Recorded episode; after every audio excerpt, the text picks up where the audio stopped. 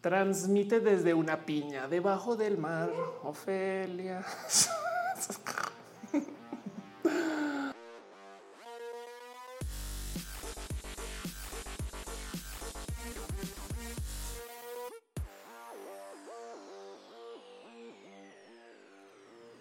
Hey, banda bonita, gente de la interwebs, gente del Internet, gente que no está en el Internet, usuarios del, YouTube, eh, gente de gente fenomenoide, em, gente divergente de género y gente convergente de género. Gente que le gusta todo lo que es bonito y gente que odia todo lo que no es bonito. Sean ustedes bienvenidos a Roja, el show que se hace desde mi casa, donde yo trato de balancear absolutamente todo y ser como eh, así. Soy, soy bien acá el pulpo de la consola, porque la neta sí uso muchas cosas acá para hacer este show. Pero bueno, Roja es un show que se hace literal desde mi casita. Em, dice Benita Juárez, no nos escucha. No, no, un momento, dale, caro, están todos. Aguanten, aguanten, vara más por platicar. Roja es un show que se hace en vivo. Son las 8 y 20. Yo sé que arrancó tarde, pero es que hoy de nuevo cambié el setup. Eh, cosas mínimas y no. Em, oficialmente la Roja ya nos está sentando en el sillón. Entonces, nomás para mostrarles. Este ahorita estoy usando mis sillitas. Estas sillitas, de hecho, son las sillas que me gusta usar para impro. Em, y el sillón está allá donde hay una Noelia usando el sillón, quien es también parte de la consideración de que yo creo que Noelia hace más bien el sillón que a mí, porque además a mí me choca que me siento y me clavo en él. Y, pues ahí está la consola, la laptop. La laptop está montada en un trilcito muy bonito y así las cosas. Entonces, pues eso es Roja. Roja es un show handmade, artesanal, eh, hecho con cariño. Eh, como a veces soy bien bruta, entonces este, hecho con un alto nivel de experimentación. Pero como sea, hecho todos los lunes para ustedes en el Internet, en el YouTube, en el Mixer y en el Twitch un show que sirve para no más platicar y vernos. Originalmente en una época esto iba a ser un show que iba a existir en la radio. Pero dije yo, ¿dónde voy a conseguir tres horas de radio para platicar? Sino aquí. Así que enos aquí, sean ustedes bienvenidos y muchas gracias por pasar. Aprovecho para pedirles nomás que si le pueden tuitear, compartir, decir. Em, si alguno de ustedes posee una terraza cerca donde están, ¿por qué no abren la ventana? Sacan así una la mirada por la terraza y a la primera persona con la que hagan contacto más o menos visual, no tiene que ser a los ojos, le dicen, oye, roja está al aire. Eh, y si está muy confundido, le dicen el show de Ofelia, la vieja trans que vive en Colombia. Todo eso es del cuarto piso. Si toca, no pasa nada. O si no, si quieren una versión más simple, levanten su teléfono, abran WhatsApp, le dan scroll así y lo paran con el dedo. Y donde sea que lo paran, abren esa conversación y escriben, oye, roja está al aire. No me importa si es su novio exnovio, si es su ex jefe o esa persona con la que una vez le dijeron deberíamos de vernos y realmente solo se acostaron porque él tenía lugar y usted no. Pero bueno, este show justo se transmite en varios lugares. Estamos en YouTube, sobre todo en YouTube, que es donde más aviso y anuncio que estamos, pero también en Twitch y en Mixer. Y existe por muchos fines en el Internet. La verdad es que lo bonito de eh, que está en estas plataformas es que tiene chat. Em, se llama un show con música en MIDI porque yo estoy levantando música en sus versiones en MIDI que vienen los videojuegos, no muchos que me gustan, otros que sí me gustan mucho, pero el caso es que eso es lo que se escucha de fondo. Y como está acá en vivo y hay, hay un chat, por eso tenemos esta lista de mensajes acá. No sabe la cantidad de gente que me ha preguntado, Felipe, no entiendo por qué tienes ahí como los tweets y yo no son tweets, son chats, no, en fin, un chat que yo llamo de cariño el chal y es donde nos chismeamos entre nosotros y nosotros. Pero como sea, Em, esto sirve para que ustedes escriban cualquier cosa. No siempre tengo chance de leer lo que se está escribiendo ahí, así que no me tomen así muy de nariz con el Ofelia, no me lees, pues porque a veces estoy literal presentando temas, pero como sea, pero bueno, perdón, pero además, además eh, sirve porque tiene un sistema de monetización. Ahora la monetización y los donativos y los abrazos financieros y estas cosas bonitas eh, de su cariño a ustedes, que es lo que me ayuda también a reinvertir, eh, sobre todo en los equipos de Roja, no son necesarios para consumirlo. No se sientan ustedes obligados en ningún momento. Lo aprecio desde el fondo de mi corazón que suceda y cada plataforma en particular tiene un sistema diferente para notificar que se está eh, dejando un donativo. Entonces YouTube, por ejemplo, sale el mensaje así en amarillo, a veces en verde o, depende del color del, donativo. Yo evidentemente sí los leeré, los buscaré y los pescaré, pero eh, sobre todo esos porque además me da mucha pena. Pero bueno, em, en Twitch está el sistema de cheers o los suscritos y pues en Mixer eh, simplemente hay mucho cariño y amor. Y como sea, también hay una plataforma que uso que se llama Patreon, que puede que ustedes conozcan o no, pero pues que se volvió como muy de moda, donde pues la gente se suscribe em, para dejar eh, donativos directos al artista. No es, es, cosa de artistas independientes. Patreon este, pues básicamente tiene algunas personas suscritas, literal por fines de cariño, amor y apoyo. Entonces, un abrazo especial a Luigi Forestieri, a Mauricio Padilla, analógicamente Gabriel O, a Daniel Boone, Donis, a Maritza Bernabé, a Carlos Adrián, el artista formalmente conocido como Camorales, a Trini Patacois, a David Álvarez Ponce, a Jair Lima, Alejandro Alcántara y Rubio, quienes están suscritos desde mi Patreon y mucha, muchas gracias a la gente también que lo hace desde YouTube y desde Twitch y en Mixer, pues con todo su cariño y amor. Dice Graphics, somos poquitos, pero bonitos en Twitch. Sí, son bonitos en todos lados. Así no sean, así sean muchos. Leo Guerra dice, leo unas estadísticas que dice que la población LGBT tiene esperanza de vida de 45 años, la gente trans 35 y que el VIH abarca la mitad de los casos del VIH del continente. ¿Qué tan cierto es? Eh, uf, complejo de decir. La verdad es que la estadística de vida LGBT en eh, en 45 años me suena sumamente baja. La de las mujeres trans en 35 me suena afín a, lo que yo he escuchado en muchos lugares. Entonces no voy a discutir mucho con eso. Em, pero como sea, es una estadística que definitivamente siento yo que va cambiando porque eh, mira, yo soy una mujer trans, digamos, de nueva generación y, hay chicas trans aún más jóvenes ¿no? que, vienen y, van a mover ese número aún más para arriba. Entonces yo creo que estamos viviendo por una pequeña como convergencia de las edades LGBT con las edades este, cis heteronormadas. Y yo creo que tiene que ver también justo con pues cómo hay más aceptación del mero tema. No, perdón, un abrazo ahí que era André Quintanilla que dice vale la pena invertir el show. Muchas gracias, muchas gracias. Siempre es bonito nomás ver que estás acá. Entonces, piñas para ti, piñas para ti. Y de paso, justo si usted ve que muchas piñas están escribiendo es porque nos gusta regalarnos piñas eh, para darnos cariño, amor y para pues porque no era más bonito que regalar piñas, a menos que usted viva en Argentina, en cuyo caso lo siento por usted, pero seguramente va a tener humor muy bueno si usted es argentino. Y Y ahí me quedé. Lo único que me interesa de los argentinos su humor, ¿no? También tienen carnes buenas. A veces. sí. sí. ¿Vino? ¿Vino? ¿Hay buen vino argentino? Dicen. Dicen, sí. ¿Saben qué tiene? ¿Sabes qué tiene? Una bandera muy bonita. Sí, con un sol. Sí, tiene un sol así. Está furioso ese sol, ¿no? Soy el sol de Argentina. ¿Se llama? ¿Tiene un nombre? ¿Argentinito? No. ¿Argentinito, el sol argentino? No. RG, RG, RG, el sol argentino es exacto. Pero bueno, así las cosas. Muchas gracias. Y además, si de repente ustedes ven que una persona que se llama Caro o Dale Caro está en el chat regañándolos por decir cosas como, no sé, groserías, transfobia, homofobia o sobre todo por escribir en mayúsculas, es porque Caro, quien es eh, una amiga muy amiga, es el martillo oficial del show. Y también hay otro par de personas por ahí de vez en cuando que se asoman y también moderan. Pero pues Caro eh, le gusta y lo agradezco desde el fondo de mi corazón eh, estar cuidando que nos comportemos un poquito en el chat. ¿Puedo hacer un show donde hablo en contra de la censura y censurarlos a ustedes por groseros? Sí, sí puedo.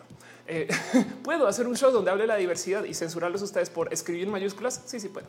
Y sobre todo porque es mi show. Pero encima de eso, porque también ayuda a que la discusión se mantenga dentro de, o sea, no se nos descarrile un poco, porque la verdad es que hay gente que viene con ánimos de pues, mentar madres y decir cosas que son groseras a fin de cuentas, ¿no?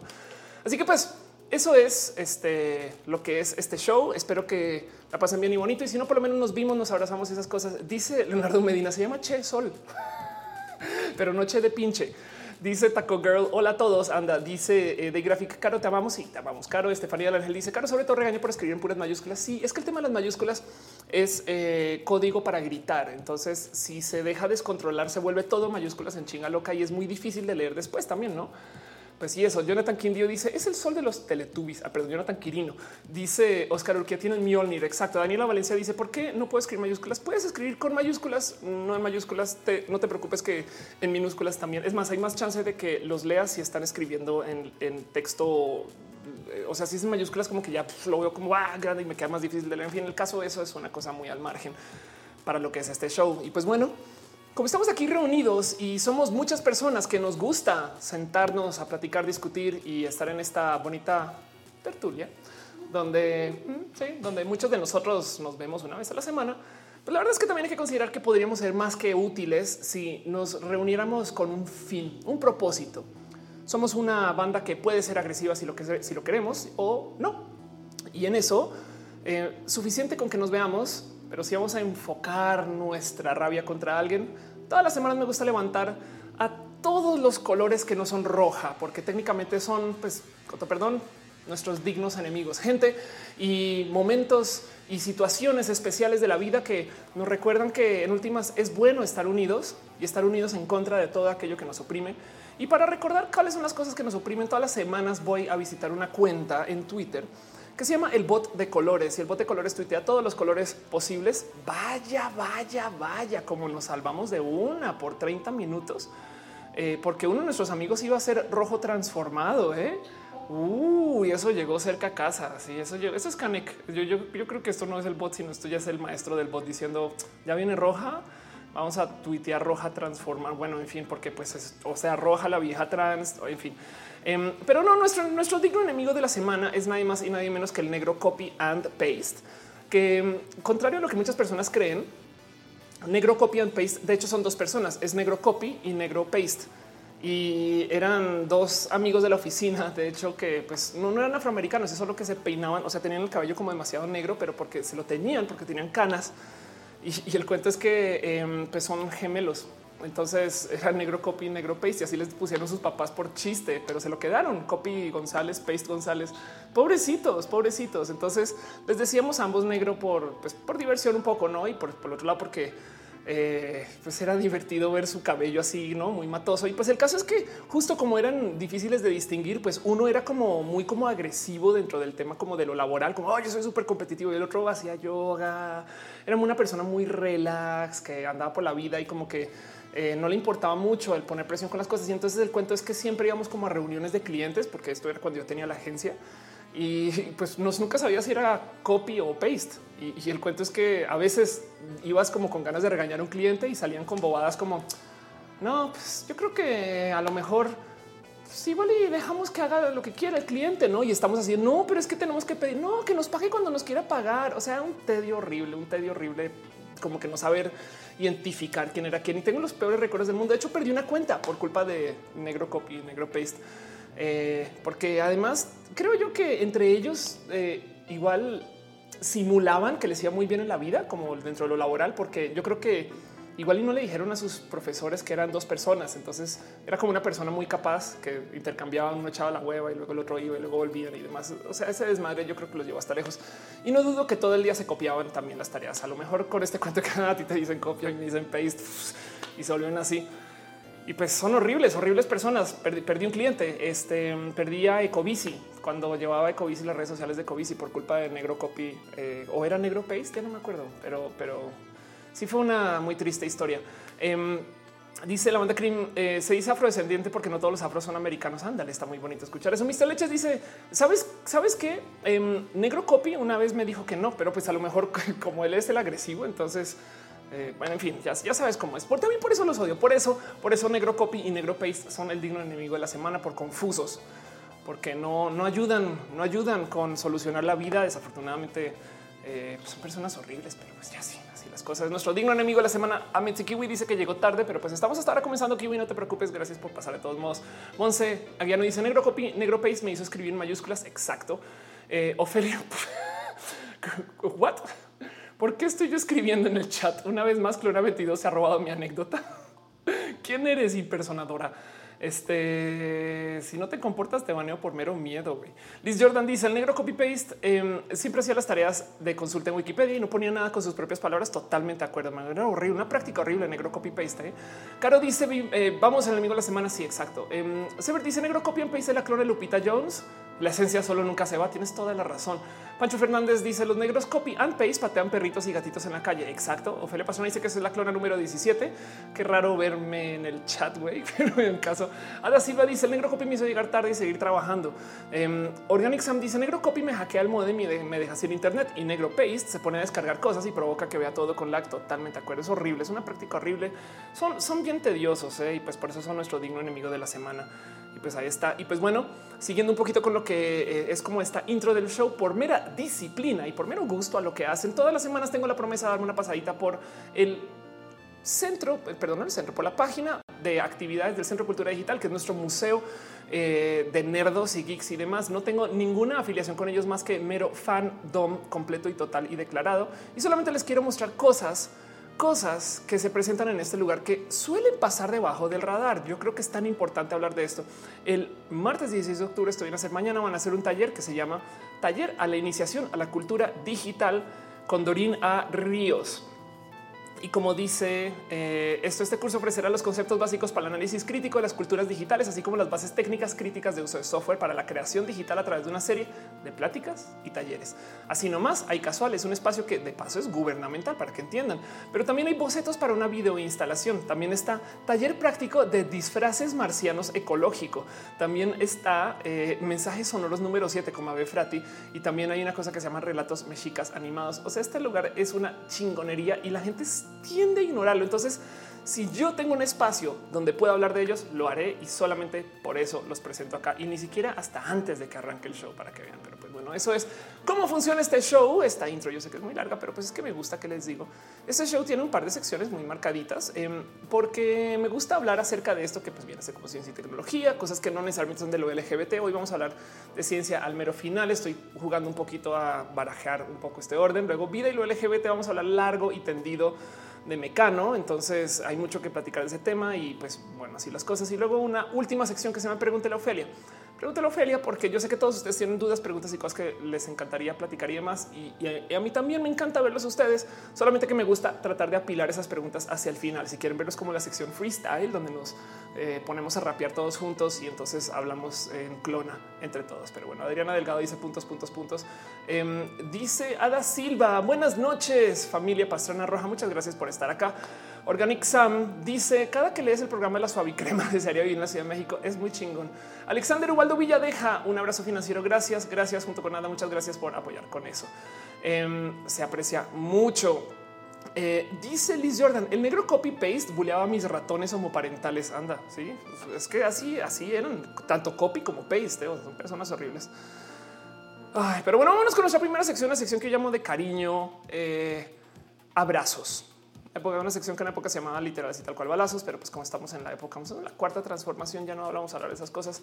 Es una sección que se llama abrazos, los abrazos que son como pequeñas menciones de cosas que pasan en la semana que yo creo que vale la pena platicar y discutir con ustedes. No me quiero clavar mucho con estos temas, pero para que sepan que ahí están y están en ningún orden en particular y solamente y tengan en cuenta que algunas de estas son bien idiotas, pero pues es que ¿qué les digo, me gustan. Em, y el primero, el primero, el primer abrazo que tengo aquí es una bobada de primera, pero pues que todavía no supero y es que Single Ladies ya tiene 10 años. Solo les quiero recordar que if you liked it, then you should have put a ring on it. Ya tiene una década. Así que quiero hacerlo sentir a ustedes viejos, tan viejos y viejas como yo, que ya voy para mis 37 años el próximo año.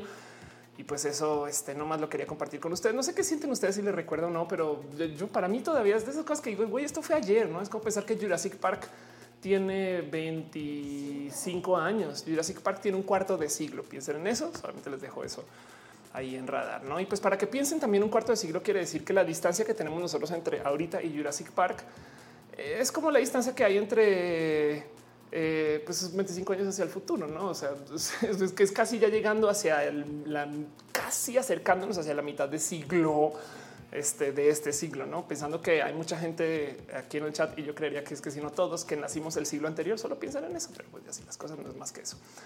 Em, dice Alan que le suba al volumen de micrófono. Sí, eh, si, si no me dicen estas cosas, se los juro que no me doy cuenta. Espero que no se haya escuchado muy mal antes. Em, espero que me escuchen mejor ahora y solamente vayan corrigiéndome sobre eso. Aunque mucha gente me estaba escuchando antes, igual le puedo bajar un poquito la música también, pero bueno, espero que se escuche bien. Dice Organic Sam, yo sigo sin anillo.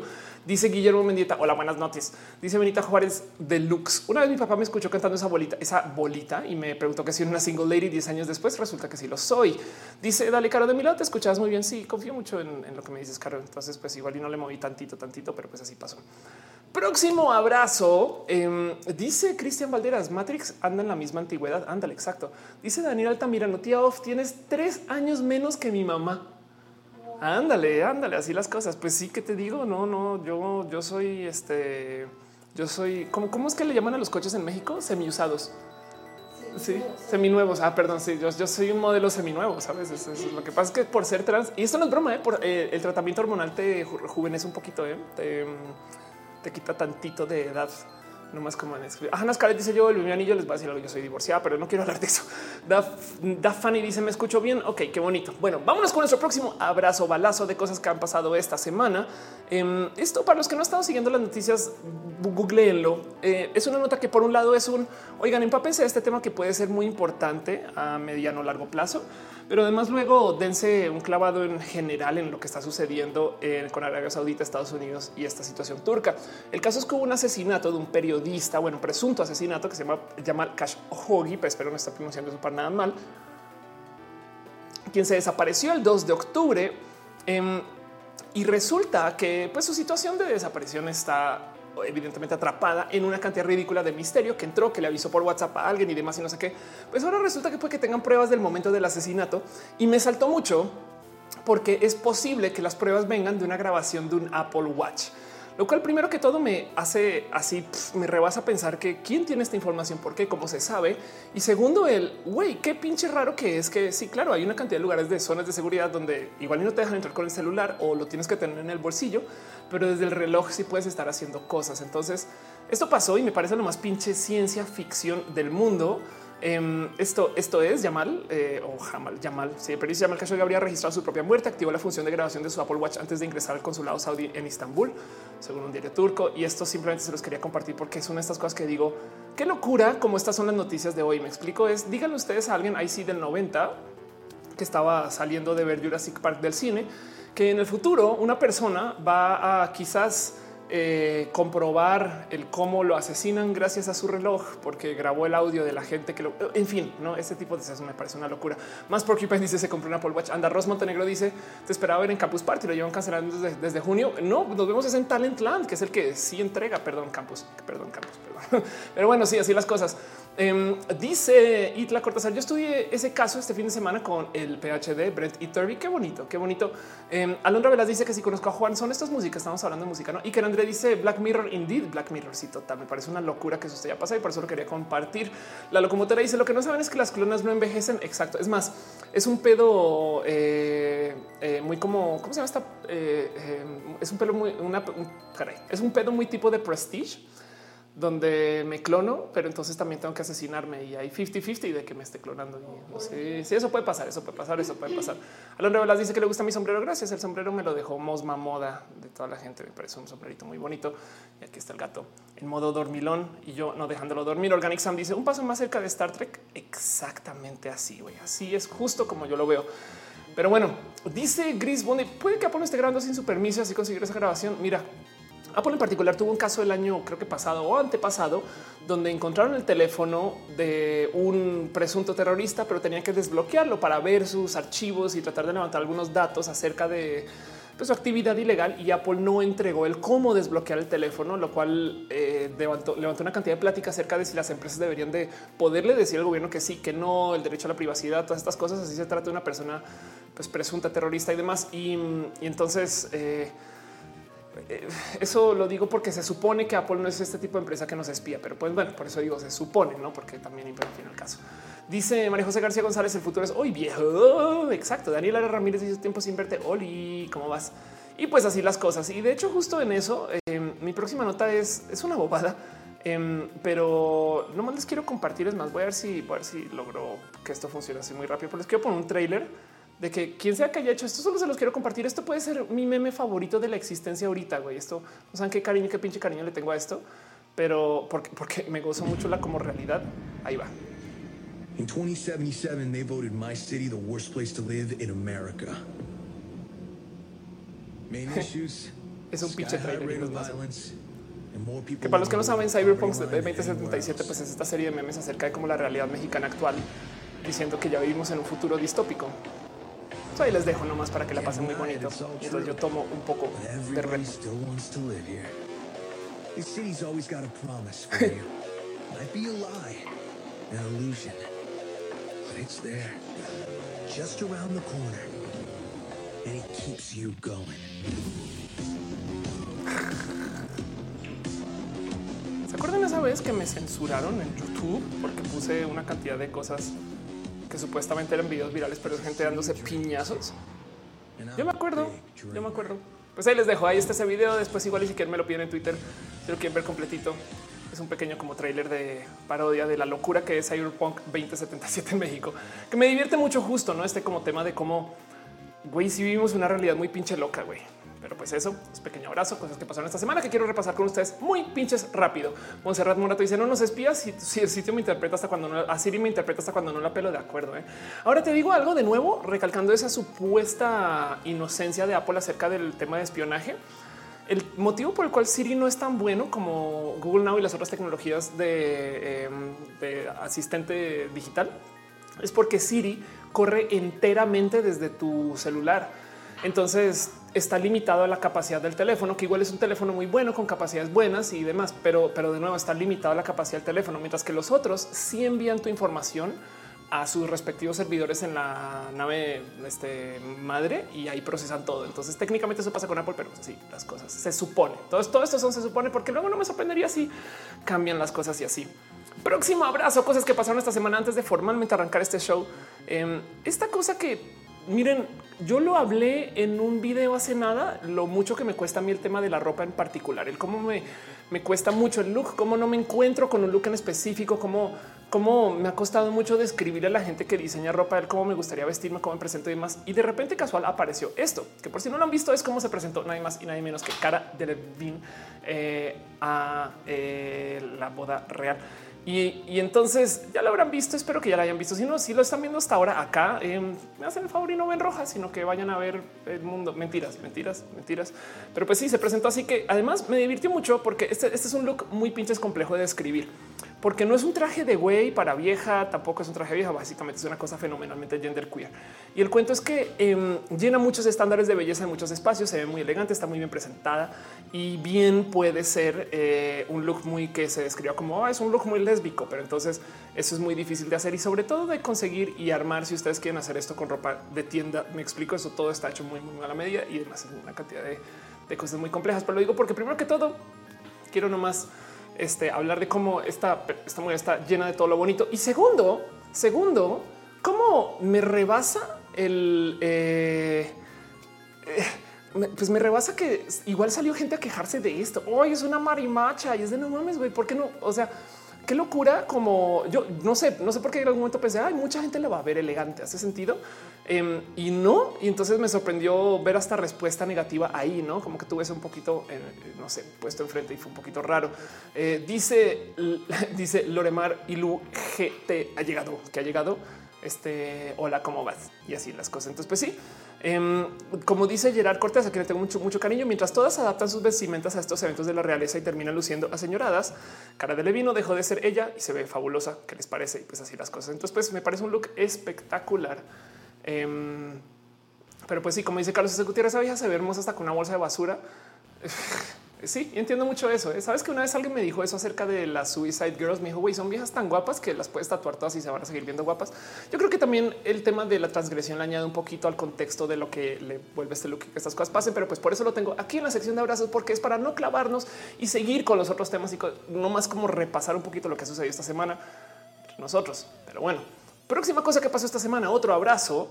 Eh, por fin tenemos. Eh, yo me divertí mucho con esto porque, porque bueno, ya les cuento, pero por fin tenemos robots que eh, suben haciendo parkour, escaleras y cosas así. Estos son, esto es una nueva entrega de un video de estos que eh, entrega Boston Dynamics, que por si no saben, le pertenece, pertenece a Google en una época que es una empresa que se dedica a hacer estos como super robots eh, bípedos y cuadrúpedos y que está haciendo una cantidad como trabajo en el cómo deberían de ser, eh, sobre todo la mecánica de movimiento de los robots. Boston Dynamics es una empresa que está construyendo robots sin motivo. Técnicamente, en una época trató de hacer unos robots que iban a ser de uso militar, pero resulta que no.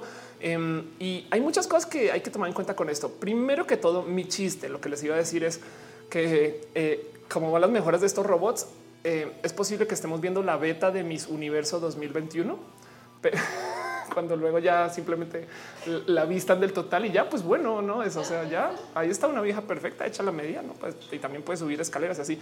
Pero la otra cosa que me divierte mucho de mm, este, este video y de los videos de Boston Dynamics en particular es que en este caso en particular, si se fijan, ya no están empujando a los robots, ya no los bulean, ya no les pegan, eh, simplemente están ellos caminando por ahí. Y la otra es que no me he dado cuenta, eh, tampoco están conectados a absolutamente nada. Entonces son totalmente autónomos. Que la pila les dure media hora es otro cuento. Pero y, no sé si se fijan, hay un detalle muy fino cuando está a punto de subir las cajas. Hay unos marcadores eh, de realidad virtual aumentada, como sea que lo que llama, pero son unos marcadores de posición. ¿no? Entonces, claramente está subiendo esa escalera porque le enseñaron a subir esa, esa escalera. Me explico. El caso es eso pasó esta semana. Esto es Atlas Boston Dynamics. ¿Qué piensan ustedes de esto y cómo se sienten ustedes con ver estas cosas andando? Dice y que André, pues sí, el robot no se va a romper la cara si se cae, no? Si se rompe, pues no le duele, es verdad.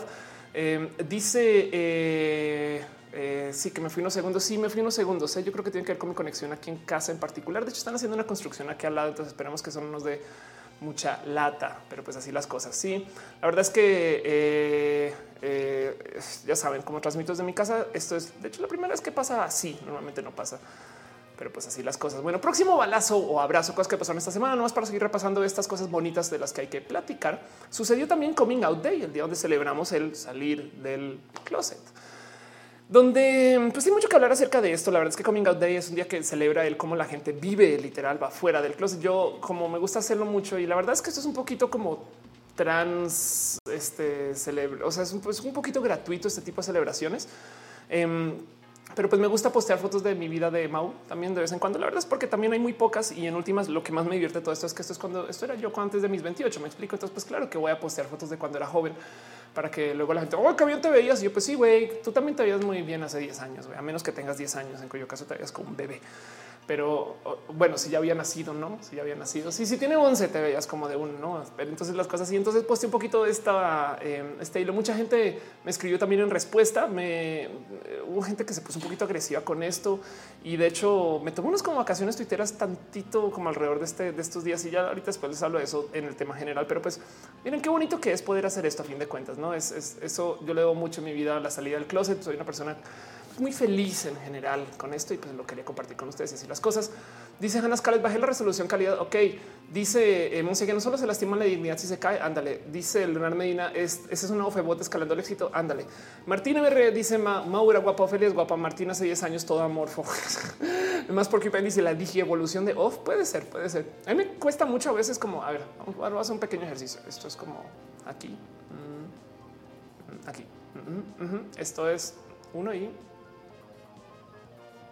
Vamos a hacerlo aquí en pequeño. es como por aquí.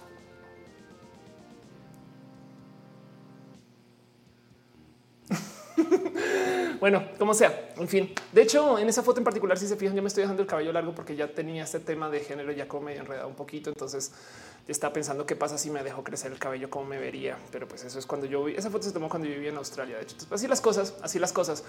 Dice Andrea Lechas, no hice la historia para It Gets Better Colombia. No fue horrible. André, perdón. Em, estuve justo todo el día corriendo y cuando ya llegué fue de no, ya se acabó el día. Pues, en fin, la radio que además no sé qué hablar. Dice Ofelia Pastrana, la otra clona, dice que hace 10 años cuando estaba en la policía, sí, exacto, ¿eh? porque era criminal, pero era porque rompí la ley del agua pura y me llevaron con la policía. Ándale.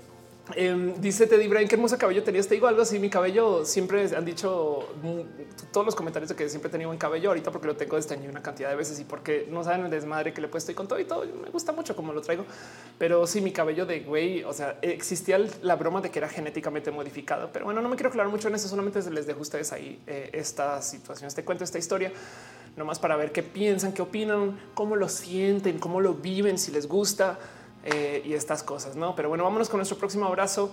Em, y esto me divirtió mucho de ver porque, miren, es que la semana pasada fue muy compleja desde lo sentimental gracias a literal el cuento de la transfobia, el cuento como de cómo la gente está enfrentando la divergencia últimamente. Hace dos semanas hubo una locura con las chicas TERF y lo puse en un video y lo platicé acá también. Eh, la semana pasada pues pasó todo el cuento de Ángela Ponce. De hecho fue también hace dos semanas y la pasada y ahorita yo todavía hay gente que me dice güey, abro Facebook y está todo el mundo debatiendo no hasta el 10 mil. Eh, qué onda con Ángela Ponce. ¿no? Y pues bueno, esto fue algo muy bonito que sucedió. Ángela dice: Me siento muy orgullosa de saber que mi participación en mis universos está empezando conversaciones que pueden traer cambios visibles a la sociedad. Y mi propósito es participar activamente hasta conseguir este cambio que tanto anhelo en el mundo. Muchas gracias por el apoyo. Pasó algo más bonito también. Ángela me dio follow Em, y pues ahí nos estuvimos como que saludando un poquito, pero pues el caso es, eh, me, goza mucho. Miren, yo tengo un dicho de cómo ser trans o vivir en la diversidad es un filtro de pendejos, ¿no? No fue mi caso porque no hablaba con y, no, no, tenía como interacciones con, aparte de sabes que la entrevista, pero yo no hablaba con Lupita o nunca, nunca me acerqué con y no estuve en ese mundo. Pero por ejemplo, no sé si se enteraron que Lupita bloqueó a Vico eh, creo que fue en Instagram, y, me, quedé con ese pensar de qué, locura como, como de nuevo se comprueba que la gente cool se acerca y la gente rota se aleja güey, cuando eres trans o cuando eres LGBT. Y es el caso, no? Lupita solita desde güey, yo no quiero saber de estas jotas o como sea que lo diga. Eh, y ahí tienen a Ángela diciendo, no, pues yo sí me quiero acercar un poquito con esto, no? Eh, y lo digo porque esta discusión, vaya como se rompió mucha gente y, y, traigo un desgaste horrible con esto y vamos a volver a levantar el tema un poquito porque pasó luego el tema de Anato Roja. De hecho, es de eso se trata el show. Pero yo quise cerrar un poquito con esto, esta discusión en Twitter antes de mis vacaciones, eh, donde les dije, oigan, ¿y si enfocan su hate a incluir a más mujeres diversas a mis universo? No como por ejemplo el caso de las mamás. Ahí les dejo una de regalo, queridos conservadores. ¿Por qué no dicen más bien en, tu, en Facebook, oigan, mis universo incorporado SADCB? Ya que le abrieron sus puertas a las mujeres trans, no pueden extender esa misma cortesía a mujeres que sean madres no? Porque también está un poco roto eso. Es, es eh, esta gente que se está quejando de hoy, cómo permiten que las mujeres trans concursen em, y, no más bien se agarran un poquito del güey, ya que se están permitiendo que las mujeres trans concursen, pues porque no aprovechamos y usamos ese impulso de la diversidad para buscar que también muchas más mujeres de muchos más modos de ser mujer estén también presentes. Me parece, me parecería espectacular. Pero bueno, Daniel Altamirano dice este, declarar ser LGBT siento que también es un filtro totalmente de acuerdo. Evelyn Tatiana Martínez dice si está súper revolucionado todo con el tema, pero es importante que se hable sobre eso. Estoy totalmente de acuerdo con eso. Eso es lo que traigo tedio y cansancio, porque es que para muchas personas puede que ustedes sí, puede que para su caso sea una realidad, pero para muchas personas es uno y pues sí, se pusieron bien pesados ahorita. De yo, yo llevo siete años de explicar la diferencia entre travesti, transgénero y transexual ya tengo un poco de, como de, fatiga, ¿no? Entonces no estoy para nada en contra de seguir explicándolo. No voy a dejar de decir que, que soy trans, no me voy a alejar de la bandera. Por supuesto que va a seguir en esto, solo quise unas vacaciones un ratito y pues de nuevo eso lo tengo un poquito más adelante y así las cosas. Em, pero pues miren, esto fue la, como que la cosa más divertida de ver cómo se puso la banda en estos días y es de cómo literal la norma es tan loca que le dicen esta como cultura que le dice a los chicos gay, tú, tú no eres hombre y se voltea y le dice a una mujer trans, tú, tú sí eres hombre.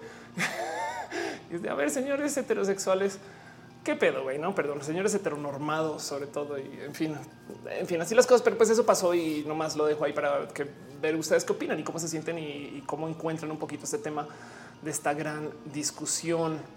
Pero bueno, porque de paso, miren, no es la última vez que vamos a enfrentarnos con este tema. De hecho, ayer en Masterchef es más, no, no puse esto, eh. Mushe eh, Masterchef. Ayer en Masterchef apareció una persona Mushe em, que me parece espectacular y otra vez ya fueron todas las personas a quejarse en redes sociales. Es un poco loco eso, güey. Eh, me dio un poco de rabia porque además luego digo, eh, es, como un güey, no nos hemos graduado de uno cuando ya están aventando hate en otro sentido. Pues sí, no? Y pues el cuento es hoy en particular un caso muy raro donde salió gente troll a quejarse eh, de las mushes em, y de cómo fue, eh, fue discriminada, pero resulta que luego, em, pues no, o sea, era un caso de troll. En fin, se, levantó otro polvero por ahí cuando todavía no acaba de sanar este y prepárese porque todavía falta mis universos. Se prepárese para que mis universos estén dando y oh, eso están dando, eso está sucediendo también, no? Pero pues el cuento es eh, donde lo tengo, donde lo tengo. Miren, esto también lo mencioné rápidamente por acá. Esto yo creo que no va a levantar tanta plática porque esta mujer igual y puede que la gente no le cache que es trans pero pues Nicole Maines eh, ahora sí oficialmente va a aparecer en tele. Ya se había anunciado, pero ya vienen sus primeros episodios em, y o creo que ya salió el primer episodio. Y pues eso es una chica trans que va a estar eh, como super heroína o como lo pusieron acá con yo creo que fue por accidente con como super her, que me gusta mucho como palabra para escribir a alguien que es una mujer súper héroe o eh, súper heroína. Elisa Sonrisas dice la desinformación no es tema nuevo. Lo malo es darte cuenta que tampoco están dispuestos a escuchar, aprender o siquiera debatir. Ándale. Em, hay un tema por el cual yo creo que eso está pasando y ahorita, ahorita lo levanto cuando hablemos de, de Torroja. Leonardo Medina dice: Yo me imagino un alien visitándonos. Seguro sería como cuando nosotros vemos un roedor, no sabría ni qué sexo somos. Mira, tú primero arranca por acá. Si llega un alien a visitarnos, se va a sorprender un chingo que como chingados es que nosotros estamos tan adictos a ver cuadrados que brillan. No es de, pero ven, ven, rectángulos que brillan todo el día. No y es de sí, sí, sí. Y ahora se van a la casa y a ver qué hacen en su hábitat. Oh, ven otro rectángulo que brilla. Mm. Y ahora se van a un centro comercial y entraron a una cosa que se llama cine, donde hay otro rectángulo que brilla. No y los aliens así confundidos de qué pedo con esta gente. No es locura con esta especie. Pero bueno, En fin, otra de las cosas que también va a pasar de paso, que lo tengo también un poquito como enredado, casi que lo presento en la sección de ciencia, pero después dije, no, pues es un tema un poco más social. Em, es una locurota que pasó en Nueva York. Nueva York es un estado suficientemente grande para que esto sea bastante más escándalo y no lo ha sido. Me, rebasa un poco que eh, no explotó tanto, pero bueno, em, eh, dice que dice el alcalde de Nueva York que eh, va a permitir que existan certificados de nacimiento con género neutro. Esto es un noticia. No, no, no, no, no, no, no, no, porque muchos dirían, pues es que claro, eso es para la gente que es no binaria, no? Y, dice pues, sobre todo importante para nuestros residentes trans. Y la verdad es que no tanto. Perdón, un pequeño abrazo para Alexander Ubaldo Villa, que deja un abrazo financiero. Muchas gracias, muchas gracias, muchas gracias por eso. Martín R. me dice: ¿Alguna vez acabará la desinformación? No. Lo único que se va a mover es como la frontera del hate, porque la gente que ahorita es muy incluyente es muy probable que si no procesa bien el por qué es incluyente y por qué importa y por qué hay que permitir la diversidad y ser flexible, luego comience a odiar un poco a las nuevas generaciones o a las nuevas fronteras de desarrollo. Como por ejemplo, mucho, mucho se ha hablado de cómo hay demasiado hate hacia la gente millennial. Y pues sí, estoy totalmente de acuerdo que la gente millennial no se merecía tanto odio, pero veo hoy a muchos millennials quejarse de los chamaquitos, o sea, los centennials que están jugando Fortnite y los millennials están atrapados. No, eso no es un juego tan, no, ya, ya bájele, no, perdón, perdón. Y eso, eso son como los esbozos del inicio del nuevo hate generacional. Entonces solamente se va moviendo la frontera y, hay algo ahí que se nos está cayendo un poquito en el enseñar acerca de la diversidad. Pero bueno, dice Cat Villari, ahorita te estoy viendo mi rectangulito que brilla. Ándale. Em, María José se acaba de llegar. Oli Grismundi dice una lista sorprendería tanto como existimos después de tanto odio entre nosotros mismos. Yo creo que yo me sorprendo por eso. Dale Caro dice la comunidad intersexual le gusta esta noticia. Sí, volviendo al cuento de Nueva York, el tema es este. Em, primero que todo, qué poderoso que es poder decir que hay un género neutro, indeciso, tercero o no. Me explico legalmente hablando. Es un aquí en mi documento dice hombre, mujer o otra cosa eso de cierto modo ya comienza a desvirtuar mucho el poder que puede tener uno sobre otro. Es, no es, me parece sumamente inteligente que se proponga así. Si bien eh, hay más que se puede hacer, esto es bien pinche útil, porque además el cuento de la gente intersexual es cuando nace un bebé que es potencialmente intersexual desde lo visible, pero completamente intersexual desde lo genital o desde, perdón, desde lo genético. Em, es muy probable que eh, un doctor de plano decida o los padres decidan qué sexo asignarle. Así recién nacido desde bueno, vamos a una vagina ¿no? y es de wow, wow, un momento, aguanta, aguanta vara. Em, pero no hay cómo preguntarle al bebé. Entonces ayuda mucho poder determinar qué hay, qué hay. Solo el, mero hecho de que se comunique que existen este, una tercera opción. Yo creo que ya le da mucho poder al a ver, vamos a darle chance a ver cómo se desarrolla, por dónde se va, cómo se siente, cómo se comporta. Ese tipo de cosas me parecen muy pinches poderosas, dejando de lado la mera legalidad de lo que es el dejar de ser hombre y dejar de, dejar de ser mujer al tiempo. No, pero pues bueno, em, Dice el Pacheco, hay mucha poca, hay muy poca información respecto al tema LGBT. Hay odio porque hay demasiada ignorancia. Estoy totalmente de acuerdo con eso, pero también porque no se enseña a apreciar la diferencia. Yo creo que puede ser muy ignorante, pero si te enseñan a, a volver aspiracional el conocimiento, entonces lo nuevo no viene como amenaza, sino como un regalo y, es entonces lo, recibes con aprecio de regalo. Hace sentido en vez de en vez de que todo lo nuevo sea una amenaza inmediata. Dice Isaac, ya después ser un unicornio. Si te identificas como un unicornio, te va a dar trato de unicornio. No pasa absolutamente nada. Lo único es que te digo desde ya que yo tengo este plan marcado en mis metas de vida, que si algún día veo un unicornio, definitivamente le voy a tratar de extraer su sangre, porque con todo perdón, señor don unicornio, pero yo quiero vivir mucho tiempo, mucho tiempo y, pues cada cuánto ves un unicornio. Entonces, mira, no sé si sea sano que nos veamos a esa condición. Dice eh, Kiwi, dejen que crezca bebé, que decía sí, de acuerdo. Eh, dice Gerard Gecatón, nos deberían dejar escoger que deberían de dejar de escoger qué ser antes de nacer. Fíjate que hay un anime que no me acuerdo cómo se llama, si ustedes lo conocen o lo recuerdan, que se trata acerca de una sociedad, em, aunque también le, añaden guerra y demás, pero de una sociedad donde las personas crecen y creo que es como a los 14 o, dentro de edad teen, donde les dan chance de elegir de qué género quieren ser y tienen que elegir. Entonces tienen como toda una formación para decidir y muchos cambian de género, muchos se quedan de género y, y creo que el cuento es si no eliges, te eligen por ti. Em, pero, pero suena muy bonito considerar una sociedad así en general, no una sociedad que no se le asigne género, que vaya por donde quiera y que luego después, si quiere, va, ok, perfecto, te vas por el lado del hombre y vivirás con los estándares del hombre. No sé qué vale madre. Me explico.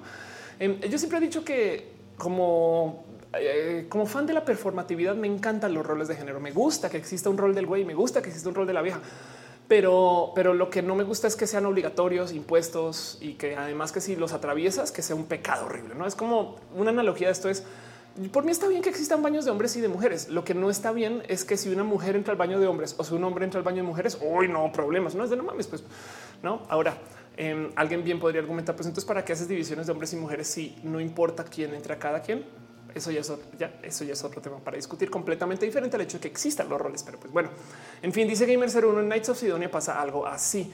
Kiwi dice para quienes no hemos definido si somos Avi, Kiwi o Fruta Kiwi, pues ahí verás. Eh, puede ser Nights of Sidonia. Ándale, se llama. Ah, no, yo dice se llama Simone, ah, se llama Simone, Simone o Simone. Eh, vamos a sí, eh, vamos a googlear eso. Eh, dice Dale Cara, un anime no es decisión, no es una decisión todos juntos.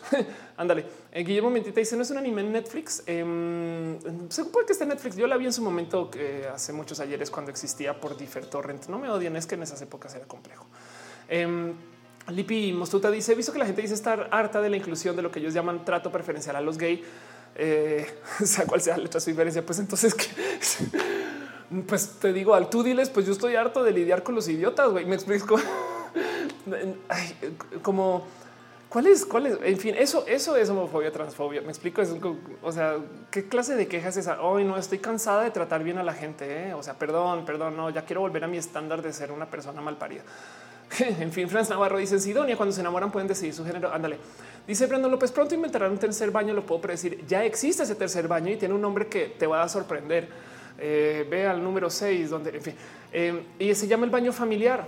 Existe hace mucho tiempo. El baño familiar es unisex y ya, así las cosas. De hecho, yo siempre he dicho que el hack para que la gente acepte baños eh, sin géneros en cualquier lugar es pedir baños familiares, porque entonces ahí qué van a hacer los del Frente Nacional por la Familia. Claro, claro, es para la familia, por supuesto. Sí, pero bueno, el caso. Último abrazo de última de las cosas que pasaron esta semana, porque estoy tratando de comprimir un poquito esta sección para poder llegar de una vez al tema, porque el show pasado eso no sucedió. Y es que para los que siguen eh, los casos de ciencia y demás, eh, el cohete Soyuz ruso que lleva o llevaba hay personas a la estación espacial falló con un astronauta y un cosmonauta a bordo. Ambos sobrevivieron, pero si los Soyuz la humanidad se quedó sin forma de llegar a la estación espacial por un buen tiempo.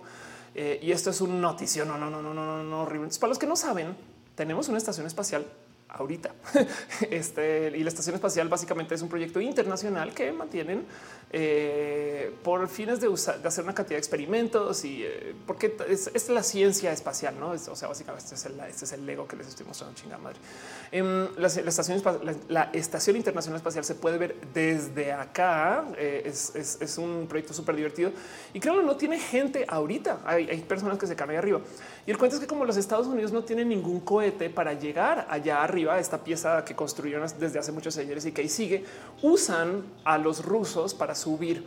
Soyuz entonces tiene su accidente, que básicamente es un accidente de despegue que literal lo salvó por un sistema automatizado. Lo que el cuento es que eh, el cohete pues los, los, los tiene ahí arriba y casi, casi que por detectar una pequeña falla en su cohete de subida, dice ¡pum! a la chingada y va y lo suelta y los avienta a la tierra. Una cosa que literal es caída balística, o sea, como una roca eh, que debió haber sido ouch. Me duele un poco pensar una caída de una, de una lata de metal desde ahí arriba, esa velocidad para llegar a. En fin, no debe haber sido muy divertido, pero pues como se llegaron, están vivos. Y el cuento es que ya no hay cohete de subida, pero todavía hay gente allá arriba. Los que están ahí arriba tienen un modo de volver pero volver implicaría entonces también un y entonces cuándo, por qué, cómo y luego cómo volvemos a subir.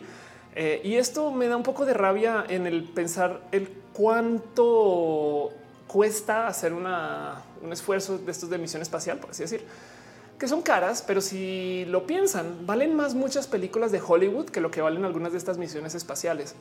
Em, de hecho, me acuerdo ver una estadística que creo que Gravity eh, gastó más dinero que lo que un esfuerzo que se hizo en la India de lanzar un cohete eh, con un satélite. Eh, y es un poco de cómo hemos puesto nuestras prioridades como especie en otras cosas. ¿no? El entretenimiento es parte de y, y estoy, estoy totalmente de acuerdo que tener pelis está bien cool, pero miren, yo preferiría no tener un DC este Cinematic Universe y no sé, tener un cohete para subir a la estación espacial a cambio, no? A así las cosas. O pues bueno, es más, estaría dispuesto a sacrificar a Thanos, pero pues Thanos también está dispuesto a sacrificarme a mí. Entonces estamos, estamos a la par. ¿eh? Monserrat Morato dice: Yo sí puedo decir que hace poco descubrí un privilegio bisexual. Mis ex compis me trataban un poco diferente porque su lógica era que al gustarme las niñas soy tantito hombre. Cuando lo noté y lo evité sin decirlo, me volví imposible. Em, dice Martín, ¿me crees que alguna vez podamos deshacernos de la basura mandándola al sol? No, eh, hasta que no tengamos lanzamientos que sean 100% confiables.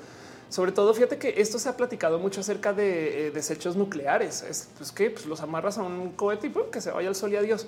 El tema es que imagínate si este cohete explotó subiendo y tenía dos personas, o sea, imagínate lo importante que tiene que ser eh, la atención que le ponen los detalles en el cohete porque lleva dos personas adentro. Son dos vidas que tienes que proteger, que llevan el orgullo de no uno, sino dos países. Me explico.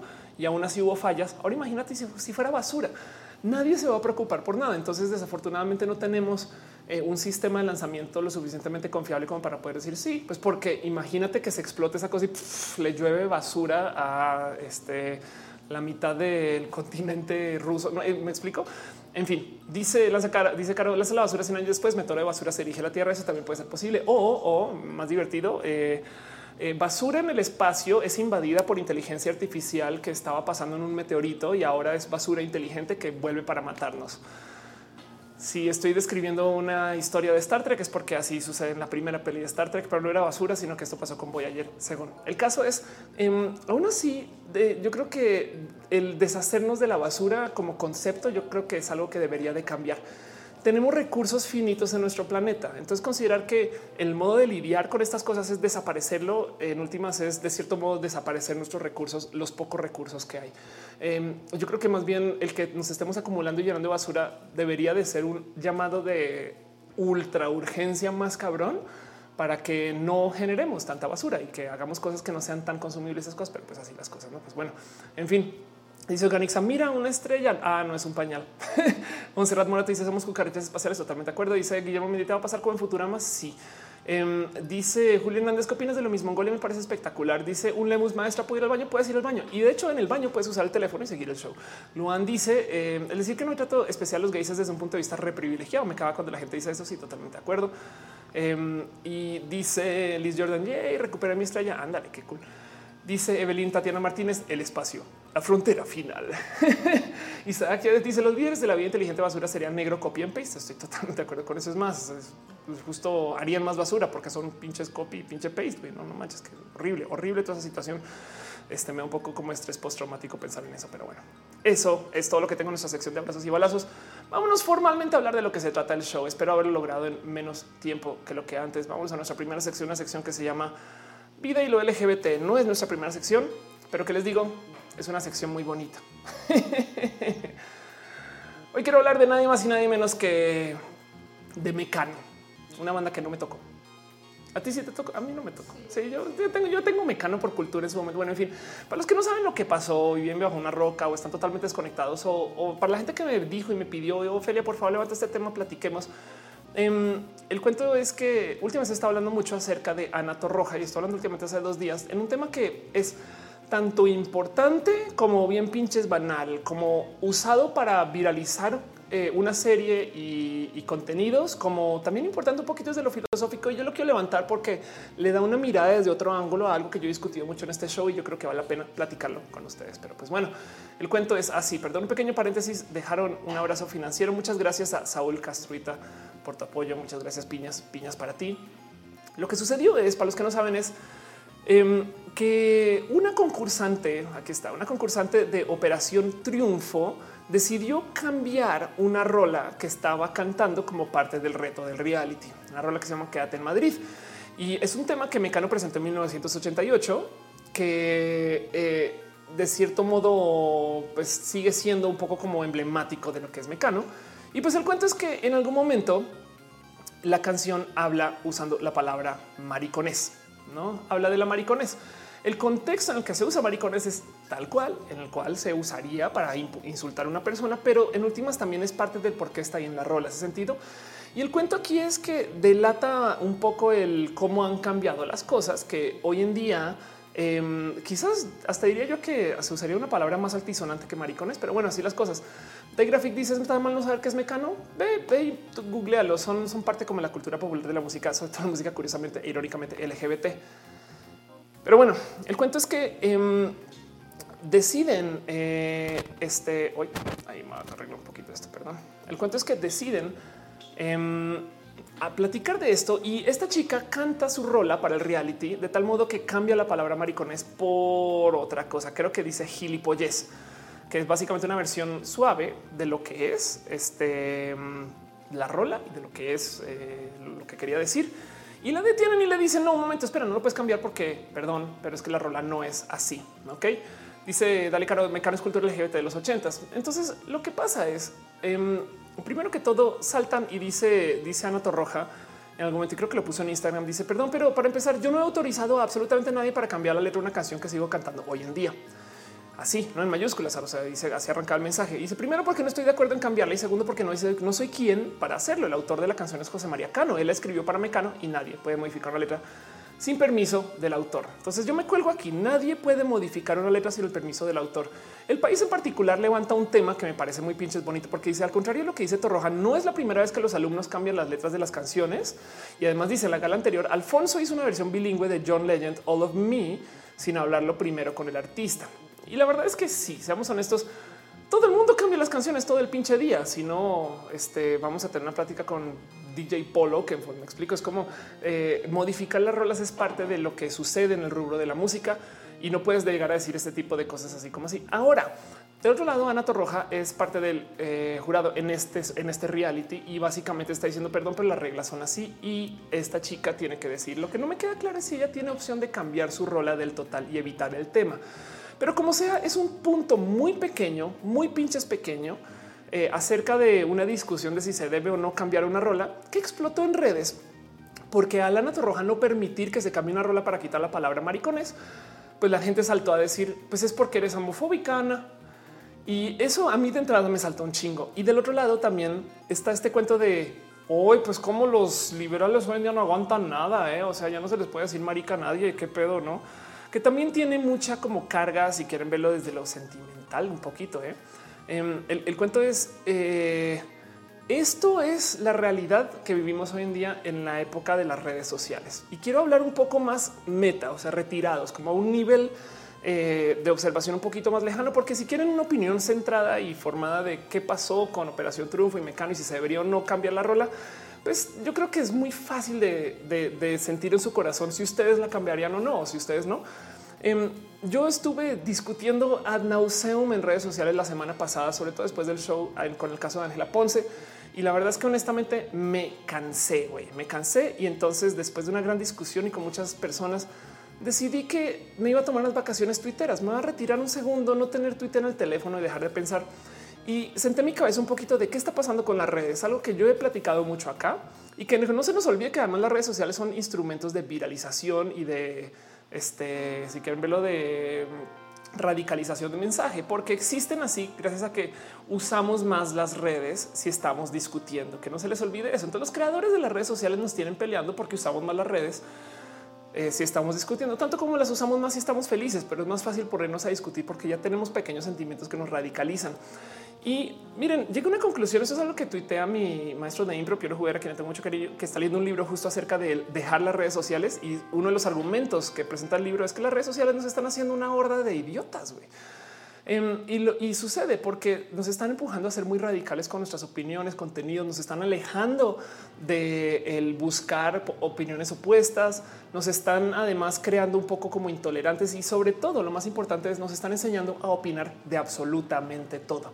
Si lo piensan, em, de por sí ya teníamos esta cultura, no? Yo creo que desde años inmemorables íbamos al cine y luego de ver un tráiler, eh, los cortos de una película, alguien salía a decir sí, sí, la vería, va a estar buena. No y es de sí, pero nadie te pidió tu opinión, no? Pero qué bueno que ya que lo dijiste, como que em, eh, implícito en el que nos muestren los cortos es que alguien al lado diga sí, sí, yo la vería o, lo opine o lo piense. Y, es algo raro porque si lo piensan de cierto modo, los cortos son comerciales. No, no es más. No, pueden ser muy divertidos, pueden ser un trozo de película, pero literal son comerciales. Y de hecho, ahorita los cortos además están súper, súper bien hechos, cosa que ha hecho que las películas que no sean tan buenas tengan cortos muy buenos. Que de paso, no sé si sabían, los cortos los hacen empresas totalmente diferentes a quien hace las pelis por lo general, em, porque quieren vender. Y, entonces eh, las redes sociales nos llevan a traer esa mentalidad a todo. Todo hay que opinarlo, absolutamente todo. Todas las series cuando salen, todas las historias, fotos, todos los momentos, todo merece una opinión. Eso puede ser bueno y malo, porque el problema es que las opiniones no son colaborativas. La gente ya no habla entre ellos, entre ellas, porque las redes sociales están hechas para que nosotros nos demos nuestro propio sistema como de eco. Y eso es un poco como horrible y a la vez bonito, porque las redes sociales también nos están llevando a platicar acerca de cosas que antes no se platicaban. Pero como sea, yo me tomé mis vacaciones y me fui un ratito, ¿no? Y tengo que admitir que metí las patas, metí las patas, porque cuando volví a las redes sociales después de un ratito de estar por fuera, tuvo un pequeño como mini accidente porque entró así como de vamos a ver qué pedo que está pasando. Eran las como dos o tres de la mañana o algo así. Vamos a ver por qué está. Em, y de repente veo que alguien está tuiteando. Sí, como es Ana Torroja que es homofóbica. Y yo perdón y me paré mis pestañas porque es que les voy a compartir una pequeña historia, algo que yo creo que ya había hablado en este show. Y es que hace yo creo que ya oficialmente dos años, una vez estaba en el Bataclan organizando para presentar mi show. Y de repente, cuando yo estoy así como haciendo como mi tramo y organizando y ¿no? preparando mi escenario, volteo a ver y nadie más y nadie menos en el pinches Bataclan hay parada y me dice hola Ofelia y yo de qué y es nadie más y nadie menos que Ana Roja que por algún motivo me conoce. Güey, quién sabe si le dijeron, quién sabe si llegó y me vio de lejos y luego preguntó quién es, quién sabe, y puede ser ese tipo de persona amable. Eh, tuve una plática así como muy por encima, donde me habló acerca de la gente trans y me habló de lo bonito que es estar en México y la comunidad LGBT en México. Y la leí como la más que súper aliada. Me explico como que tu momento de esta vieja, qué chingón saber que hay músicos que están de este lado de la diversidad abiertamente dentro de la diversidad. Me explico que lo dicen sin pedos, porque una de mis quejas más grandes acerca de la música y, la, horda de producción musical que vemos como que al año em, es que hay mucha música que es heteronormada. Es muy difícil encontrar rolas acerca de un güey que le puso el cuerno a otro güey por algo que pasó en Grinder. Me explico. Eso es difícil de topar. Güey. Em, y, ni hablar de reggaetones de viejas lesbianas, no hace sentido. Es como que no, lo ves mucho, pero si hay una rola. Cuando yo le digo a la gente no hay rolas, no hay rolas lésbicas, el único ejemplo que aparece es de Anato Roja. Entonces, em, eso, eso yo siempre he tenido como que muy pegado al corazón y me salta un chingo que andaran diciendo que es homofóbica sin saber en lo más mínimo la situación de Operación Triunfo. Y por eso también como que de cierto modo como que me quiero disculpar acá, porque literal entré a tuitear sin saber. Y entonces caí en mi propia trampa de no estar en las redes porque las redes me están volviendo esta persona que opina sin saber para entrar a opinar sin saber. No, en fin, Kevin Trill dice: Creo que no hubiese pasado nada si cantan la canción como tal. A la le dieron fuerza a la palabra como insulto, el contexto. Sí, estoy totalmente de acuerdo con eso. Dani Telera dice: Ana es una joya con la comunidad LGBT. Eduardo Allende, deje a Eduardo Allende, deja un abrazo financiero. Muchas gracias, muchas gracias. Y manden abrazos. Yo soy soltera de nuevo. Abrazos, muchos para ti. Dice Graphic, la mayoría de la música LGBT son letras críticas, de acuerdo. Eh, Martín R me dice cómo dejo discutir con dos religiosos en Facebook. Muy fácil, los bloqueas. Se ponen de cuatro contra uno. Sé que puedo ganar. No es que justo, justo es el tema. Dice sé que puedo ganar. Sé que puedo ganar es eh, así. No puede, eso no puede ser un debate sano. No eh, tienes que conseguir en, la base de la negociación. Tienes que encontrar un punto intermedio donde tú vas a tener que ceder algo y ellos también. Eh, y la salida más evidente es estamos de acuerdo en que no estamos de acuerdo. es una trampa horrible dentro del discurso, pero pues em, no, no trates de ganar a, eso voy. ¿eh? Eh, solo trata de dialogar y, trata de llevarlos a donde, a, donde ellos entiendan, hablen sus términos, en sus palabras, en sus cosas.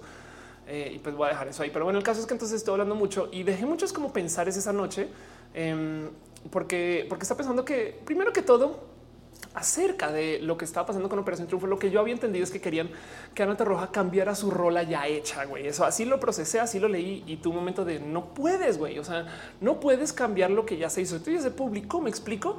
Em, de cierto modo, el que tengamos este arte horrible eh, como completamente eh, homofóbico y transfóbico del pasado, no como lo que puede ser ver Friends otra vez y descubrir que es misógino, o lo que puede ser ver Frasier y descubrir que es una serie em, pues, transfóbica de cierto modo, lo que puede ser ver estas cosas de los ochentas y noventas que no, que, igual dices, voy, qué pedo con, em, pues también tiene que tenemos que entender que ya pasó, no? y, y modificar eso, sobre todo lo ya hecho, eh, borra un poco lo que era la situación en ese momento. Es como em, pensar quizás en hacer Mad Men, pero que no fumen.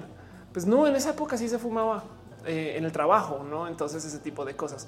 Eh, dice Renixam, ¿algún libro sobre negociación que recomiendes ahorita? No, pero si lo pienso, algo se me ocurre. Lisa Sonrisas dice, siendo objetivos está mal modificar una hora. Yo como fotógrafo ilustradora odio cuando alguien pone un texto encima, recortan, recortan sin permiso, que la obra original sea correcta o no. Eso es otra cosa.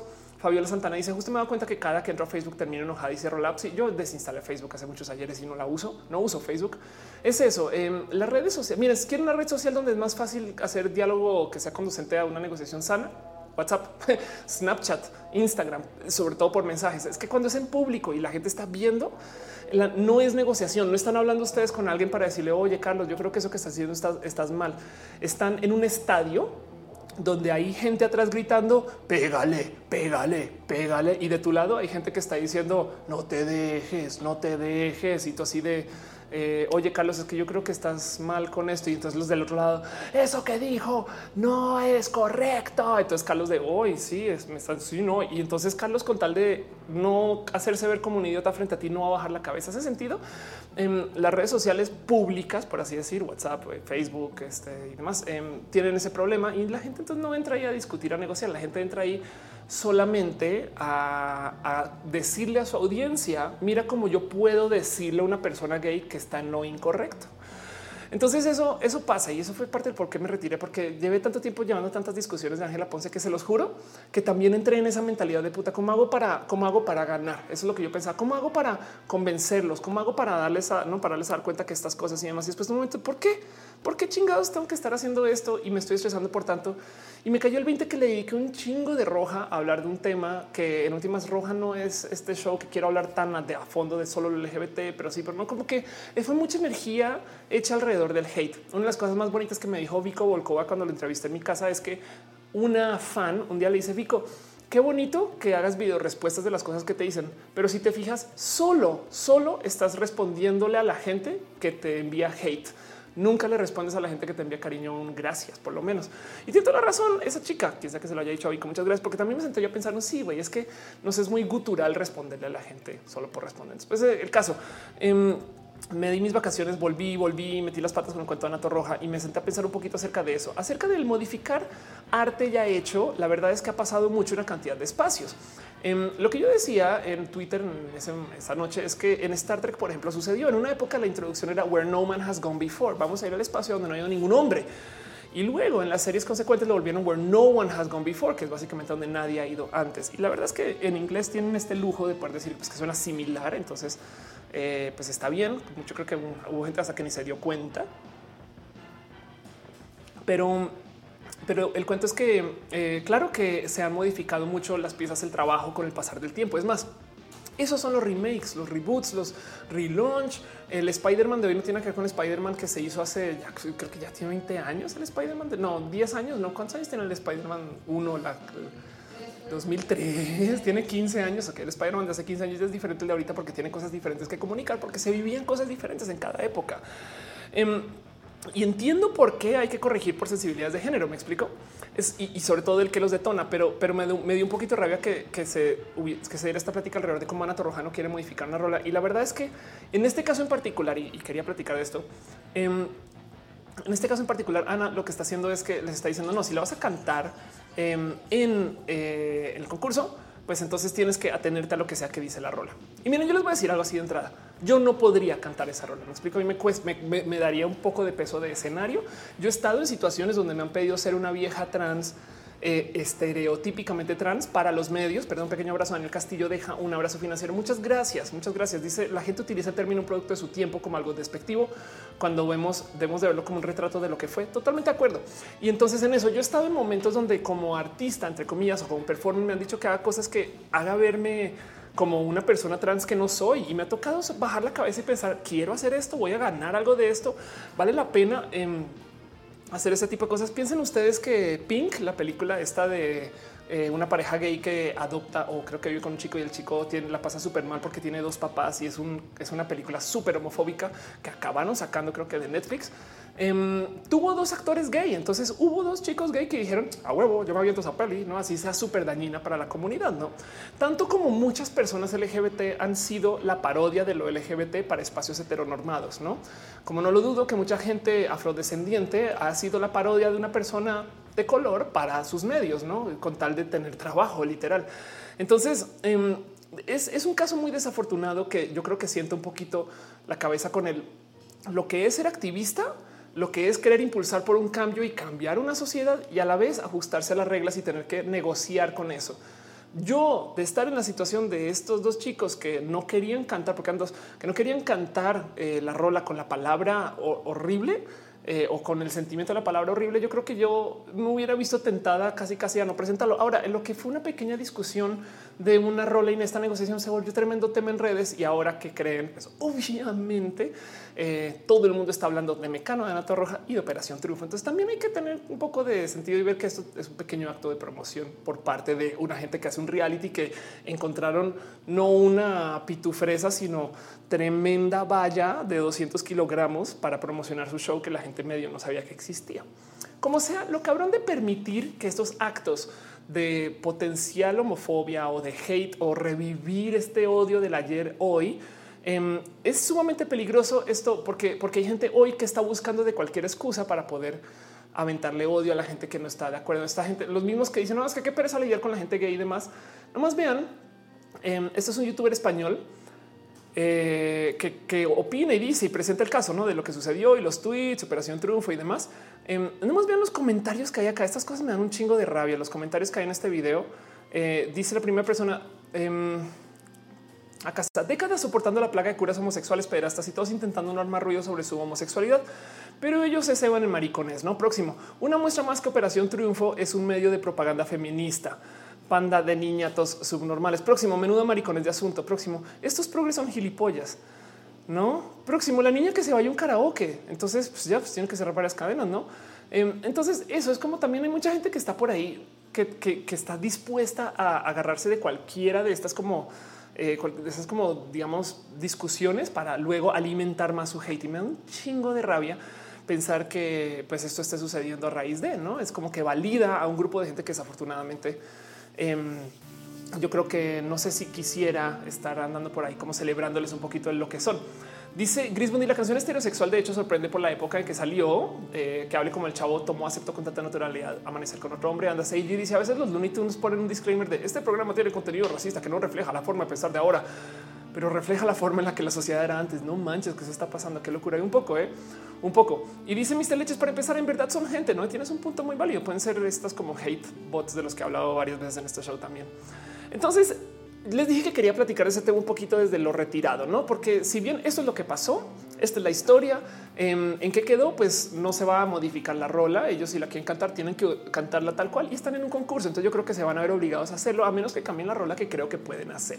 Entonces, a fin de cuentas, es un caso más pequeño de lo que es, pero despertó una discusión horrible acerca de si se debería de censurar o no a la gente o si se debería de pedir límites en el discurso y si deberíamos de limitar el, discurso de odio. Hay una de las cosas que yo he platicado mucho en este show acerca de las censuras, de cómo la censura es más peligrosa que eh, digamos que el libertinaje del lenguaje. Me explico. Es, hace, hace el que tú le otorgues a alguien una regla de perdón, pero tú no puedes decir X o Y tema que es más o menos arbitraria porque, porque pues son construcciones sociales. También le da permiso a esa persona de imponerte límites a ti también. Me explico. Si tú le dices a alguien no me digas puto, pues esa persona igual y bien te puede también tratar de censurar a ti con tus mismas palabras. No, así que em, es más, es más eh, rudo el enfrentar las cosas de frente que, el que pedirle a la gente que las deje decir. Y del otro lado está este pequeño como concepto eh, acerca de la discusión y el discurso, donde si tú le dices a una persona, oye, no me vuelvas a tratar de maricón, y digamos que ese güey sí te quiere tratar de maricón, conoce a otra persona gay y no sabe si le puede decir maricón, perdón el uso de la palabra, pero pues no sabe si, si le puede decir maricón y se limita su discurso entonces, sin saber de si esa es una persona a quien le puede dar ese trato o no, técnicamente ya lo está prediscriminando. ¿Hace sentido? En, en, su cabeza ya dijo, uy, este no va a aguantar, lo cual de cierto modo entonces refuerza Em, lo que se supone que era lo que querías detener, que pues güey, perdón, pero Tom, tenme respeto. Hace sentido. Em, la raíz del por qué la gente sale a usar estas palabras e insultar, yo creo que tiene poco que ver con el lenguaje, aunque soy la primera en defender el lenguaje incluyente. Lo único es que, que con estoy de acuerdo es que el lenguaje incluyente sea una imposición global, sino más bien debería ser algo visto como se maneja una jerga, no es la diversidad. Habrá gente que no usa el lenguaje incluyente, no pasa nada y como habrá gente que lo va a usar y tampoco pasa absolutamente nada. No Eso es, cuestión de más bien permitir que sucedan ambos casos, pero como sea, esto es algo que se ha discutido mucho y, le senté mucha cabeza al por qué chingados estamos otra vez peleando por estas cosas. La neta, porque busquemos un poco de patrones. A ver, ¿Qué está pasando aquí? Que las generaciones nuevas ya no quieren decir palabras altisonantes que ataquen contra la comunidad de una población este, que ha sido altamente discriminada, como puede ser la población LGBT. Pero la generación anterior dice aguanta para, ok, guardemos esto en un cajón. La semana pasada teníamos una discusión donde la nueva generación se a decir, perdón, pero las mujeres de hoy no tienen que ser como las mujeres de ayer. ¿Y qué crees? Somos muy diversas. Y la generación de ayer decía, hoy no me cambies la jugada.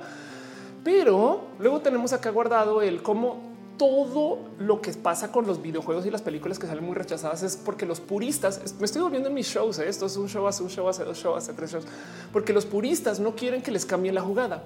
Entonces, si se fijan, tenemos como eh, un patrón muy cabrón de gente que no quiere que cambien las cosas con la gente que acepta el cambio de nariz, ¿no? Y eso puede ser una casi que hasta filosofía, punto de vida, modo de pensar, este estilo de enfrentar las cosas que comunica mucho acerca del cómo nos estamos formando y haciendo y cómo estamos viendo ahorita y cómo las redes sociales en particular que nos tienen polarizados nos crearon más a favor de eh, el cambio o más a favor del conservatismo literal. Porque, por ejemplo, miren, muchos casos de discriminación son muy fáciles de reducir a casos de discriminación de o casos de eh, que limitan a personas de grupos incluyentes contra personas de grupos excluyentes. Si ustedes reducen todos los casos de filtro a la inclusión versus la exclusión, van a poder encontrar que hay herramientas para lidiar con la homofobia que también se pueden aplicar a la transfobia, que también se pueden aplicar a los fans de Naruto. Me explico, porque habrá quienes son fans de Naruto de verdad porque vieron todo y pues esos son grupos excluyentes. Cada vez que alguien dice un grupo, un alguien de verdad está excluyendo. Mientras que la gente incluyente es quien dice no, yo no tengo ningún problema con que tengamos novatos en nuestra zona de trabajo y eso también lo hemos platicado acá. Entonces ese es un patrón. El otro patrón, justo el patrón de hoy, la cosa que como que encuentro que veo que es como que muy común es gente que no está dispuesta a aceptar el cambio. Y, yo creo que eso es algo que eh, se viene reflejando y platicando desde hace mucho tiempo. Fíjense que ahorita hay una locura sucediendo en eh, como en paralelo de, lo que es lo que pasa como con los contenidos en comedia. Em, y es que yo he platicado acerca de cómo los comediantes en particular tienen un punto difícil que negociar con la gente porque los comediantes se burlan desde lo racional y la gente ahorita no necesariamente está dispuesta a escuchar cosas este, que racionalicen actos que vienen muy desde lo sentimental. Y eso lo he platicado acá también. Em, el cuento es el siguiente. Imagínense que hubo una catástrofe, no? De repente eh, se hundió un barco y pues murieron muchas personas, pero sobrevivieron nueve personas una persona activista que apela a lo sentimental vería a esas nuevas personas y diría qué bueno que sobrevivieron. Simpatizo con ellos, qué frío han de estar teniendo, se deben de sentir solos, qué triste. Un humorista o comediante igual y se fija y dice, uy, qué cagado que de las nueve personas que sobrevivieron, siete eran pelones. Entonces te cae el 20 de a lo mejor algo, no? Y comienzas a, verlo desde lo racional. Entonces el humor en sí suele estar muy, muy, muy, muy enfrentado y muy chocado con los activismos, porque el humor racionaliza hasta las cosas más completamente irracionales que son la vida. Y por eso a veces es muy bienvenido el humor para enfrentar cosas que son difíciles, como la muerte, las pérdidas de este eh, bienes, las situaciones raras de la vida que te conoce, que todo eso si lo racionalizas, pues en últimas dices no es tan grave. Si lo racionalizas hace sentido. En cambio, si lo vuelves sentimientos, pues no tienes como tantas herramientas para enfrentarlo y pues por eso, por eso es que los comediantes suelen ser tildados de insensibles. Y eso ha pasado desde hace mucho tiempo. De hecho, este ejemplo que les doy viene eh, de un libro en particular que se llama Disparen al humorista, donde habla de justo de cómo los humoristas no son exactamente quienes tienen que tener o poseer la culpa, Em, de hacer sus chistes malos. Y todos conocemos a una persona que hace malos chistes. Pues bueno, ahorita está pasando esto em, que despertó mucho como interés activista, eh, porque en Guadalajara en particular los estandoperos eh, se literal, perdón la palabra, pasaron de a ver. Entonces el cuento es este. Esto es hashtag ya estuvo, dice jueves 27 de septiembre del 2018 en el open mic que se lleva a cabo todos los jueves en el bar de comedia La Vaca de Troya. El host junto a otros participantes de esa noche contribuyeron, como ya parece ser lo habitual, con comentarios lascivos y violentos en contra de varias de sus compañeras. Entre comediantes podríamos decir, si no se aguanta, pues que no vaya, ¿no? Y luego dice, pero dejaría claro que la vaca de Troya no es un lugar seguro para ninguna mujer comediante y el problema solo se grabaría. Entonces cuenta em, de, cómo literal pues maltrataron a algunas chicas eh, en Guadalajara, en la vaca de Troya, que me parece una lástima. Y muchas personas están usando este hashtag, ya estuvo, ya, ya no más. Si lo piensan de cierto modo, em, como dice acá, eh, las agresiones selectivas con las del jueves nos pone una situación complicada porque nos gusta la carrilla. Sí, pero lidiar con comentarios degradantes es otra cosa. Entonces queremos que la violencia de género termine en el discurso de los comediantes en Guadalajara y queremos que ya no existan comentarios violentos dirigidos hacia cualquier individuo. Queremos que terminen episodios como los del jueves pasado. Dice no se busca tener a quienes decían seguir haciendo rutinas o chistes alusivos al problema. Pero ahora yo les hago esta pregunta. ¿Se imaginan el stand-up mexicano sin chistes misóginos? Es todo, güey. Es más, el stand-up gringo para muchos casos. Yo sé que hay muchos modos elegantes de bajarlo. De hecho, mi comedia en particular no saben lo difícil que es de escribir y aún así todavía fallé épicamente en muchos casos pero no saben lo difícil que es escribir desde el punto de vista de no atacar grupos que ya están sobreexpuestos. No es como no te puedes burlar de la gente que ha sido más bulleada que tú, no te puedes burlar de la gente que ha pasado por demasiada violencia, pero en algún momento tienes que agarrar cosas eh, para causar humor, porque justo es ese cuento, no tienes que racionalizar.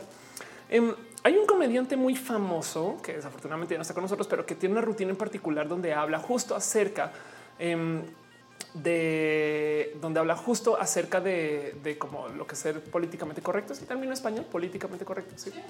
Em, que es George Carlin. Entonces, George Carlin, eh, la verdad es que es una persona muy leída eh, y bueno, fue una persona muy leída, muy bien presentada y, que trae una cantidad de pensamientos como escenario muy bonitos, donde él justo quería platicar un poco de, cómo el cambiar el discurso para que sea más incluyente eh, no es tan grave, pero cambiarlo para que sea más suave sí es un problema. Los eufemismos, eufemismos, los este, eh, el, suavizar las palabras sí puede ser sumamente complejo y sobre todo lo que es políticamente correcto lo veía como una amenaza a la comedia. Eso, em, eso es parte de su rutina y lo platicaba. Ahora lo veía desde este punto de vista muy noventero, no?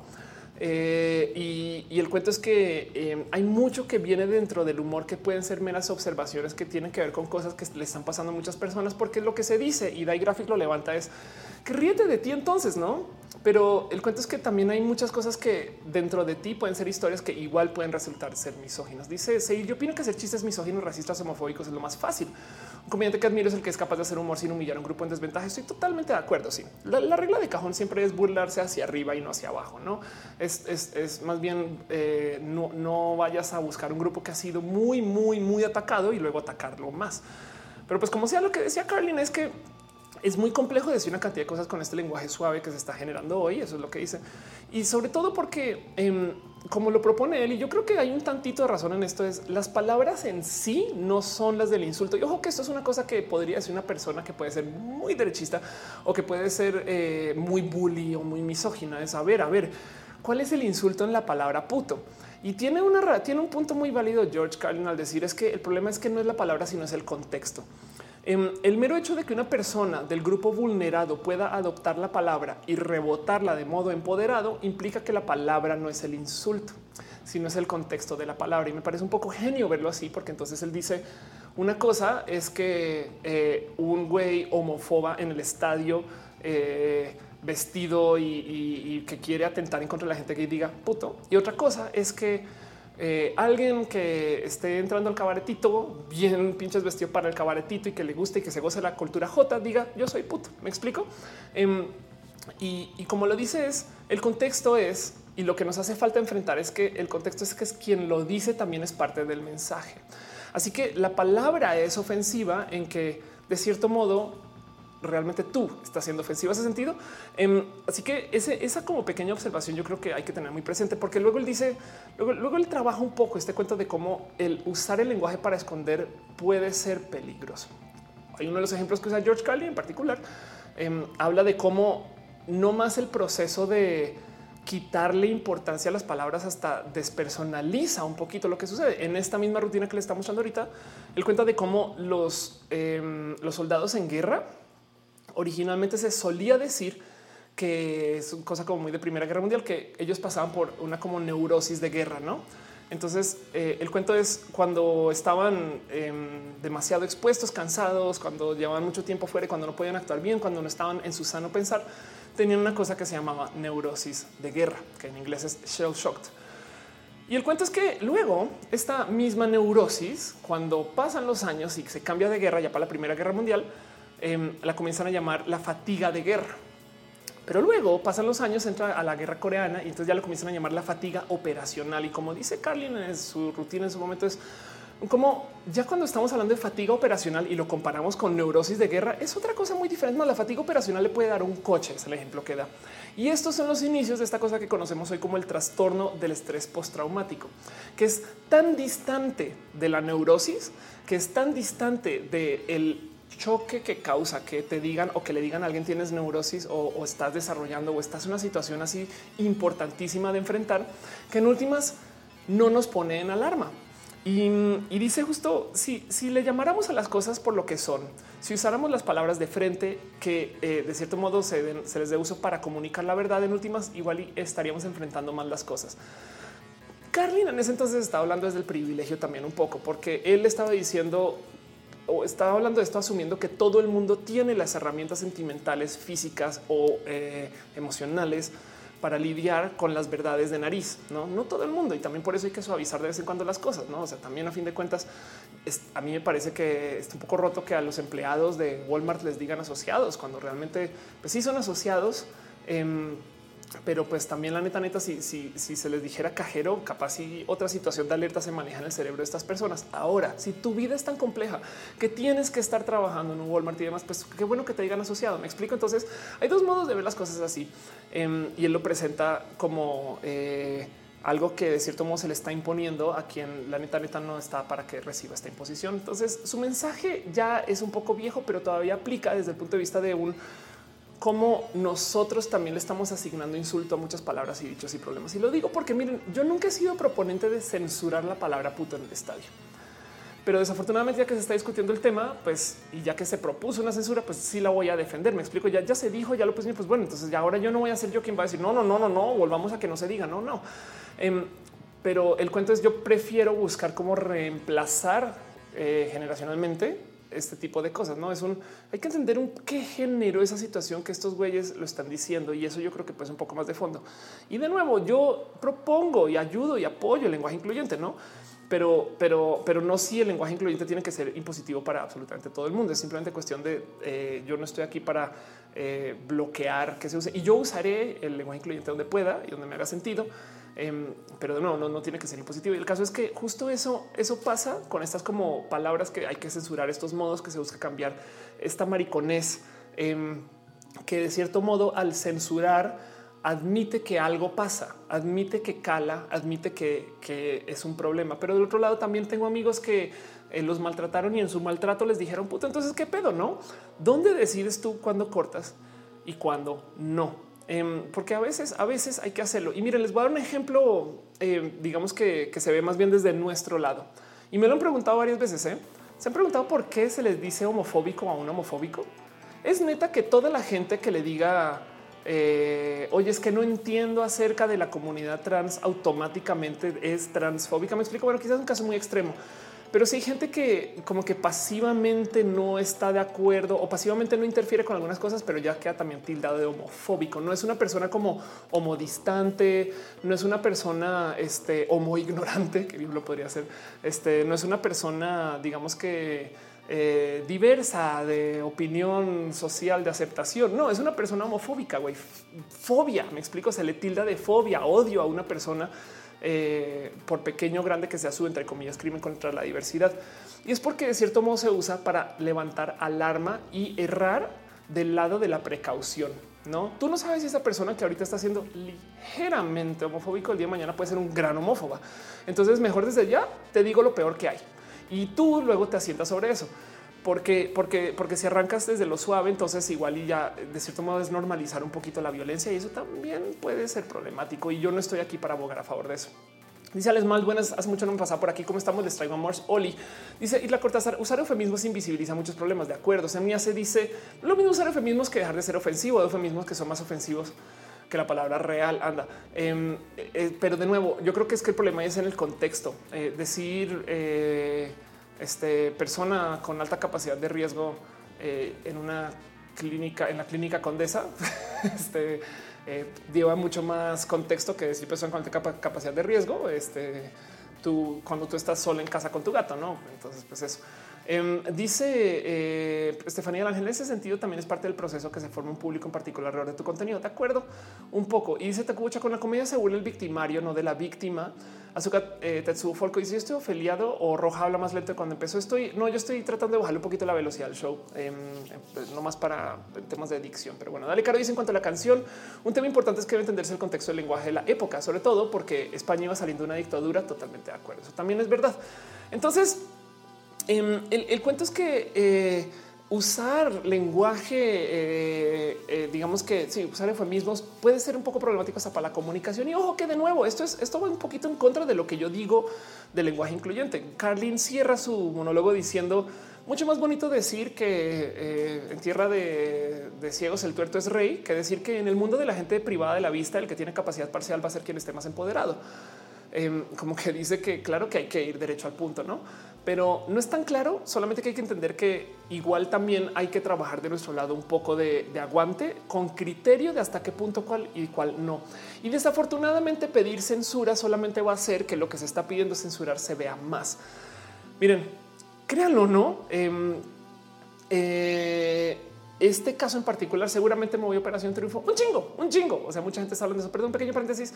Eh, Alexander Igualdo Villa deja un abrazo financiero. Muchas gracias. Muchas gracias, Alex pero pues eso es em, el, cuento es eh, tener, tener estos límites puede ser un poco complejo. Y fíjense que, y esto se los comparto también como dejemos, dejemos este como punto dos acá guardado. ¿no? El primer punto es esto fue lo que pasó con Operación Trufo. El segundo punto es esto es lo que está pasando con los comediantes y los comediantes y sobre todo los generadores de contenido tienen un punto de vista que me parece que vale la pena también platicar, donde ellos dicen la censura sobre todo la censura por ser una persona eh, dentro de lo eh, correcto, lo políticamente correcto, va a matar a la creatividad. Y fíjense que fui a investigar ese tema y me topé con que al revés, los límites generan mucha creatividad. Fue un poco sorpresivo eso. De hecho, todavía no como que no me gustaría aclarar un poquito más, pero pues em, si bien uno de los motivos del arte es esta necesidad de expresar, eh, el, que se repriman ideas implica que alguien le está calando, lo cual quiere decir que entonces si hay un efecto con lo que se está diciendo o haciendo. El que el que maricón se busque callar, yo creo que es porque de cierto modo todavía cala. Y eso implica que todavía hay una chava por ahí que hay que hacer en algún lugar o en algún momento. Y es importante que se hable del tema. Yo creo que también por eso lo quería platicar. Hay una frase eh, por este, creo que es Orson Welles, que dice que con 500 años de represión, Italia creó el renacimiento.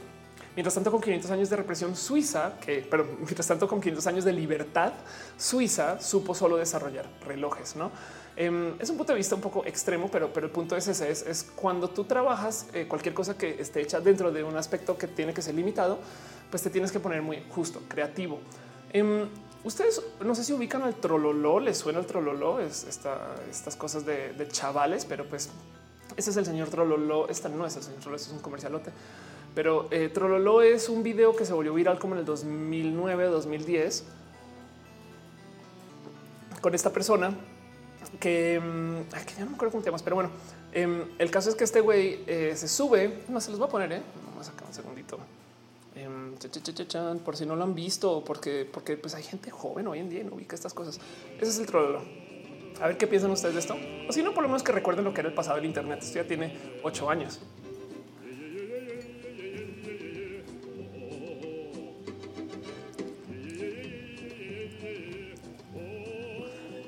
¿Alguno de ustedes se ha sentado a pensar qué está pasando acá? ¿O sabe la historia de, este video en particular? ¿Qué canta este güey? Trololo. Es un poco raro de...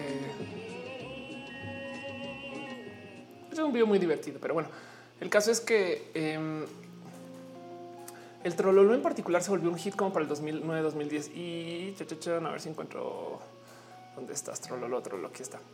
Em, ¿Cómo te llamas? Mr. Trololo. Ay, caray. Pues bueno, el caso es que la historia va así. Este güey compuso una rola que hablaba de la vida de un cowboy, no hablaba por encima más o menos. Y el cuento es que en algún momento lo censuran y le dicen perdón, pero no queremos eso. Estos son historias de la Unión Soviética. Lo censuran. Entonces él canta su rola sin usar las letras. Es una protesta contra la censura de la Unión Soviética em, y se vuelve muy famoso. Irónicamente, vuelve famoso con el 2010, muere en el 2012. Eh, me suena hasta bonito pensar que murió habiendo encontrado la fama en el último mero momento, puede que puede que sí.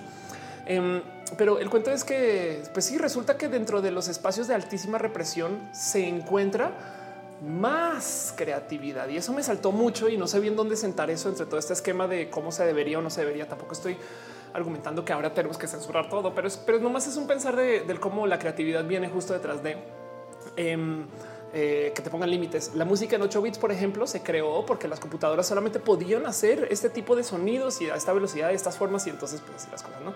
Dice Organixa Mármola, amo la versión de 10 horas del Trololo. Ándale.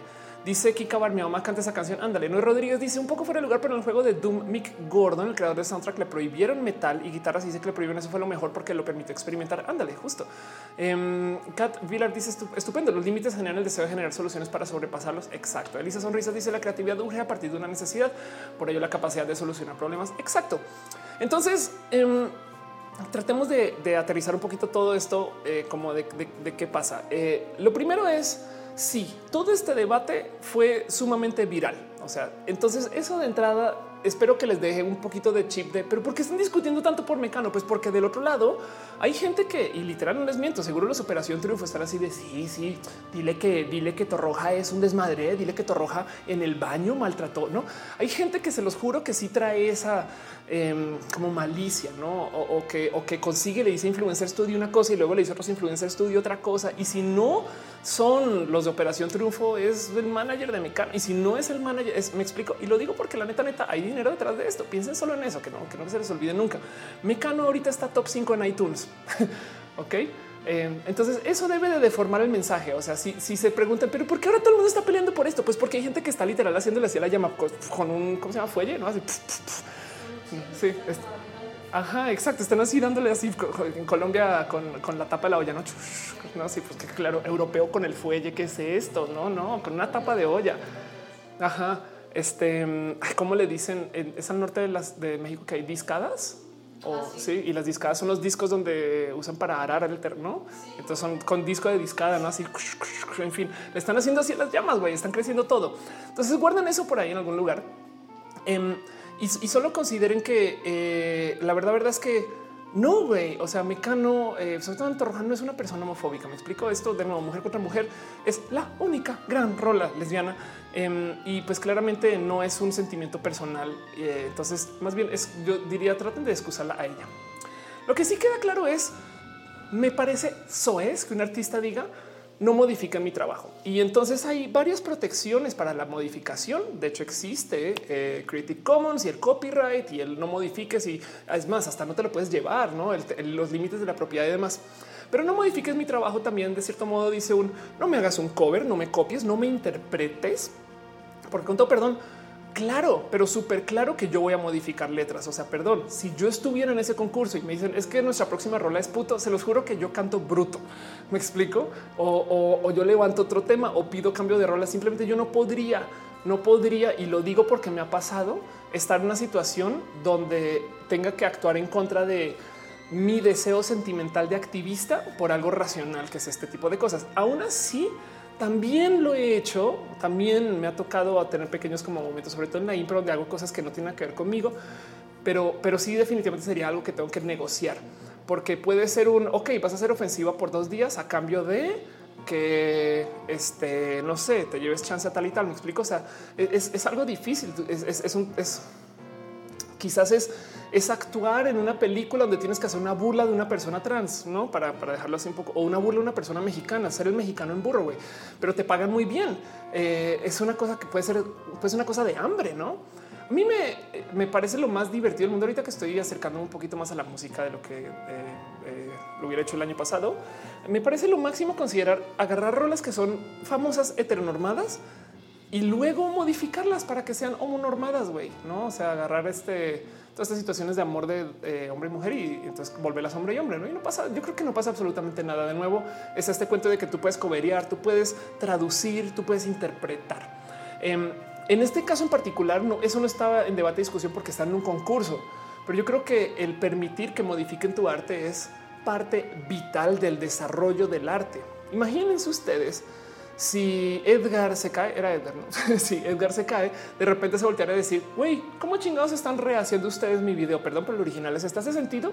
Em, eh, eh, eh, el hecho de que tú remixes algo no quiere decir que lo viejo deja de existir. Y hay casos donde claro que se, protege una creación con fines de, pues, de que el creador pueda mantener como su originalidad y, exprimir dinero de eso para poder vivir de su arte, porque si, las copias son inmediatas, entonces pues también de cierto modo atentas contra el mismo desarrollo, ¿no?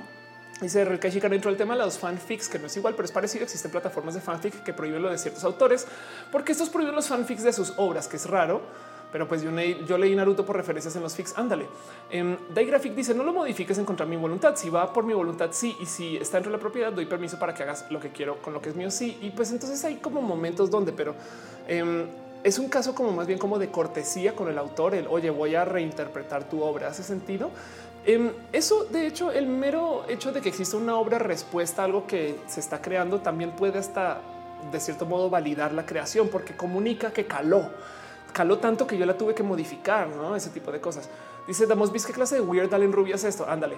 Em, José Carranza dice disculpe por llegar tarde. Oli Kevin Trill dice cómo esa canción siempre me amargo cuando la escucho. Todos mis amigos les cantan diciendo que no ofende porque es cotorreo. Y sí, justo, pues primero que todo me divertía mucho la gente, los mexicanos diciendo güey, esperen a que los españoles se den cuenta de que existe una canción de Molotov que la neta, neta, todo el mundo ha cantado en, una fiesta, en una boda, en colegio, me dice Noelia, en, tantos momentos de, de, Molotov cantando. Yo, yo tengo una historia eh, con esta rola una vez en un evento en particular. Eh, está con una chica trans que eh, ella está trabajando en el evento y la estaban haciendo sentir incómoda con cómo, cómo lidiaban con ella. Y no solo la estaban bulleando, sino que luego alguien va al iPod del evento y pone puto para luego voltearse y cantarle puto a ella. Em, fue sumamente despectivo y fue una situación de eh, un uso, si quieren verlo, em, agresivo de puto. No me explico. Pero entonces ahora atemos esto un poquito con todo lo demás que les conté. En este caso, la rola no es agresiva, es como el caballo homosexual del monte. La rola en sí hasta puede ser vista desde el humor y el mero hecho de que una persona que está dentro del grupo agredido la pueda cantar y no se tome como agresión implica que lo agresivo no es la rola, sino el contexto, quién la canta y por qué la canta. Yo creo que eso eh, puede ser una bonita regla de cajón para que tengamos acá guardados para saber si las cosas están siendo de cierto modo eh, transfobas o homófobas o demás. ¿Hace sentido? Em, eh, yo, creo que el mero hecho que puto en particular, algunos lo vean como ofensivo y otros no, responde a que depende del contexto de quién lo dice y por qué. La verdad es que la canción sirve para tipificar y para alimentar a los odiosos. Me explico. Entonces, en eso, pues sí que sería bonito que no exista, pero lo más importante ahí es más bien tratar de, y esto es algo sumamente difícil, más bien tratar de que la canción se vuelva obsoleta. Hay muchas cosas dentro de la comunicación del ayer que hoy en día ni al caso. Yo amo Star Trek con todo mi corazón. Ahí están mis juguetes y yo platico mucho de Star Trek, y es parte de mi vida. Pero les digo algo, ver las Star Trek originales, las de los 60 es hasta complejo de entender porque ellos hacen demasiado mofa de que hay una mujer al mando. Pero entiendo por qué en los 60 no existía una mujer menos afrodescendiente al mando. Me explico. Y aún así, em, eh, es parte de lo bonito de lo que es ver ese Star Trek si se, si se fijan con atención y detalle, las primeras, eh, perdón, los primeros episodios de Star Trek de los 60 sí tienen eh, personas mujeres al mando, pero también tiene una cantidad de mujeres asistentes, mujeres que le llevan comida al capitán y sobre todo hay un episodio en particular donde se discute cuánto, no si se debe o no, sino que cuánto le puedes pegar a una mujer. Em, con tal de que te en regla o algo así, ¿no? Entonces, pues claro que son cosas de la época. Ahora, modificar esa producción para que no incluya esas cosas me parece un poco cruel, porque además de cierto modo borra un poco de historia. Entonces tenemos que recordar y como dice Carlin, estas verdades de que son cosas que nos dicen de frente y no vuelven eufemismos ni referencias. Aún así, las Star Trek consecuentes ya no hablan de eso, ya no levantan esos temas y evolucionaron. Entonces, más bien la invitación sería, y esto va a ser muy rudo de decir porque como si fuera súper fácil, pero hacer el próximo mecano, que no dígame, que no diga este maricón, hace sentido, em, ese tipo de cosas. Yo creo que eh, no más con, eh, nuestra misma selección de consumo podemos obsoletizar un poquito algunas cosas que no nos gustan. Y aún así, les voy a decir desde ya, es muy pinches difícil porque una canción éxito es, es una pasiva y pasiva se usa a modo este Em, a modo despectivo. Para los que no saben de qué chingos estoy hablando, solamente es, una traducción en español de Boy is a Bottom, que aquí está, ¿no? Em, que es una canción muy divertida. Si lo quieren ver algún día, vayan, búsquenla y demás. Yo creo que estas son de esas que pongo así como súper andando en este show y entonces ahora me van a censurar porque por copyrights, YouTube y estas cosas. Pero miren, esta rola usa todas las palabras que serían insulto, no J pasiva, este se burla, no? Y, la pregunta es entonces por qué si acá y por qué allá no y ese tipo de cosas. Y justo eh, de paso, esta rola dudo que le hayan pedido permiso a, este, a, la creación original. Me explico. Entonces eso también está muy presente y hay que tenerlo como muy en vista, porque luego el cuento es em, estamos eh, tratando de evitar un cambio desde el punto de vista de Torroja y de la gente que defiende a Torroja. Y yo la defendí accidentalmente, pero porque yo pensé que era un ataque personal. Yo no, estaba, no entendido toda esta operación triunfo, entonces me disculpo por eso. Y hay gente que está diciendo, güey, ya vieja, evoluciona, cambia con los tiempos, entiende, adáptate y demás. Em, tuve un poco de esto presente el fin de semana. Fui con Noelia, fuimos a ver Lelutier, que para los que no conocen, Lelutier es básicamente este, la banda de los dioses, pero Em, ¿Cómo se llama el eh, viejo? Eh, viejos hazme reíres. Ok, viejos hazme reíres. Es este show. Vamos a ver si lo encuentro rápido, pero el cuento es básicamente el Lutier está, haciendo lo que es como su tour de despedida, por así decir, creo, entre comillas, pero un, muy bonito show em, acerca de eh, bueno, las cosas que las que se ríe el Lutier. Y, el, el cuento es que los chistes que levantaban eran en muchos casos sumamente homofóbicos, o sea, extremadamente homofóbicos. Ahí tiene un cuento de Radio Tertulia, por eso está hablando de que eh, traigo esa bonita palabra muy puesta. Em, y, eran cosas que eh, no solo eso, sino que levantan muchos temas racistas, levantan muchos temas este, em, que eran además como la neta difíciles de vender hoy. Pero de cierto modo, yo no quiero que le se modere y censure con sus palabras. ¿Hace sentido?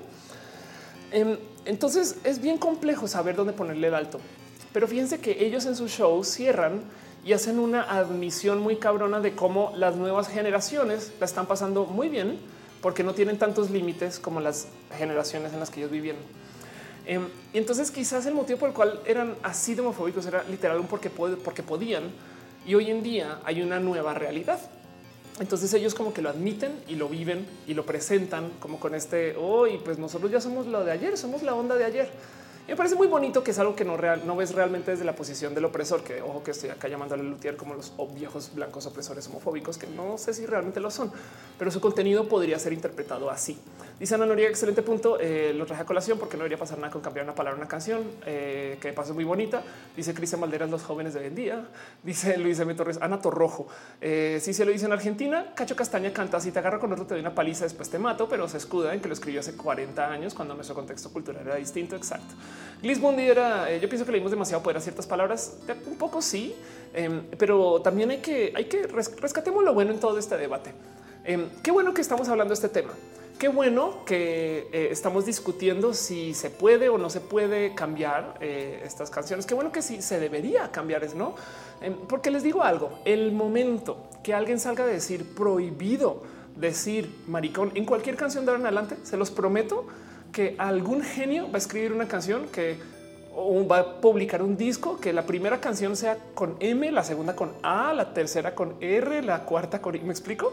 O sea, van a encontrar modos para decirlo y la gente va a querer responder con un a mí no me controlas, a mí no me dices etc. O sea, no puedes imponer que la gente no lo diga. Y, y de nuevo está esta situación de cómo en el momento que tú le dices a alguien que deje de decir algo que igual amerita o busca decir, como dice Carlin, esas verdades que hay que enfrentar a veces, eh, de cierto modo les estás pidiendo que prediscriminen a la gente sin verificar que sea la situación. O sea, también hay poco de trabajo interno y personal de por qué me cala que digan eso. Es una lástima porque eso también de cierto modo normaliza mucha violencia.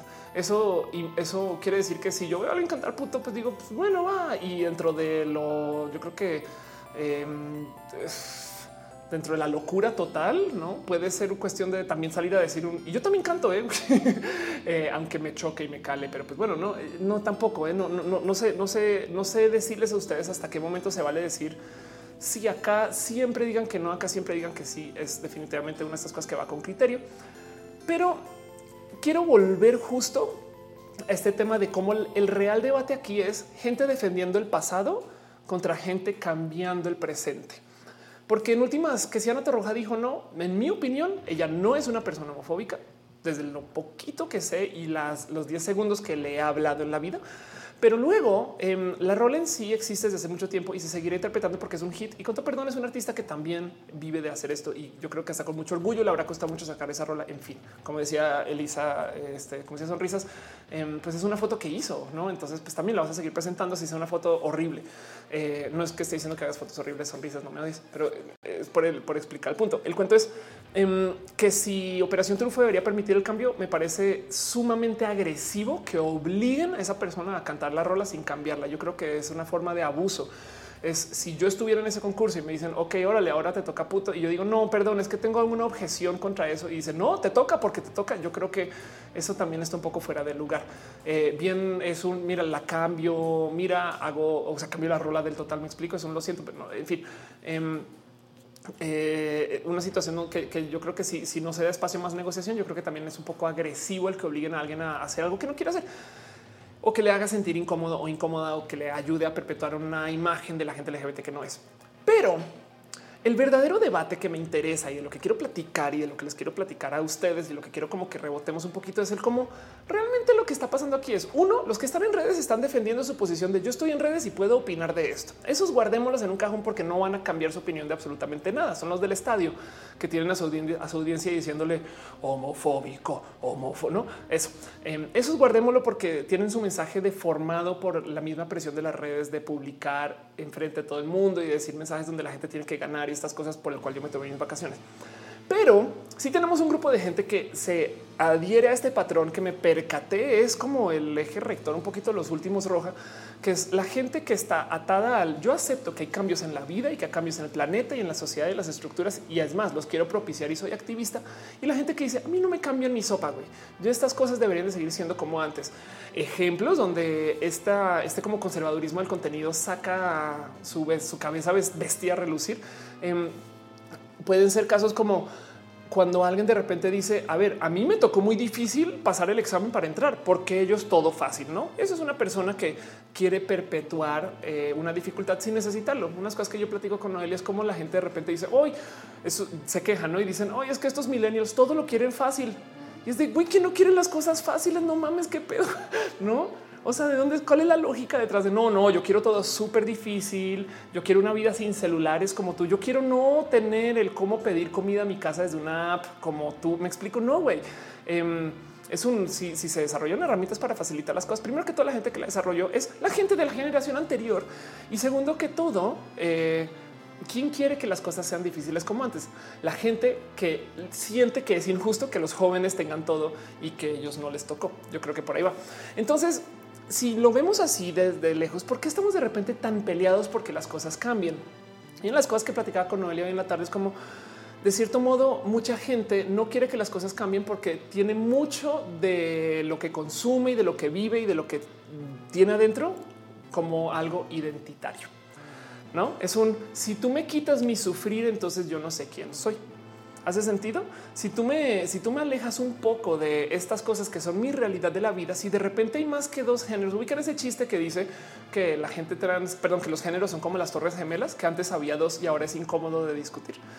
Em, es eso, es como un pues sí, güey, perdón, pero ahora sabemos más de la ciencia, sabemos más de la sociedad, sabemos más de lo que es el ser hombre y el ser mujer. Y sí, la verdad es que antes era muy, muy dado que teníamos dos géneros y hoy en día la verdad es que eso está muy en cuestión. Y antes también estaba en cuestión, solo que ahora lo tenemos presente y con mis universos se los llevaron derechito a la casa porque al parecer, al parecer, em, al parecer, eh, pues antes no se habían fijado que había gente trans. Dice Liz Jordan, no controles mi forma de vestir porque es sí, total, no? Y se salen las planes. Exacto. Andrea Lacha dice: Me hacía falta verte en vivo, hora de dormir, ve a dormir, descánsale. Mañana trabajas. Creo que bonito que estés acá. Em, el próximo año, si te hago vida, no me ves. Bueno, Néstor está dice: Es como cuando los médicos maltratan a los novatos en los internados porque ellos los maltrataron. Exacto. Em, la verdad es que eh, hay una división porque si hay gente que está muy indispuesta al cambio y pues suele, suele llamar a estas personas personas del ámbito conservador, no? A fin de cuentas, eso es lo que es. Pero hay que pensar por qué chingados, por qué chingados estamos ahorita discutiendo tanto acerca del cambio y del, y del no cambio y por qué de repente la gente le tiene tanto miedo al dónde fallamos en la educación que la gente le tiene miedo a lo que no ha conocido cuando se supone que eso es lo bonito. Ahí está, ahí está la investigación, ahí está la curiosidad. Y, yo creo y le di esto va a ser un pequeño salto cuántico de inferencia y, y esto es mera conjetura. Esto es una pequeña, pequeña eh, idea propuesta por Ofelia para ustedes y para platicar y dialogar a ver qué les detona esto a ustedes. E igual y a lo mejor llegamos a algo, pero estaba pensando que a lo mejor esto se está dando ahorita porque en una época solía decir que parte de él, porque tenemos tantas peleas por el lenguaje, es porque ya no tenemos un eje rector moral. O sea, porque la iglesia, afortunadamente, desde mi punto de vista, ya no tiene tanto control sobre nosotros. Entonces estamos negociando internamente entre nosotros el qué se puede y qué no se puede decir, hasta, hasta dónde están los límites de qué es indebido o debido, cuáles qué son los valores. Si la iglesia no nos da los valores, entonces nos los vamos a asignar nosotros. Entonces, cuáles son los buenos y cuáles son los malos. Y estamos negociando todo eso en redes sociales y eso ya lo había visto acá en algún momento. Pero el cuento es, yo creo y sentando cabeza un poquito que eh, esto va un poco más allá eh, de solo el que ya no tenemos iglesia.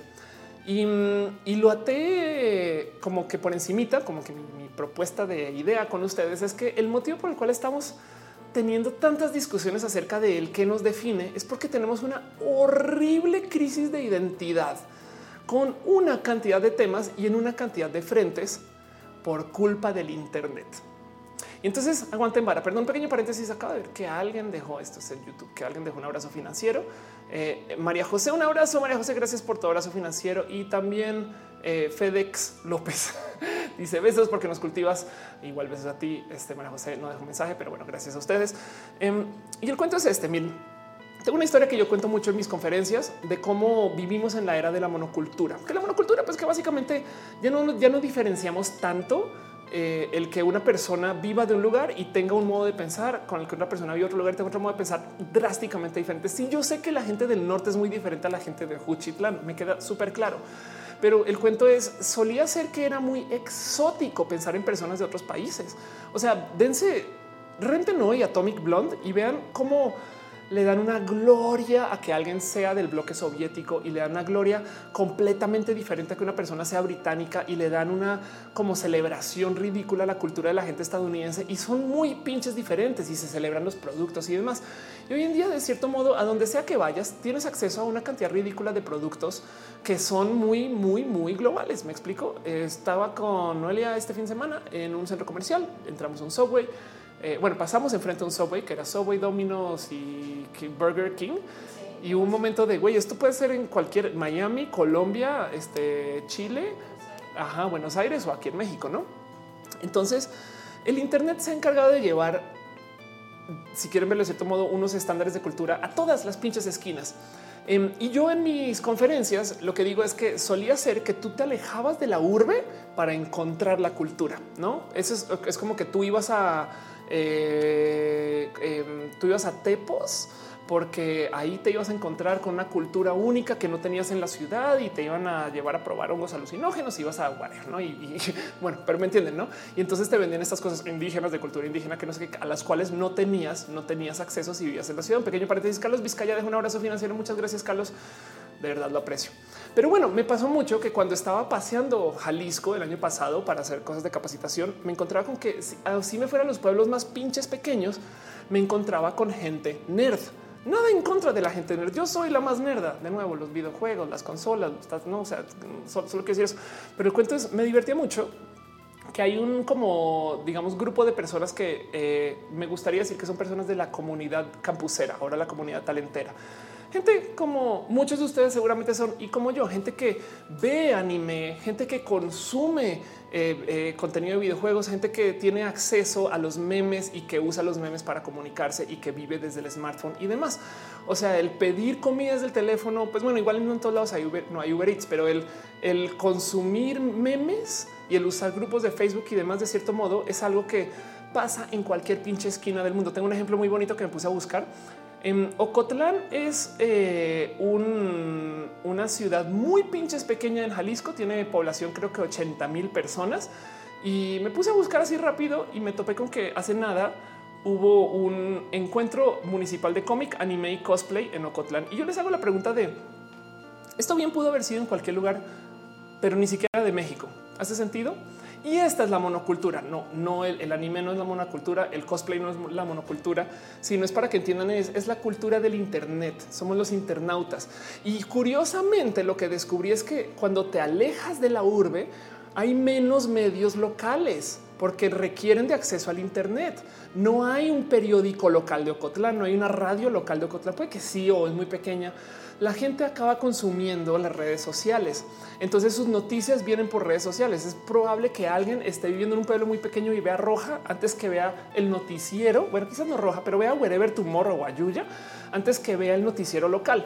Entonces, ¿dónde se encuentra la cultura? En la urbe que es donde vive la gente que está manteniendo la cultura viva por medio de museos, esfuerzos culturales, como el Centro de Cultura Digital, que está haciendo un taller para animar dibujos culturales mexicas. ¿Hace sentido? Es un bien pinche raro eso. Desde lo antropológico es hasta raro considerar que quien mantuvo el esfuerzo de que la cultura no se aplane no es la gente que está afuera donde se supone que origina esta cultura. Es un poco raro de considerar. Y entonces eso se da gracias al Internet. La monocultura implica que si tú llegas a Buenos Aires y no conoces Buenos Aires, tienes Google Maps, puedes pedir un Uber para llegar a tu hotel. Tu hotel va a ser sumamente similar a los hoteles que vas a tener aquí en Santa Fe, si es más o menos de un cierto rango para arriba. Y cosas y las cosas que puedes hacer, si bien la arquitectura puede que cambie, hay muchas cosas que puedes vivir como si estuvieras en un crucero donde literal así te levantan y te ponen a otro lugar y sigue siendo la misma experiencia donde van a hablar de temas muy similares, quizás con acentos más o menos diferentes. Es un poco raro de considerar que eso esté pasando ahorita. Por consecuencia, la monocultura, siento yo, siento yo, la monocultura igual y nos está dando una pequeña crisis de identidad. Eso es lo que yo creo que pasa. No tenemos esta situación de yo soy de acá porque no tenemos poder, porque podemos ser lo que queramos.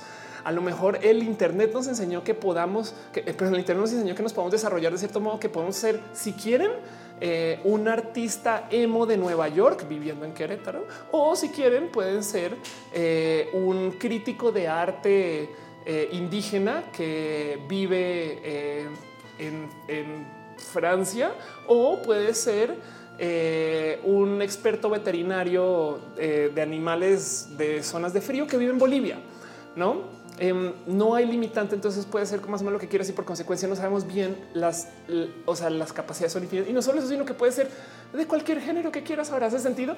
Entonces, a lo mejor eso tiene a la gente muy nerviosa con él. Entonces, qué chingados soy. Uno de los acercamientos para enfrentar el qué chingados soy se discutió y de hecho se eh, criticó en el viaje de Chihiro. Yo creo que eso lo he hablado en este show varias veces, pero pues por si no saben, el viaje de Chihiro, aparte de ser esta historia acerca del sexo servicio y aparte de ser esta historia acerca de la búsqueda de la identidad y, demás, em, también levanta mucho el cómo uno de los aspectos de la generación de la identidad está en el consumismo. Hay un personaje que literal, mientras más consume, más crece y en algún momento lo tienen que limpiar porque consumió, mucha basura, que es este personaje de la máscara. Em, y, además es crítica porque mientras más consume, más feo se vuelve también. Y, eso yo creo que se refleja mucho en esta gente que se identifica, que vuelve identitario sus pertenencias. Yo soy quien soy porque tengo un iPhone. Por ende, si tú tienes Android, eres un idiota porque me valida a mí o al revés, no? O eh, por eso me choca mucho que Apple no sea lo que es de ayer. Por eso me choca mucho que mis películas no representen lo que yo pienso que representan. Por eso me choca mucho que me cambien la jugada porque me están cambiando a mí personalmente, porque estoy pasando por una crisis identitaria Em, y, les digo que eh, mucha gente optó por literal buscar identidad en la masa. Entonces las redes sociales funcionan al ser identitarias en que la gente dice yo soy tuitero, yo soy de la cultura tuitera. Yo me considero un poco así. Eso lo vi mucho, lo pensé, lo pensé, presenté ahorita en mis como vacaciones y decía eh, de eso. Hablaba con este con Celuna, con, Celina. Eh, decía prepárate porque viene una oleada de hate de tweets idiotas acerca de la persona Mushe en Masterchef. Sí. Em, e, el cuento es, y, esto, esto como respuesta a que Sam decía, sí, hay mucha intolerancia este, que se dio en estos días. Y el, cuento es que hay gente que a falta de tener una identidad necesitan un truco para sentirse pertenecientes a algo. Entonces se unen a esta como mentalidad de las masas de ser bully, porque ser bully es vamos a golpear, vamos, no me explico. Y pues ellos no están manejando, pero también nadie está manejando. Así funciona la mentalidad de las masas. Es algo que se dio. Em, dice Liz Jordan, sus papás se vuelven cerdos capitalistas. Ándale. Dice Monserrat Morato, adiós individualidad colectiva. Ándale. Monserrat, y también hola ciudadanos del mundo. Exacto. Em, eh, mi clona dice sin duda la genética de clona 22 hizo que fuera más inteligente que todas. Hermosas tus reflexiones. Gracias por decirlo. Kevin Trill dice globalización lleva a la monocultura, que es el título del cortometraje independiente portada de Baisanda. Eh, pero en este caso tendría que ser la globalización eh, llevó a la monocultura en tachas. Em, si, es de Vice. Joana Vila dice es cuando vas de vacaciones en lugar de comer comida regional, llegas al McDonald's. De acuerdo, eh, pero, pero el, cuento es em, aún si vives, eh, o sea, si no, no de viajes, si te vas a Buenos Aires y te quedas un rato, te lo juro que vas a comer McDonald's más de una vez, no así, o sea, no porque estés allá vas a comer solo comida regional. Hace sentido. El cuento es que la monocultura em, aplanó un chingo la identidad. Y eso eh, yo creo que es parte de esta como crisis en la que estamos viviendo. Así que Noelia lo resumió de un modo muy pinche inteligente, pero es que ella está haciendo un doctorado en humanidades y sabe lo que habla y yo solo me estoy inventando todo esto para ustedes.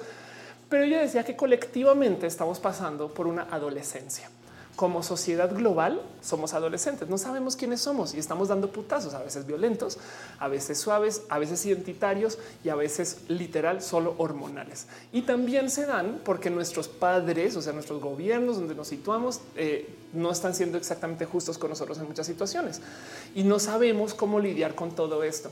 Así que la gran propuesta, lo que me detonó todo esto que salió a luz del cuento de eh, Mecano es que la neta, neta, la gente tiene muy poco sentido de identidad. y yo sé que es un salto de lógica amplio, pero pues lo digo porque si la gente supiera bien quién es, que los defiende, porque te a lo mejor tanto los viejos, que sobre todo los viejos les quitaron el tapete y, ahora no saben qué, hacer del mundo, no, ya no entienden nada y todo les parece complejo. Entonces, ay, qué pereza lidiar con esta gente. Em, como, como las generaciones más, no, no, cada quien no sabe bien de dónde agarrar y por eso estamos peleados todo el día. Y aparte que las redes son herramientas de pelea. Y quería presentarle eso a ustedes para ver qué sienten, qué piensan, cómo se sienten ustedes con Mecano, cómo se sienten con esto que les estoy diciendo y no más presentarlo aquí en roja. Yo creo que es de estas cosas que me gusta investigar un poquito más con el tiempo y ver cómo por dónde vaya, dónde nos lleva. Pero mm, he estado pensando el otro día que debería de ponerle un nombre a esta situación de, lo que te hacen las redes sociales. Las redes sociales te impulsan a que, a que te radicalices y a que eh, sobre todo em, no busques conciliar. Debería haber un nombre para eso. ¿no? Yo siempre digo, las redes sociales son herramientas de viralización pero, pero quizás hay algo más, no hay algo, hay algo más detrás de eso. Y, entonces eso se ata como este fenómeno de buscar la identidad. Y justo yo creo que em, si, si, si trabajas el hate de alguien por medio de un tranquilo. El que la gente use el lenguaje incluyente no quiere decir que tú dejas de ser quien es. Ah, quizás con lenguaje bastante más inteligente que eso puede solucionar problemas. Pero bueno, dice Oscar Osuna, el libro eh, de Sapiens habla de eso, que entre más avanzamos con la tecnología y globalización, las barreras de las culturas se van estandarizando. Vamos rumbo a una raza global. Pues sí, yo creo que estamos muy cerca. Sonrisas dice corrí como loca eh, de San Ángel Satélite para seguir viendo el show. Hola de nuevo, Oli. Eh, hablé de tus fotos ahorita. Matías Alfaro dice, pero a la vez que la aldea global nos desorienta nuestra identidad, no nos permite encontrar una diversidad más amplia que la que se tenía antes. Sí, es que el cuento es estamos eliminando la identidad por medio de oclusión. Es la verdad es que para mí, eh, ¿qué quiere decir eso? Primero que todo, no que acabas de decir, Ofelia, ¿cómo así que la oclusión? Em, quiere decir que tenemos tantas identidades que ninguna sobrepasa la otra. Por consecuencia, no tenemos identidades. Es como un estamos, eh, es como el villano de The Incredibles que dice que si todos son súper, nadie es súper. Eso todos vamos camino a ser súper eh, entonces ya nadie es especial. Eh, ¿Quieren ver un caso muy bonito de eso? Eh, hace nada hablé de Carcia, de, esta chica trans que salió, que tiene 40 años, que está actuando. Em, ¿Cómo se llama? Carla Gascón. Hace nada hablé de Carla Gascón y Carla Gascón le desarrolla mucho cariño cómo se está presentando en medios y es una persona muy talentosa y ojalá impulse los temas trans hacia la infinidad y sea una persona espectacular.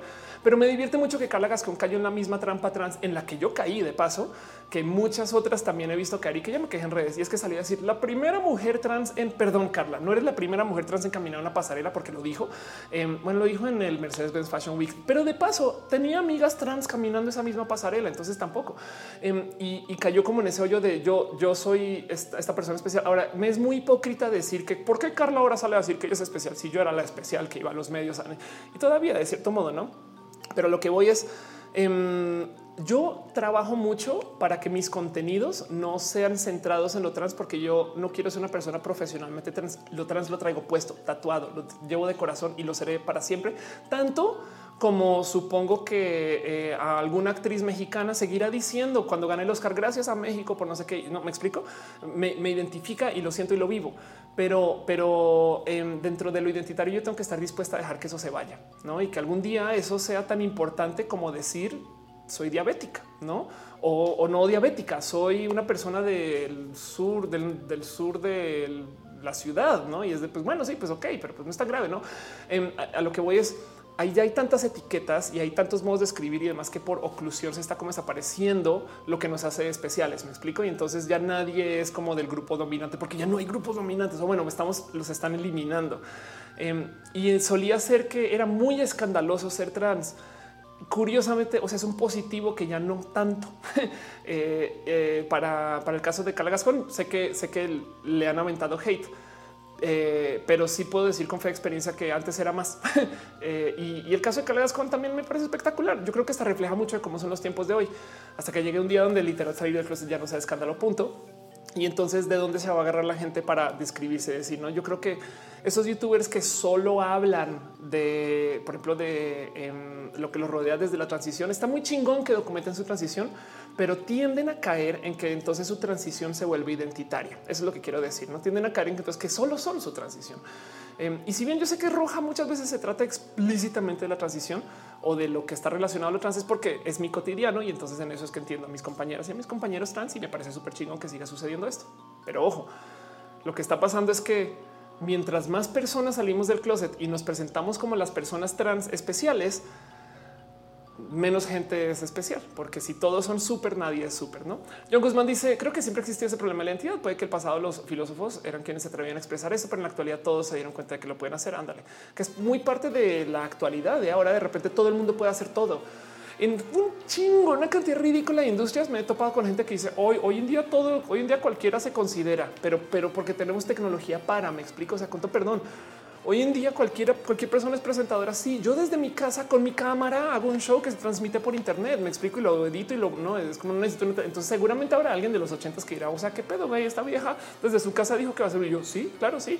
Em, lo mismo con la música, hacer música hoy en día es muy fácil con un chingo de herramientas. Em, lo mismo con el dibujo, lo mismo con tantas cosas que requerían de mucha eh, capacidad, pues hoy en día no, porque tenemos tecnología. Entonces, pues esas cosas, pues el caso. Em, dice Liz Jordan, me imagino el currículum de OFE que dice trans profesional. Ándale. Em, dice Liz Jordan, y si todos nos volvemos tan de naranja, pues el tan de naranja de Evangelion es una analogía de entrar a la singularidad por medio de perder todo lo que sea identitario. Entonces, en este caso, más bien es eh, nos volvemos, nos volvemos más. Mejor analogía es nos estamos volviendo granos de arena en el océano.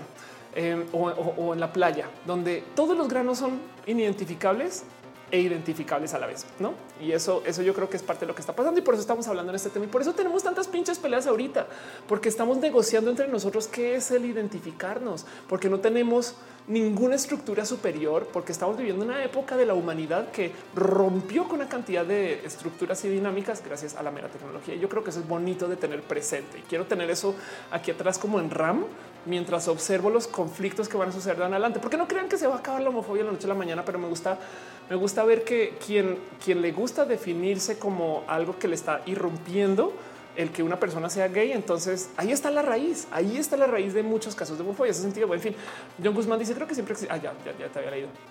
Dice eh, Lipi es cierto. Mi prima hace black metal desde su compu. Ándale. Un canal más dice saludos desde la República Dominicana. Un abrazo a la locomotora. Dice estaría chingón poner eso en tu currículum gay y memero profesional. Pues, pues, sí, Oscar Osuna dice el libro de los sapiens. Ah, ya te había leído. Eh, Matías Alfaro dice eh, a la vez día ya te había leído, pero ¿qué, es esto ya? Esto en la chat. Sí, Johanna Vila dices cuando nos estabas de vacaciones. Sí, ya viste el, ya viste el castillo vagón, el castillo vagón. Exacto. Yo que saltó dice qué tal si a mucha gente le moleste lo trans por lo mismo que dices que hace que se cuestionen ellos mismos. Sí, puede ser, puede ser. Em, yo, por ejemplo, tengo esa teoría que ya había presentado varias veces de cómo siento que hay mucha más gente que es bisexual de lo que se sabe o pansexual, bi o pansexual donde digamos que la gente es naturalmente, voy a flotar otra teoría que ya había presentado acá, digamos que la gran mayoría de la gente es bisexual, digamos, solo por un decir. Y para este caso tomen bisexual y pansexual como lo mismo, yo sé que no es lo mismo, pero pues para que no peleemos por eso. Digamos que la mayoría de la gente es bisexual. Hay un grupo muy pequeño de gente que es naturalmente heterosexual, hay un grupo muy pequeño de gente que es naturalmente eh, homosexual. Quien es heterosexual eh, puede ser o no homófobo, pero quien es bisexual en algún momento de su vida erotizó a alguien del mismo sexo o género y luego se lo castigó para ser heterosexual porque existe la norma, no va a entender por qué una persona naturalmente homosexual no se castiga. Hace sentido, es un ok. Yo como hombre me aprendí a castigar mi gusto por los hombres. ¿Por qué chingados ese güey no a ver, pendejo. Y eso puede ser raíz de mucha homofobia. ¿Hace sentido? Em, pero bueno, eso es solo una como teoría. Y el cuento ahí es que eh, justo viene que mucha gente sea eh, bisexual así, ¿no? Y, entonces la, homosexualidad les hace cuestionarse mucho, mucho el y si yo a lo mejor y hasta con miedo porque no se les enseñó a aceptarlo. Entonces en eso, pues es posible que la transfobia también, igual y alguien algún día se quiso de chiquito, no sé, poner labial eh, sus papás lo regañaron y entonces ahora le tiene odio a lo femenino en general y le caga más que un güey si lo haga porque nunca hace. No, entonces eso también es muy posible. Todo esto es conjetura, expresión. Todo esto es no más que yo aquí fumándomela este, con ustedes casi casi. Takubo Chacón dice estamos siendo parte del proyecto de instrumentalización humana. ¿Qué tal se te envía Evangelio un poquito? Sí, dice Malucas Barrera. Saludos. Ofe, te estoy viendo con tu padre. Ay, qué pena. Dile que un abrazo. Ricardo dice qué opinas del video porno de Vico?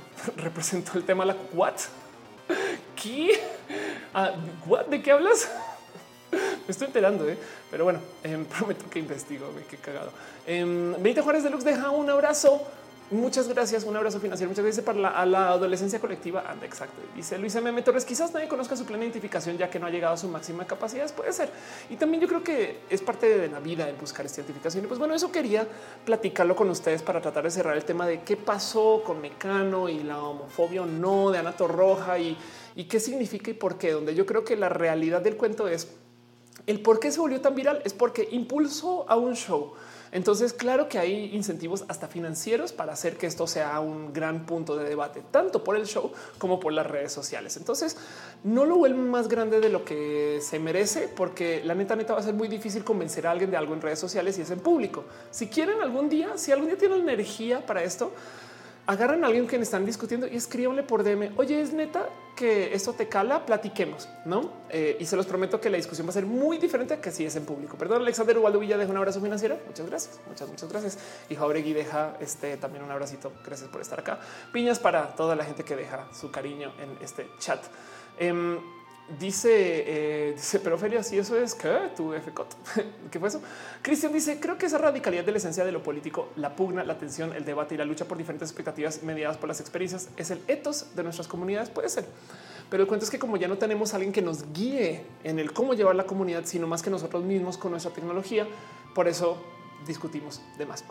Entonces, dejando de lado a la gente que está, digamos que discutiendo desde lo estructural, porque las redes lo impulsan o porque el sistema los impulsa, hay gente que está discutiendo porque al, al, enfrentar la realidad del mundo de hoy, que ya no es tan bonito decir puto maricón, entonces, entonces pierdo yo un poco de mi identidad. Hace sentido. No se trata de decir o no puto más, sino es de porque los atentas desde lo personal, porque entonces se tienen que preguntar quién soy. Y es una lástima porque entonces, eh, pues que, tan, tan fácil que es que se investigue eso, no es cuestión de seguirle experimentando, pero no se enseña la experimentación, se enseña el conservatismo de lo que ya hay y eso es una lástima. Pero bueno, Benita Juárez de que dice las piñas son agradecimientos a quienes dejan abrazos financieros. Exacto. Em, y dice si es natural es me dormí. Pues sí, yo creo que con eso justo creo que quiero cerrar este tema no más eh, cerrar todo eso que está platicando. ¿Qué piensan ustedes de esto? Dejo con ustedes un poquito de discusión de más y vamos a avanzar un poco más con lo que viene del show. Tengo otras dos secciones que presentarles. Vamos a hablar un poquito justo acerca de todo lo que ha pasado esta semana, porque las quiero tomar en desorden de adelante a ver cómo se sienten. Pero qué opinan ustedes de Ana Roja y demás. Entonces, con eso les dejo mi pequeña loquita teoría acerca de por qué estamos peleando todo el pinche día. Vámonos con una sección que debió haber sido como primero comienzo, pero que ahora llamo así en mero cariño el repaso latinoamericano, donde literal me doy una pasadita por las cosas que pasan en Latinoamérica porque deberían de ser eh, balazos o abrazos, depende de cómo sea que lo vean, pero son cosas que yo creo que vale la pena platicar, no más porque Latinoamérica está muy chingón, tenemos una cantidad de cosas bonitas que aprender de o vivir con o por lo menos acercarnos y pues vámonos un poquito con esas cosas que han pasado en la semana, literal es un, pequeño repaso de noticias. La primera noticia viene de Uruguay, donde esto suena un poquito raro, pero pues en Uruguay están desarrollando un pequeño proyecto para el Sega, donde dicen desempolva tu Sega, el video uruguayo revive la vieja consola y literal publicaron eh, un juego eh, por Estudio Egg, que se llama Kung Fu UFO, que sale para el Sega. En, este caso, para el Sega, supongo que es el caso, estamos usando Sega Genesis. Es un, juego espectacular, está muy bonito. Eh, es un proyecto súper independiente eh, que además te queda con un poquito de qué pedo con em, que alguien esté haciendo este tipo de programación. Pero ya saben cómo son los estudios independientes de Kung Fu UFO. Quería nomás, nomás compartirlo porque siempre he sido bien pinche fan de las consolas de videojuegos y me divierte mucho que la gente esté como Em, es más, eh, allá, bueno, ahí tengo un Nomad que funciona con juegos del Genesis y mi Genesis, ah, bien, está abajo. Si alcanzan a ver, ahí hay un Play 3. Ahí estoy señalando ahí en Genesis. Este y pues bueno, solo tengo mucho cariño. Quería nomás presentarlos. Si alguno de ustedes que conozca sepa de alguien que está relacionado con este juego, me encantaría hablar con ellos. Otra noticia de cosas que pasaron esta semana, dejo con ustedes un poquito el que me puedan opinar, qué piensan acerca de lo que pasa con eh, hacer un juego de Genesis ahorita para los que viven cerca o, conocen a alguien de o entienden. Em, en Panamá anunciaron que van a publicar, bueno, no, relacionado con Panamá anunciaron que van a publicar esta cosa que se llama eh, The Laundromat, que es básicamente una película acerca de los Panama Papers, que es un caso de corrupción inmenso que le va a impactar a toda la gente que vive en Panamá. Si usted es colombiano, vas a ver que en Colombia se la pasan, se la pasan peleando con que la gente ya por favor no diga que en Colombia se consume cocaína eh, o se produce más que se consume, perdón. Y, la verdad es que sí un poco de cansancio, no decir hola, soy colombiano, automáticamente te hagan el chiste. Hoy, ¿qué tal Colombia? No, y así de ya, güey, ya por favor. Em, pero eh, porque es un mal chiste. Es un güey, lo he escuchado dos mil millones de veces. Eh, en Panamá, prepárense porque entonces ahora todo el mundo hablar acerca de Mossack Fonseca y de lo que pasó y los casos de corrupción y demás. Es una historia muy bonita y esas cosas. Pues cosas. Dice Ana, dice, dice Liz Jordan. Yo alcancé a ver a Birdo. Ahí está Birdo. Dice Cristian Valderas. Cuando tomé clase de física estadística, se dijo que la diversidad es algo esperado. En el teorema del límite central lo garantiza. Nos recomendaron en el libro Gen, que todavía no leo. Exacto. Benita Juárez de Lux dice saca las noticias de guerra Argentina. No hay noticias en guerra Argentina, hay pura pelea ya, pero bueno, también tengo cosas que platicar de eso. Pero bueno, vámonos con otra próxima noticia. Eh, que es, que que guerra Argentina, ficha cómo me divierte. Em, en Bolivia, otra noticia, vámonos un poquito a nuestro este, eh, compañero del sur. Em, no sé si ustedes saben, pero Bolivia es uno de los países que demuestra más crecimiento económico al año. Está presente este año eh, crecimiento económico en el orden del 4.7%, que eso es anómalo en países, este, no, no quiero decir desarrollados, pero en cambio en vías de desarrollo. Pero también porque la neta, neta, si bien es una economía pequeña y la creces, sabes, este, o sea, porque dos por uno es un chingo de crecimiento, pero todavía tienes dos, no? Entonces em, sigue siendo una economía relativamente pequeña, aunque aún así crecer así es sumamente útil y demás. Y el caso es que anunciaron que van a tener dos aguinaldos este año, lo cual quiere decir que eh, me gustaría ver cómo se comporta eso. No imagínense si en México de repente dijeran, ah, bueno, de paso, este año van a tener que entregar doble aguinaldo. Y es un poco raro eso, ¿no? Es una situación que me gusta mucho observar desde el punto de vista de la economía. En Bolivia, claro que se puede hacer porque no hay, la neta, neta, tantas personas a quien, como con quien negociar y con quien platicar y, este, discutir de eso, ¿no? Em, pero bueno, es, como eh, siento yo que, Bolivia es un raro experimento dentro de ese tipo de cosas y demás. Pero bueno, otra noticia que me parece eh, así como súper sacada, del, o sea, explosiva de rara en, Venezuela ya se dio una medida oficial de la inflación. Ya hemos platicado acá de qué está pasando con la inflación eh, y por qué y que no cambio de moneda y demás. Pero pues bueno, el caso es que la medida de la inflación de este año para Venezuela es del 48, perdón, de 488 mil 865 por ciento lo cual quiere decir que Venezuela está viendo una inflación diaria de lo que México ve en el año y eso decía México tiene un mal año de inflación. O sea, Venezuela está viendo eh, casi el 4% de inflación diaria, lo cual es ridículo. Es la pérdida total del poder adquisitivo de cualquier cosa. Y entonces he visto todo tipo de historias. Em, puse algo de esto en Twitter, no diciendo güey, qué locura que esto pueda pasar. Yo no desde lo de la economía, no? Y de repente, ah, caray, puse acá el link que no era. Em, de repente, eh, alguien me responde, ay no, me lo llevé, pero de repente me responde un venezolano, alguien rescáteme por favor. Y no es meme, de verdad si quiero salir de Venezuela y fue de wow. Em, es muy normal ver a venezolanos emigrantes ahorita. Sí, en México también es caso, en el resto de Latinoamérica todo el mundo habla de cómo de repente llegan un chingo de venezolanos a su país y entonces eso yo creo que también tiene un poco de impacto y parece que vale la pena platicarlo solo por eso. Pero bueno, Otra noticia que yo creo que ya les adelanto un poquito es ya viene el voto por el nuevo aeropuerto internacional de la Ciudad de México, del cual yo todavía debo un video que debería estar sacando, ojalá hoy o mañana, em, porque sí creo que es muy importante lo que fui a platicar, ver y demás, lo que grabé allá, el material que levanté, que desmiente mucho de todas esas como grandes leyendas acerca del aeropuerto de la Ciudad de México. Em, para los que no saben, se está construyendo un aeropuerto carísimo en México, que va a ayudar a cuadruplicar la capacidad del aeropuerto actual, que está rebasado. Em, y básicamente ya se ya lleva cuatro años en construcción, ya está diseñado, ya está hecho y tiene camino para cierre. Eh, está puesto en un lugar que es más o menos lógico. Em, tiene muchas cosas que están, yo creo que están muy bien pensadas desde cómo se desarrolla y más. Y viene un video mío con mucho de esta plática. Y si quieren, puedo responder preguntas de esto, si quieren hablar de esto, porque igual ya lo hablé con ellos. Em, full disclaimer, mi familia también está enredada con el proyecto del aeropuerto, entonces también pues que lo sepan, pero el caso es, viene ahorita, viene un voto eh, y, básicamente es una consulta bien pinche jodida porque lo que quiere el gobierno actual es cambiar ese proyecto para que la gente vaya a un aeropuerto que está a 50 kilómetros de la ciudad, para que entiendan eso es un aeropuerto que está a una hora de distancia y de que de paso no se descontinúe el uso del aeropuerto actual. Entonces sería tener una como entre comillas tercer terminal que llega a 50 kilómetros, que quiere decir que si tú llegas a un vuelo puede que tengas un cambio o un transporte de una hora mientras llegas a Santa Lucía, luego vas a la ciudad y luego vas a la... Hace sentido, es un poco raro eso, pero pues puede suceder en potencia. Me parece un poco como que, o sea, hace más sentido que conecten el aeropuerto de Toluca que el de Santa Lucía, que en fin, y pues eso va a pasar ahorita. Entonces ténganlo muy en presente, muy en radar, porque en últimas estas cosas, pues, ¿qué les digo? Son, a mí me gustan los proyectos de infraestructura en general. He hablado mucho, pero pues solamente lo quería presentar y así, ¿no? Dice Ciencia Naturales, ¿qué significa que una moneda quite cinco ceros de sus billetes? Pues que básicamente es una moneda que tiene muy poco valor, o sea que la gente no le cree al billete que vale lo que vale. Hace sentido. Los billetes en últimas son denominaciones em, ficticias para los cuales todos hacemos un acuerdo mutuo de que va a tener cierto valor, pero pues si hacemos ese acuerdo y luego de repente ingresan muchos billetes a la economía, que es lo que pasa en Venezuela, pues entonces todo el mundo decir, pues güey, perdón, pero acá tengo otros 10 mil más. Entonces la neta, neta, eh, eh, se crean como pequeños factores que eh, impulsan que se dispare eh, el valor de las cosas o la capacidad adquisitiva de los bits de piso, por como lo quieras ver en ambos sentidos. Es diferente. Es, como un em, si tú tienes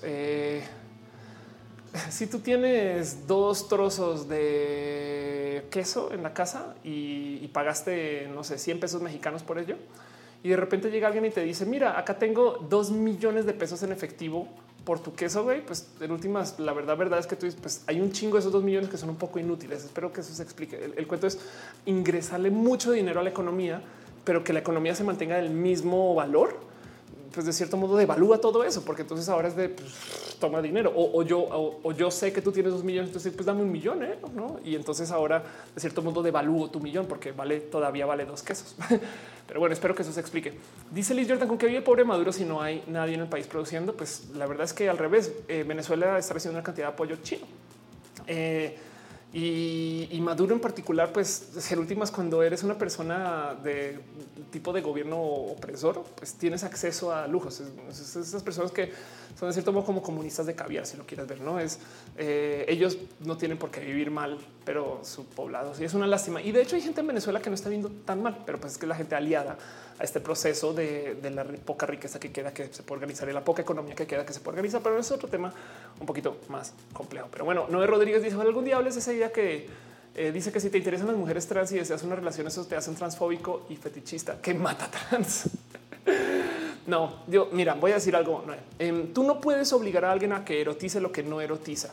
El, el, con quién tú vas a salir ya depende de tu cuerpo, no de lo que tengas en tu cabeza, que es una lástima para muchas cosas. No, si a ti, te, si tú erotizas a las mujeres cis, pero no a las mujeres trans, em, obligar a que si erotice a las mujeres trans puede ser hasta un acto de violencia. No, así que em, como no lo erotizas, entonces, pues no hay cómo decirle a esa persona que está siendo transfóbico o transfóbica.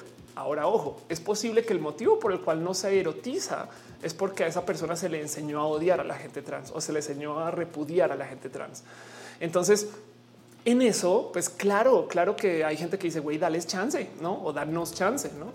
Pero de resto, eso que ves en Grinder, que de repente eh, Grinder es como una lista de exclusiones, como que se asume que vas a coger.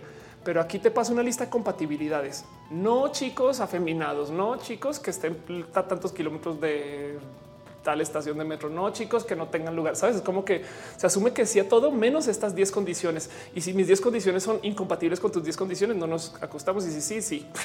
Em, eh, pero, pero se dan porque dentro de lo que erotizamos, claro que podemos ser muy pinches precisos, no? Mientras que dentro de lo que, o sea, es muy diferente acostarse o querer acostarse con alguien, erotizar a esa persona que decirle no quiero que entres a mi casa. Eso sí es discriminación, pero bueno. Cyberpunk dice qué opinas de que López Obrador quiere implementar blockchain en su sexenio. Este, pues bueno, mira, yo quisiera ver en qué casos, ¿no? En últimas blockchain esas palabras mágicas que no sé si este eh, ahorita merite para algunas cosas, pero bueno, sí, sí sirve para ayudar con cosas que están relacionadas de la corrupción. Pues quien quita. Eh? Alondra Veras dice eh, por qué las carnitas se les dice carnitas, porque carnotas, este, no sé, Qué raro es ¿eh? y carnitas. Nada, pues porque queremos a nuestra comida. Entonces, Ajá, es con cariño. Las queremos tanto que son carnitas exactas y las cosas. Pues bueno, Renkai Chicana dice pasó en México. Existió la época donde existían los nuevos pesos. Totalmente de acuerdo. Exacto.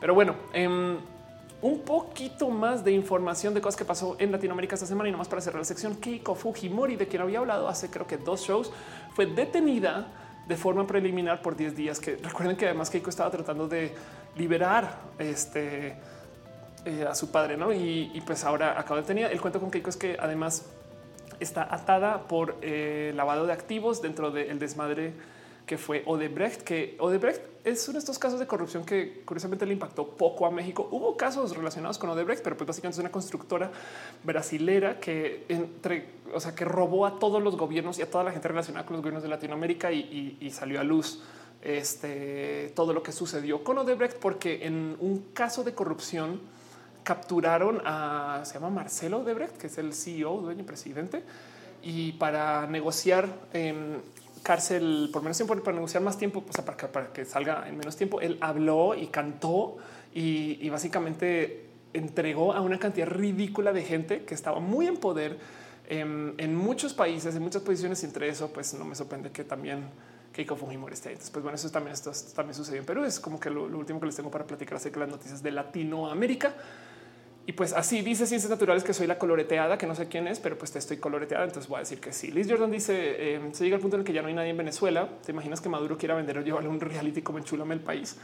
No, más bien lo que está pasando ahorita, Liz, es em, Venezuela está muy expuesta a que de cierto modo la adquieran como país. Entonces mucha gente está diciendo que lo que está pasando es que se le está entregando paulatinamente Venezuela a China y China está comprando una cantidad de control de lo poquito que queda de lo económico en Venezuela, como por ejemplo eh, su producción de petróleo y por consecuencia entonces van a poder dictaminar un poquito el que se hace con el país. Y, eso, eso es una lástima, es una real pérdida de soberanía, ¿no? lo cual puede tener muchas complicaciones y además China no es exactamente un país este, que vea, se vea muy como ojo a ojo con esto de los derechos humanos y que, mantenga como no, no, es como que digas digan los buenos, pero bueno, igual quiénes son los buenos. O sea, tampoco son los gringos, tampoco no me explico. O sea, no hay buenos en, esto. O sea, con, se trata de soberanía literal es este no, no. Uy, hola, hola. Voy de tener literal se trabó mi compu. Pánico total. Espero que todavía me vean, espero que todavía me escuchen y yo voy a seguir con el show y estas cosas. Pero bueno, dice eh, Ciencias Naturales. No era para ti ese comentario. Gracias. Francisco Bates dice: porque siempre que la comida se menciona en diminutivo suena más rico como echarse un molito y no un mole. Este y ya Glenda Chucky dice: habla del clan trans de Twitter. Ya hablé de ustedes un poquito este, del troleo y estas cosas bonitas, pero no, la verdad es que honestamente me gustaría saber qué hay por ahí escrito del clan trans. Sí, mi compu literal se congeló dos segunditos ahí. Eh. Hoy, hoy no fue el día para tener tanta como confianza para transmitir, pero todo parece que sigue andando en orden y bonito y bien. Entonces, pues, M aquí, aquí el show. Eh, dice Glenda que no sé qué intenciones tengan ustedes, pero eh, vi quienes están difundiendo el supuesto video de Vico. Ok, no conozco, no conozco el video de Vico, el video de Vico, entonces pues no quiero ni siquiera levantar el tema y me parece en fin, pues bueno, vámonos a nuestra última sección con todo eso, con todo y el, eh, el, me escuchan, me ven, me leen y demás. Y hoy fue un, show llenito de errores, pero yo creo que no estamos pasando bien todavía y todavía hay tiempo para seguir y acabar y cerrar e irnos con nuestra última sección de contenidos, una sección que llamo de cariño ciencia y tengo solo un pequeño tema que levantar gracias a un tweet que puse en particular. O sea, un poquito acerca de esta ciencia, que también es un poco la ciencia de lo LGBT, pero porque mm, es algo que he presentado en Twitter como una potencial bomba social que le va a explotar en la cara justo a los conservadores en su momento, pero que yo pensé que ya habíamos platicado y que cuando lo presenté como que tuvo momento de, oigan, ¿por qué esta noticia otra vez para toda la gente? No, pero bueno, ubican como se dice que si tú eres una persona con genética XX, tienes que ser una mujer y si tú eres una persona con genética X, tienes que ser un hombre. Y de entrada, pues yo como mujer X ya les digo, pues no sé, pues también les quería recordar de la existencia y todo comenzó con esto. Puse un tweet donde decía em, este, de cómo solo me asomaba aquí en Twitter para recordarles que los cromosomas nunca determinan el género. Les comparto, bueno, aún no les comparto el caso de una mujer que tiene genética XY y que quería decir que es un caso que no es para nada desconocido. Entonces presenté este caso una mujer que eh, básicamente tiene una cosa que se llama síndrome de insensibilidad eh, androgénico, que básicamente se le conoce como el síndrome de Swire. Y el cuento es esta persona tiene genética XY, entonces pues se diría que genéticamente es hombre, pero vean su cuerpo.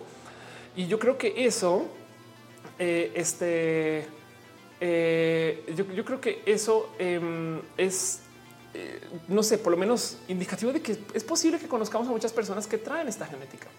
Y lo digo porque, ¿por qué se da una persona así si su genética debería de ser desarrollada con estos, con esta expresión que debe haber sido masculina? Perdón, Guillermo Mendita deja un abrazo financiero. Muchas, muchas pinches gracias, Guillermo. Muchas gracias.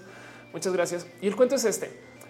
Pues esta persona, al tener este síndrome de insensibilidad androgénica, lo que está pasando, con, lo que vive con un cuerpo que no procesa la testosterona. Tantos hombres como mujeres básicamente la población humana posee un riego hormonal que tiene testosterona y tiene estrógenos. Fin, seas quien seas. Em, ahora, si tienes testes, generas más testosterona y si tienes un útero, generas este, más estrógenos, ¿no? Y el balance es un poco diferente. Y por eso el tratamiento hormonal lo único que hace es que bloquea uno y genera el otro, o, te acerca más a uno, te acerca más al otro. Y las hormonas realmente son las que guían para que se creen estos como... Eh, estas como expresiones secundarias de sexo, no boobs, cadera, no todas estas cosas que conocemos como lo que sería el sexo, no? Entonces, estas personas que tienen insensibilidad androgénica pueden tener cuánta testosterona está dando por ahí, su cuerpo no la va a procesar. Y de paso, hay gente que no tiene que ser como, digamos, entre comillas, tan extrema como esta chava. Puede haber gente que medio tenga un cuerpo que como que se feminizó porque procesa muy poco la testosterona bien podríamos argumentar que ese es el caso de alguien como Santi Ferri, que es una persona con demasiada figura, pero Santi Ferri igual es una persona que tiene mosaicismo, eh, que puede ser otro caso extremo. Pero entonces el caso es, esta es una persona que se le socializó y se presenta y vive dentro de lo femenino. Entonces yo estas personas las presento en la vida como personas que son naturalmente trans. Eh, ellos o ellas no se transicionan por deseo, sino que su cuerpo las transicionó. Entonces se criaron como chicas y nunca se enteraron. que si cambia? Eh, capacidad de reproducción son eh, personas que son potencialmente infértiles y eso porque hay un caso que me refirieron a raíz de publicar este tweet. Em, y la otra cosa que cambia es que pueden tener alguna suerte de cosa que se considera una malformación genital. Es posible que una persona que traiga esta malformación genital, porque es un caso que este tema sería diverso, pero que norman es posible que a esta mujer literal le reformen y le hagan una como vaginoplastía de bebé, por así decir. Me explico. O sea, que literal le digan mm, esto no va ni para ni uno ni el otro genital. Entonces vamos a decidir por ella y la crían así. Y hay un caso en particular del por qué yo encontré esta historia que me habían comunicado hace mucho tiempo, que igual lo presenté en otro roja de cómo es una historia. No me acuerdo bien dónde sucedió. Creo que fue en México de una chica que tenía genética XY que va con su doctor para tratar un caso de tratar de para, para buscar em, este un embarazo y su doctor hace una verificación de genética de cariotipo y checa y descubre que es una mujer XY. En ese caso, em, entonces en, ese caso su doctor opta por no decirle que es una mujer que trae una carga genética XY porque resulta que es una chica muy religiosa. Entonces simplemente le dice, perdón, pero tú eres infértil y no hay más, no casi, casi algo así, que me parece cruel. Me parece cruel que no, que de repente no se le diga la verdad a una persona por mera sensibilidad, este religión y la realidad, no? Em, pero bueno, eh, porque y lo digo porque es o sea, bien y puede tener complicaciones por esto años más adelante. Me explico como que siento que no, no sé si es como lo vi, pero bueno, el caso es que esos, esos son los estándares de cuidado y así y lo permiten. Y el cuento es que em, cuántas piensan ustedes en esto que es lo que yo sentido. ¿Cuántas mujeres creen que existen en la vida que son así? que igual y son, digamos, o muy irregulares o literal tienen una desconexión total con cómo este, maneja su periodo y no lo dicen o si saben e igual no lo dicen. Me explico. Es un pues sí, yo, la verdad es que soy una mujer infértil y nací infértil y, ya. ¿Y, por qué? Pues porque soy genéticamente XY, güey. Y eso atenta en contra de esta norma de que los XX son una cosa y los XY son otra cosa. Entonces quería como presentarles este caso en particular, nomás como recordatorio, que luego me llevaron a un caso aún más alucinante. Y esto es en la nota, es lo único que yo tenía en la sección de ciencia hoy. Todo lo demás es como hamburguesa de contenidos para que no esté como tan vacío como si necesitara. Pero resulta que mm, eh, apareció un resultado de un estudio que em, muestra de cómo tomando células de la piel puedes, y pues esto es una traducción total, no es una, es una traducción Em, pero puedes a por medio del uso de células somáticas, entre comillas, y técnicamente con una cantidad de modificación y trabajo, pero puedes crear desde células de la piel óvulos y espermatozoides del mismo pinche caso. Eh, me explico. Técnicamente tenemos ciencia para que una persona pueda crear tanto óvulos como espermatozoides, sea hombre o mujer o como sea que se identifique esa persona. ¿Hace sentido? Eso eh, eh, eh, me parece que es revolucionario, no solo desde la ciencia y el espectáculo, sino más desde lo pinche social. Es declarar, así como mi vida trans declara hegemonía sobre mi experiencia del género y sobre mi cuerpo, esto es declarar hegemonía sobre la reproducción. Esto es ciencia que permite que los dos chicos gay que se casaron hace, una semana en la Ciudad de México puedan reproducir entre ellos. Güey, esto es ciencia que permite que dos mujeres lesbianas no tengan que adoptar. Esto es ciencia que permite que las mujeres trans se puedan embarazar y me parece sumamente loco. Güey, yo había hablado de cómo Em, en, cualquier momento, si nos descuidamos, aparece la primera mujer trans que se embaraza por medio de un trasplante de útero, porque la, terapia de trasplante, la terapia, no, en la técnica de trasplante de útero ya dio a luz em, y, ya hay un bebé, o bueno, ya hay varios bebés que nacieron por parte de un útero trasplantado, donde lo que hicieron es agarrar un útero de una mujer cisgénero, se lo trasplantaron a otra mujer cisgénero, dio a luz. Fin. Y en eso eh, salió el doctor a decir, bueno, yo no tengo por qué ponérselo a una mujer cisgénero, bien se lo puedo poner a un hombre o a una mujer trans. Y eso no, pero yo, creo que eso no se ha discutido. Son de esas cosas que siempre he tenido guardado en el cajón de esperen a que los conservadores se enteren güey, de que esto se puede, puede pasar. Pues resulta que ya buscando notas acerca de estas eh, mujeres XY, em, apareció el caso de Haley Haynes. Entonces, Haley Haynes em, es esta chica que está ahí a la derecha. Entonces, nomás por dejarlo en claro, ella es una mujer con genética XY, es una persona naturalmente trans. Bien pueden ser ustedes bien culeros con sus estándares de belleza y eso le nota. Pero la verdad es que es una persona que se socializó eh, este mujer que se le dijo por ahí a los como creo que 17, 18 años que su genética era XY que no tenía un útero y que eh, encima de eso se le dijo que iba a ser infértil. Y, la historia es espectacular porque literal le crecieron un útero, o sea, le buscaron como por medio de tratamiento hormonal y con sus células crecer un útero y lo crecieron adentro de ella para que luego tuviera la capacidad de embarazarse y la mendiga dio a pinches luz, güey. Dos. Em, y esto me parece tan, primero que todo, ciencia ficción pero luego consideren cuánta gente eh, está como en esta situación. Me explico, es, pensar en, cómo ha llegado la ciencia a que estamos a puertas. Esto yo creo que lo único que hace falta para que se hable mainstream es que sea barato. Me queda claro que esto no ha debido haber sido de la noche a la mañana para estas dos personas em, y menos de lo financiero, pero prepárense, prepárense para que esto se vuelva por lo menos noticia. En algún momento puede ser una u otra pobre chica. Pues mira, Ángela Ponce del futuro eh, si Ángela como que le presentó al mundo, si es en serio que aquí estamos la gente tras las viejas, habrá alguien que va a ser como esta Ángela Ponce que hace que detone el tema con el caso de los embarazos eh, cuando detonemos tanto control, porque la ciencia ya está ahí. ¿No hace sentido? Em, e, e, e, es caso de eh, esto puede ser muy problemático. O sea, piensen ustedes que no sé, los, abortos comenzaron, los abortos sucedieron por mucho tiempo antes de que se buscaron em, como que formalizar y luego ahí fue que se creó como toda esta controversia de no, ah, cómo están permitiendo los abortos. Pues ahora tenemos ciencia que va a permitir que una persona digamos que sea y, les estoy diciendo eso es algo que no le, no le doy 50 años, no a duras penas le doy 20 años pero que van a permitir que una persona, entre comillas, autoembarace o si no, por lo menos que pueda crear sus propios óvulos y entonces de su esposo. en fin, la complicación está re bonita y se las quería presentar. Dice Eric López, ¿cómo encuentro el video? Te muestro nomás. A ver, te voy a scroll para que veas el título del video. Lady Told She was genetically a man y has given birth to twin girls. Y este por ese SWNSTV, pero pues busca la historia, busca la de nombre. Eh, aquí está, creo que está Hayley Haynes. Aquí te lo resalto. Igual lo puedes ver. Busca Hayley Haynes y ahí está toda la historia. Em, y pues sí, el cuento es que justo como dicen, le crecieron, le crecieron. O sea, lo cabrón es que esta mujer no tenía este, eh, formación como para que sea una mujer fértil y literal se lo crecieron todo ahí adentro. Em, Science Beach. Dice Ana Mendoza, como el estudio que publicaron sobre ratones hembra que pudieron solo con sus células hacer que tuvieran más de 100 embriones, más de 20 llegaron a edad adulta y tuvieron crías. Ándale, exacto. Kevin Trill dice, ya quiero estar en el futuro. Pues esto está. Em, dice Carlos Gutiérrez, se llama síndrome de Morris. Anda.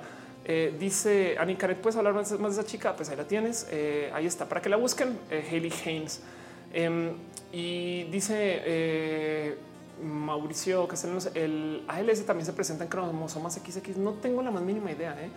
Em, pero, pero sí, sí hay, sí hay eh, temas de desarrollo relacionados con el, caso de las cromosomas XX. Em, está justo viendo un caso en particular que opté por no presentar hoy acerca de eso que se llama, ¿cómo se llama en español? El, el X débil. eh, X el X frágil, ok, el caso, el síndrome del X frágil, exacto. Así que, pues, si tú eres una persona que tiene una carga XX, estás literal eh, más expuesto o expuesta a que eh, sea como parte de lo que te conforma, versus si eres una persona con carga genética XY. Pero el cuento es oficialmente puedo decir así con la mano en la cintura. Tu genética no tiene expresión alguna sobre qué género vas a vivir. Y, y lo digo porque este tweet que puse la verdad es que fue esto de estos otros tweets que llevaron a que mucha gente quisiera discutir y demás. Pero pues ya mucha gente sí me decía, pero es que a ver, eh, te quiero explicar que la neta, neta, neta, em, no tiene absolutamente nada que ver con el cómo eh, se desarrolla, pero pues sí tienes que entender que eso es porque desde lo social, ya que creces, eh, entonces ahí sí importa. Me explico. Es como que naces hombre, güey. O sea, tienes que nacer de hombre o mujer, sí o sí o sí o sí. Y yo así de pues la verdad es que no, porque si lo consideras, en ningún momento se checa la genética de la gente que nace. En ningún momento. ¿Cómo se decide literal? Ven a los genitales, güey. Es una medida bien pinches poco precisa de saber si va a ser niño o niña tan, tan, tan poco precisa es que, o sea, se ve desde antes que nazca. Me explico, le están haciendo este, este estos, ¿cómo se llaman? Ecografías, eh, ecosonidos, ultrasonidos. Le están haciendo ultrasonidos y dicen, oye, no, bueno, no manches, le vi ahí en este pixel que va a tener pen y eso no tiene nada que ver, güey, perdón, pero pues todavía, todavía un este, creciendo con fan, pues puede ser mis universo. Em, dice eh, Blanca, salúdame, hola. Dice Gerardo Gera, hola, off, Oli. Dice, a ver qué están diciendo acá. Eh, Serene Jocelyn Luna Darkmoon dice: Si hay personas con XX, pero con altos niveles de andrógenos, también masculinización en genitales y desarrollan características típicamente masculinas. Todo es posible en este mundo. Yo estoy totalmente de acuerdo. Vaya que conozco a mujeres que manejan una carga testosterónica que no es eh, esos casos de estas chicas que mucho bello y demás, pues este es parte de eso. Eh, Mates Alfaro dice hasta hace unos años sabía que podía lograrse la fertilización con dos óvulos, pero esto es simplemente increíble. Así que pues eso es parte de lo que les quería presentar. Em, yo creo que hoy más que nunca sale a luz de nuevo esto que yo he presentado varias veces de cómo ya es, pero más, más, más que hora de ir enfrentando que vivimos más de dos sexos. Me explico y que los sexos literal se están definiendo desde el momento del nacimiento. Entonces, ¿por qué son tan insistentes en que tienen que existir dos sexos? Y es que ahí les va. Primero que todo, está toda la discusión que levanté durante todo el show. Es antes teníamos dos y ahora es incómodo, como las torres gemelas. Pero del otro caso, eh, también está este cuento de cómo eh, si tú mantienes una dinámica de solo dos sexos o solo dos géneros, eh, también puedes mantener una pequeña dinámica de opresión de las mujeres son así, los hombres son así, te jodes. Entonces existen motivos literal muy intrínsecos a la creación del patriarcado del por qué hay que mantener la leyenda de que las mujeres existen y que de paso son máquinas de reproducción y los hombres existen y el mundo está hecho para ellos.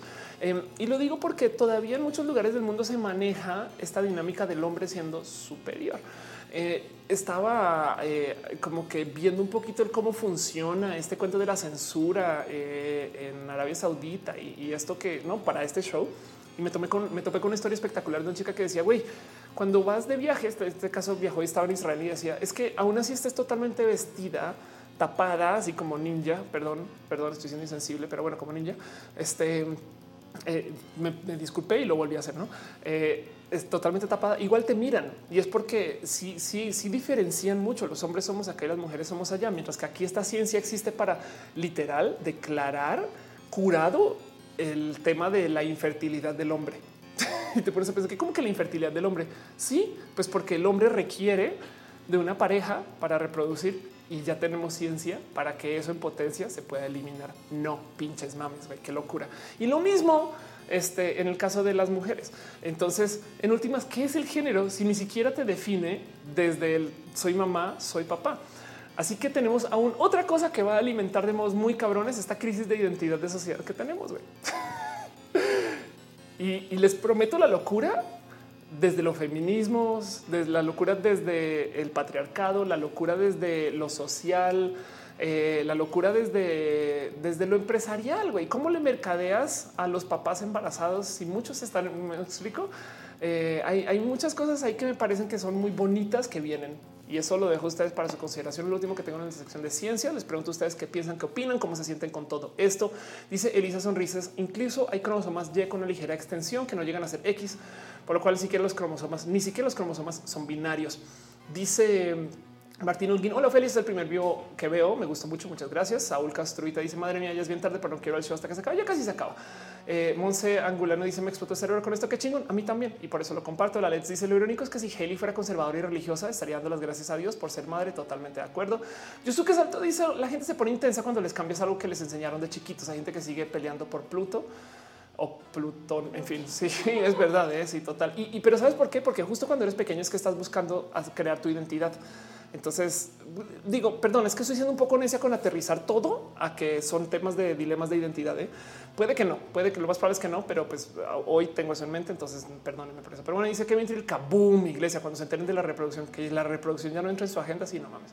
Hace muchos años no entra en su agenda. Por eso están haciendo estas patadas de ahogado de sacar al feto ingeniero de paseo y decir estas cosas. Pero bueno, Vámonos a nuestra última sección de hoy, una sección que se llama mucho cariño. Pregúntele a Ofelia, porque pues adivinen qué es lo que pueden hacer esta sección. Igual lo pueden hacer a lo largo de todo el show, pero bueno, es para que ustedes me avisen todas las preguntas que tienen, todo lo que piensan, cómo han estado. Cuéntenme ustedes. Con eso cierro todos los temas. Nomás para repasar. Hoy hablamos acerca de eh, Cyberpunk 2077.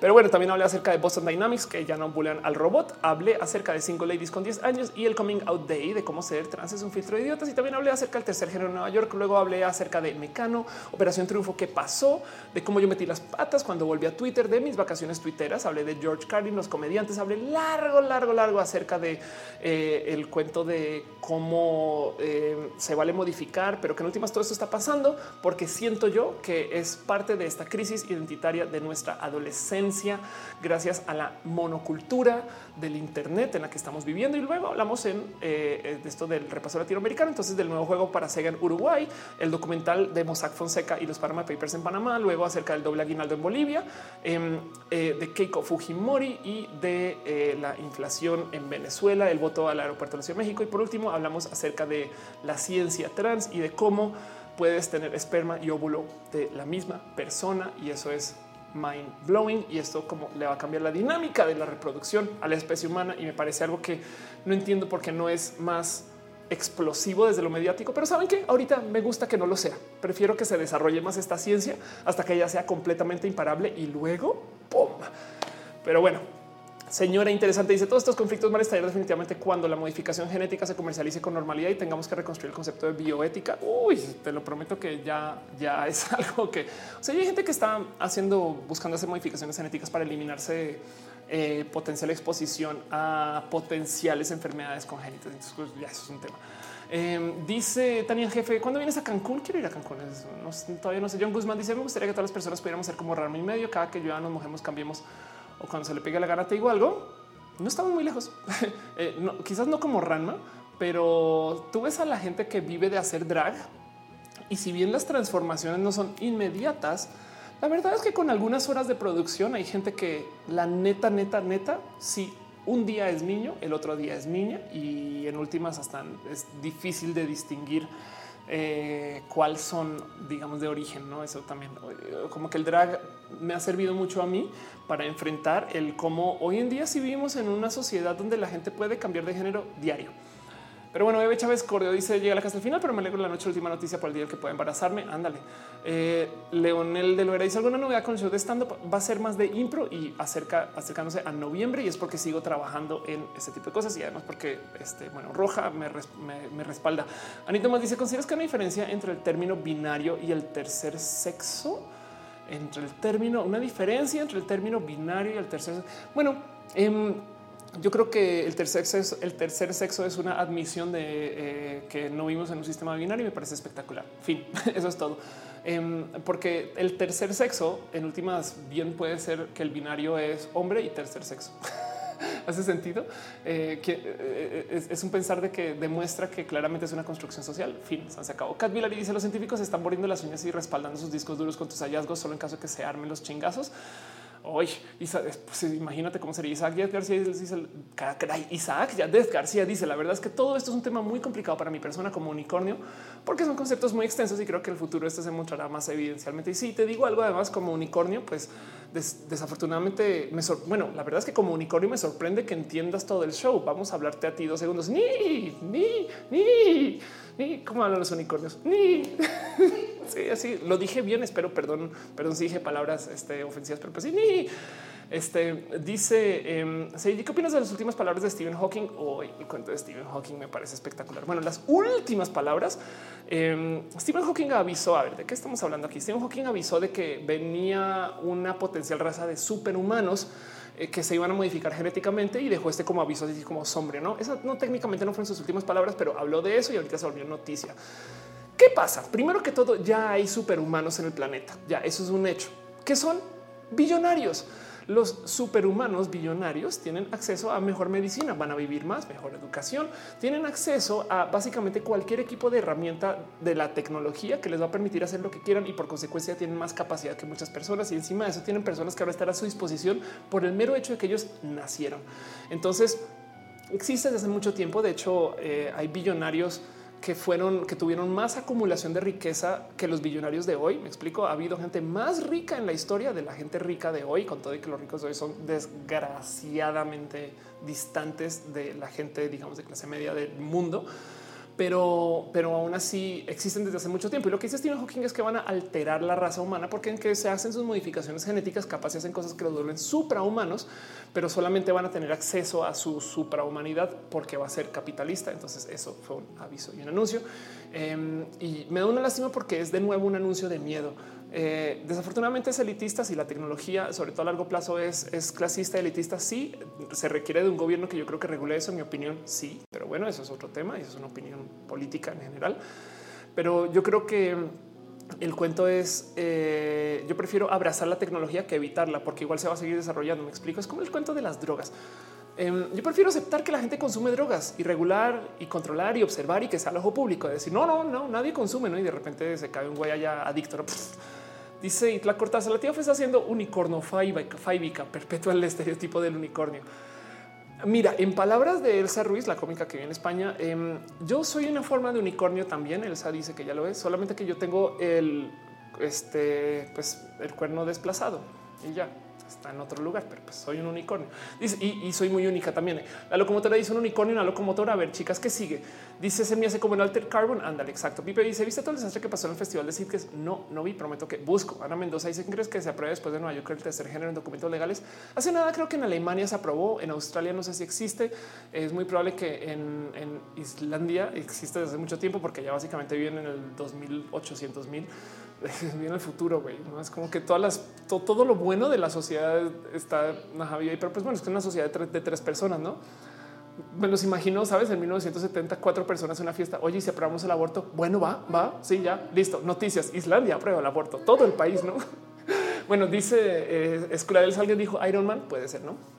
Filomeno Smith dijo: Quiero contribuir con el movimiento feminista con un proyecto que me ha tomado años. El problema es que quizás no reciban bien por ser hombre que hago. Busca a esta raza especial de mujeres feministas que se llaman feministas interseccionales, que básicamente son feministas iluminadas por el conocimiento y que saben que hay que tener alianzas y que hay que hablar con todo el mundo y que el feminismo no puede ser de nicho, porque como con todo, es los feminismos de nicho son exclusionarios y los, feminismos exclusionarios tienen un límite de crecimiento que básicamente es el tamaño del nicho que están tratando de defender, ¿no?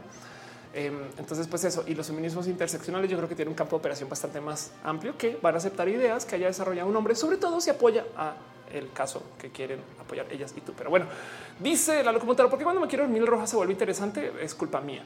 Eh, y porque te andas trasvistiendo.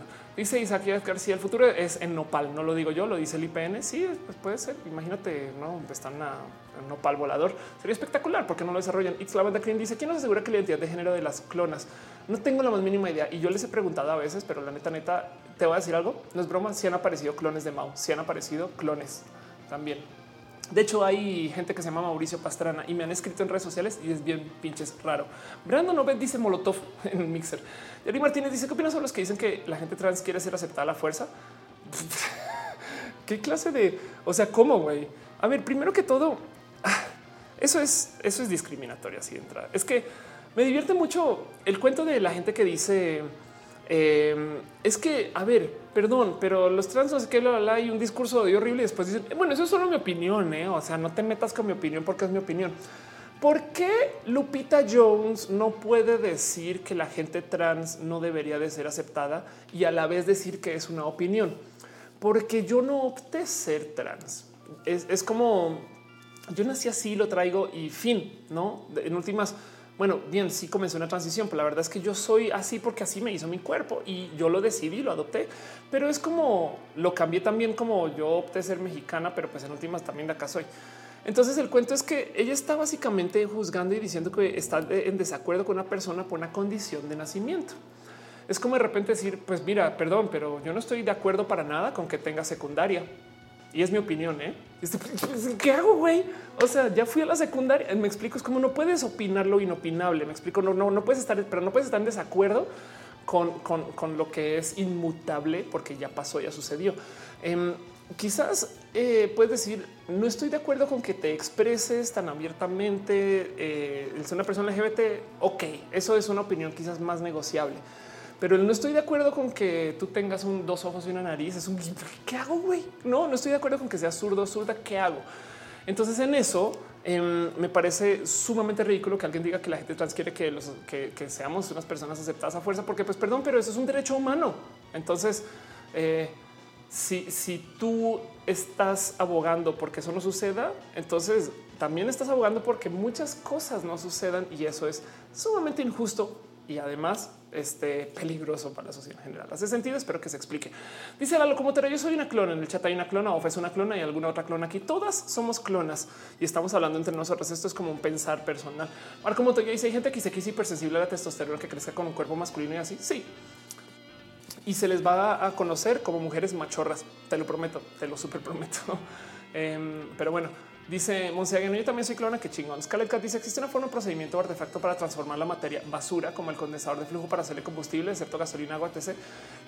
Más o menos, ¿eh? me acuerdo que hace, y esto ya tiene como unos 10 años, vi el proyecto de alguien em, que usa basura como... Em, porque creo que la palabra aquí es biomasa entonces eh, la degrada de cierto modo que se puede usar como combustible. El problema es que es una, eh, es una quema muy sucia, pues porque sale cualquier cosa en la basura, me explico, y no tiene consistencia. Entonces no es un proceso tan bonito, pero en últimas es un modo de agarrar la basura y convertirla en energía. Sí, sí, claro que sí.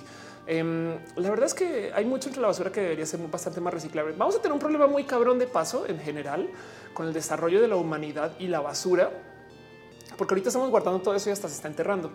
pero los químicos, eh, digamos que más importantes para la generación de chips, y no estoy hablando de silicio, sino de las cosas que se usan como por aparte, por ejemplo, las pilas que se hacen con litio eh, y este tipo de, de químicos como muy especializados están muy contados y hay muy poco. Entonces sí hay un potencial final de la capacidad de producción de computadoras como la vivimos hoy, lo cual va a llevar a una de dos cosas que el lo que lleve a que estos productos sean tan tan buscados o tan valiosos como lo que podría ser un petróleo, solamente que en este caso sería como el oro informacional, quizás algo así, ¿no? Imagínate que se acaben los químicos para hacer baterías, ¿no? Pues ¿qué haces, güey? Si de repente acabamos de crear toda una economía a base de coches eléctricos y celulares y computadoras, ¿no? Em, o la otra es em, que de repente comience, la gente a rascar en todas estas depósitos de basura para levantar material que potencialmente te contenga estos químicos en cantidades muy pinches mínimas. Es una situación un poquito tipo Star Wars.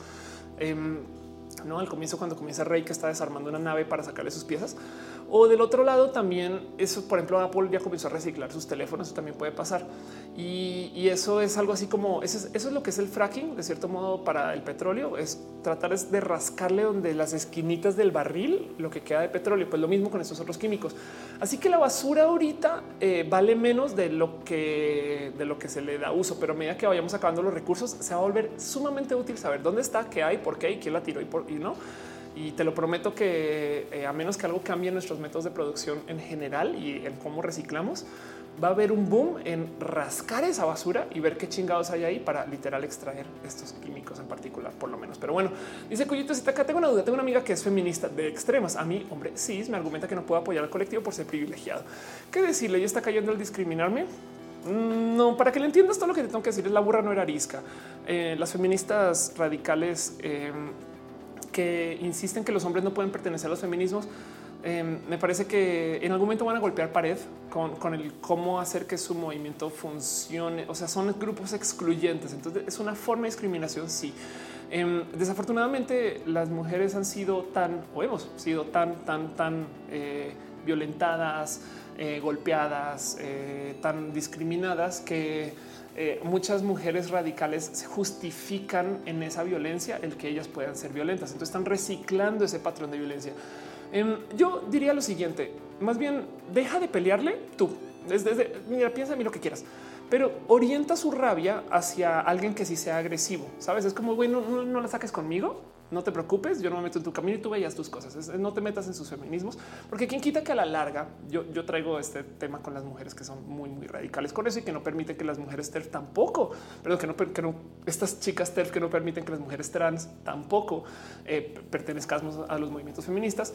Em, me gustaría pensar que cuando se solucionen las cosas un poquito, cuando México deje de ser un país eh, tan, tan, tan, tan horrible para, la, para, para lo femenino en general, Em, ellos le van a bajar de huevos. Me gustaría pensar que sí, pero pues en el Inter eh, tú no te metas a tratar de convertirla en una mujer feminista interseccional. En ese sentido es como tú deja que ella haga sus cosas. No te metas con eso, apoya desde donde tú puedas y sigue con, con lo demás. Es una lástima que hayas encontrado como un momento como de fricción, si quieres verlo como filosófico entre cómo apoyar los feminismos. Em, y, es un caso donde te digo, e, ella bien sí puede estar discriminando, pero con razón. Está, o sea, está siendo muy agresiva y excluyéndote de algo que puede ser bueno para ella o no. Em, pero porque, porque, porque la burra la arisca. Entonces, eh, ella está aplicando contra ti algo de la violencia que se le aplicó a ella o en idea a muchas mujeres. Entonces, es complejo y va a ser muy difícil convencerla salir de ahí, más si lo estás tratando de hacer vía redes sociales. Y yo solo diría, busca cómo no levantar el tema y no meterte en su camino y orientar su rabia en otros sentidos. Espero eso no sea, en fin. Pero bueno, dice Hannah Scarlett, eh, ¿ha leído la teoría de King Kong? No, desafortunadamente no. Antes Alfaro dice, ¿crees que algún día no se necesitan las etiquetas para definir nuestro género y nuestra orientación sexual?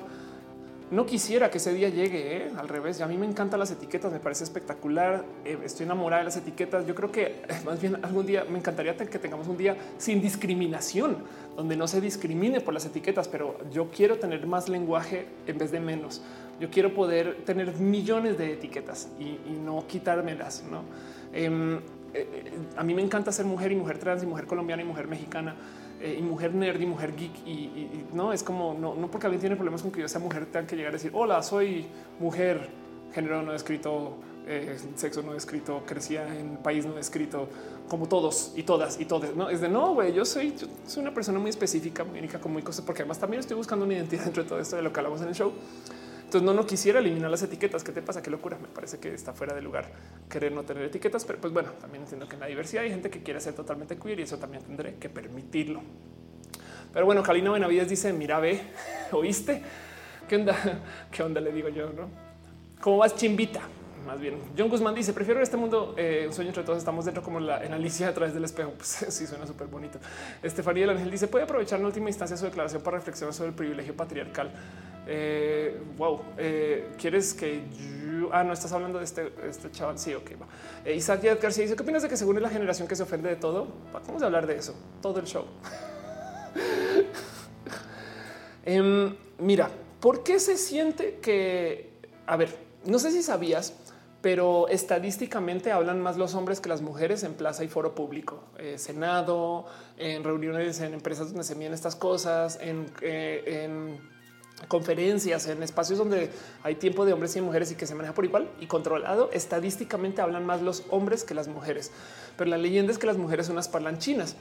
Pues es porque como el hombre viene de una posición de poder, una dinámica de opresión, no le gusta por lo general, y esto está hablando del hombre misógino, que hable la mujer. Entonces le resalta que hable una mujer.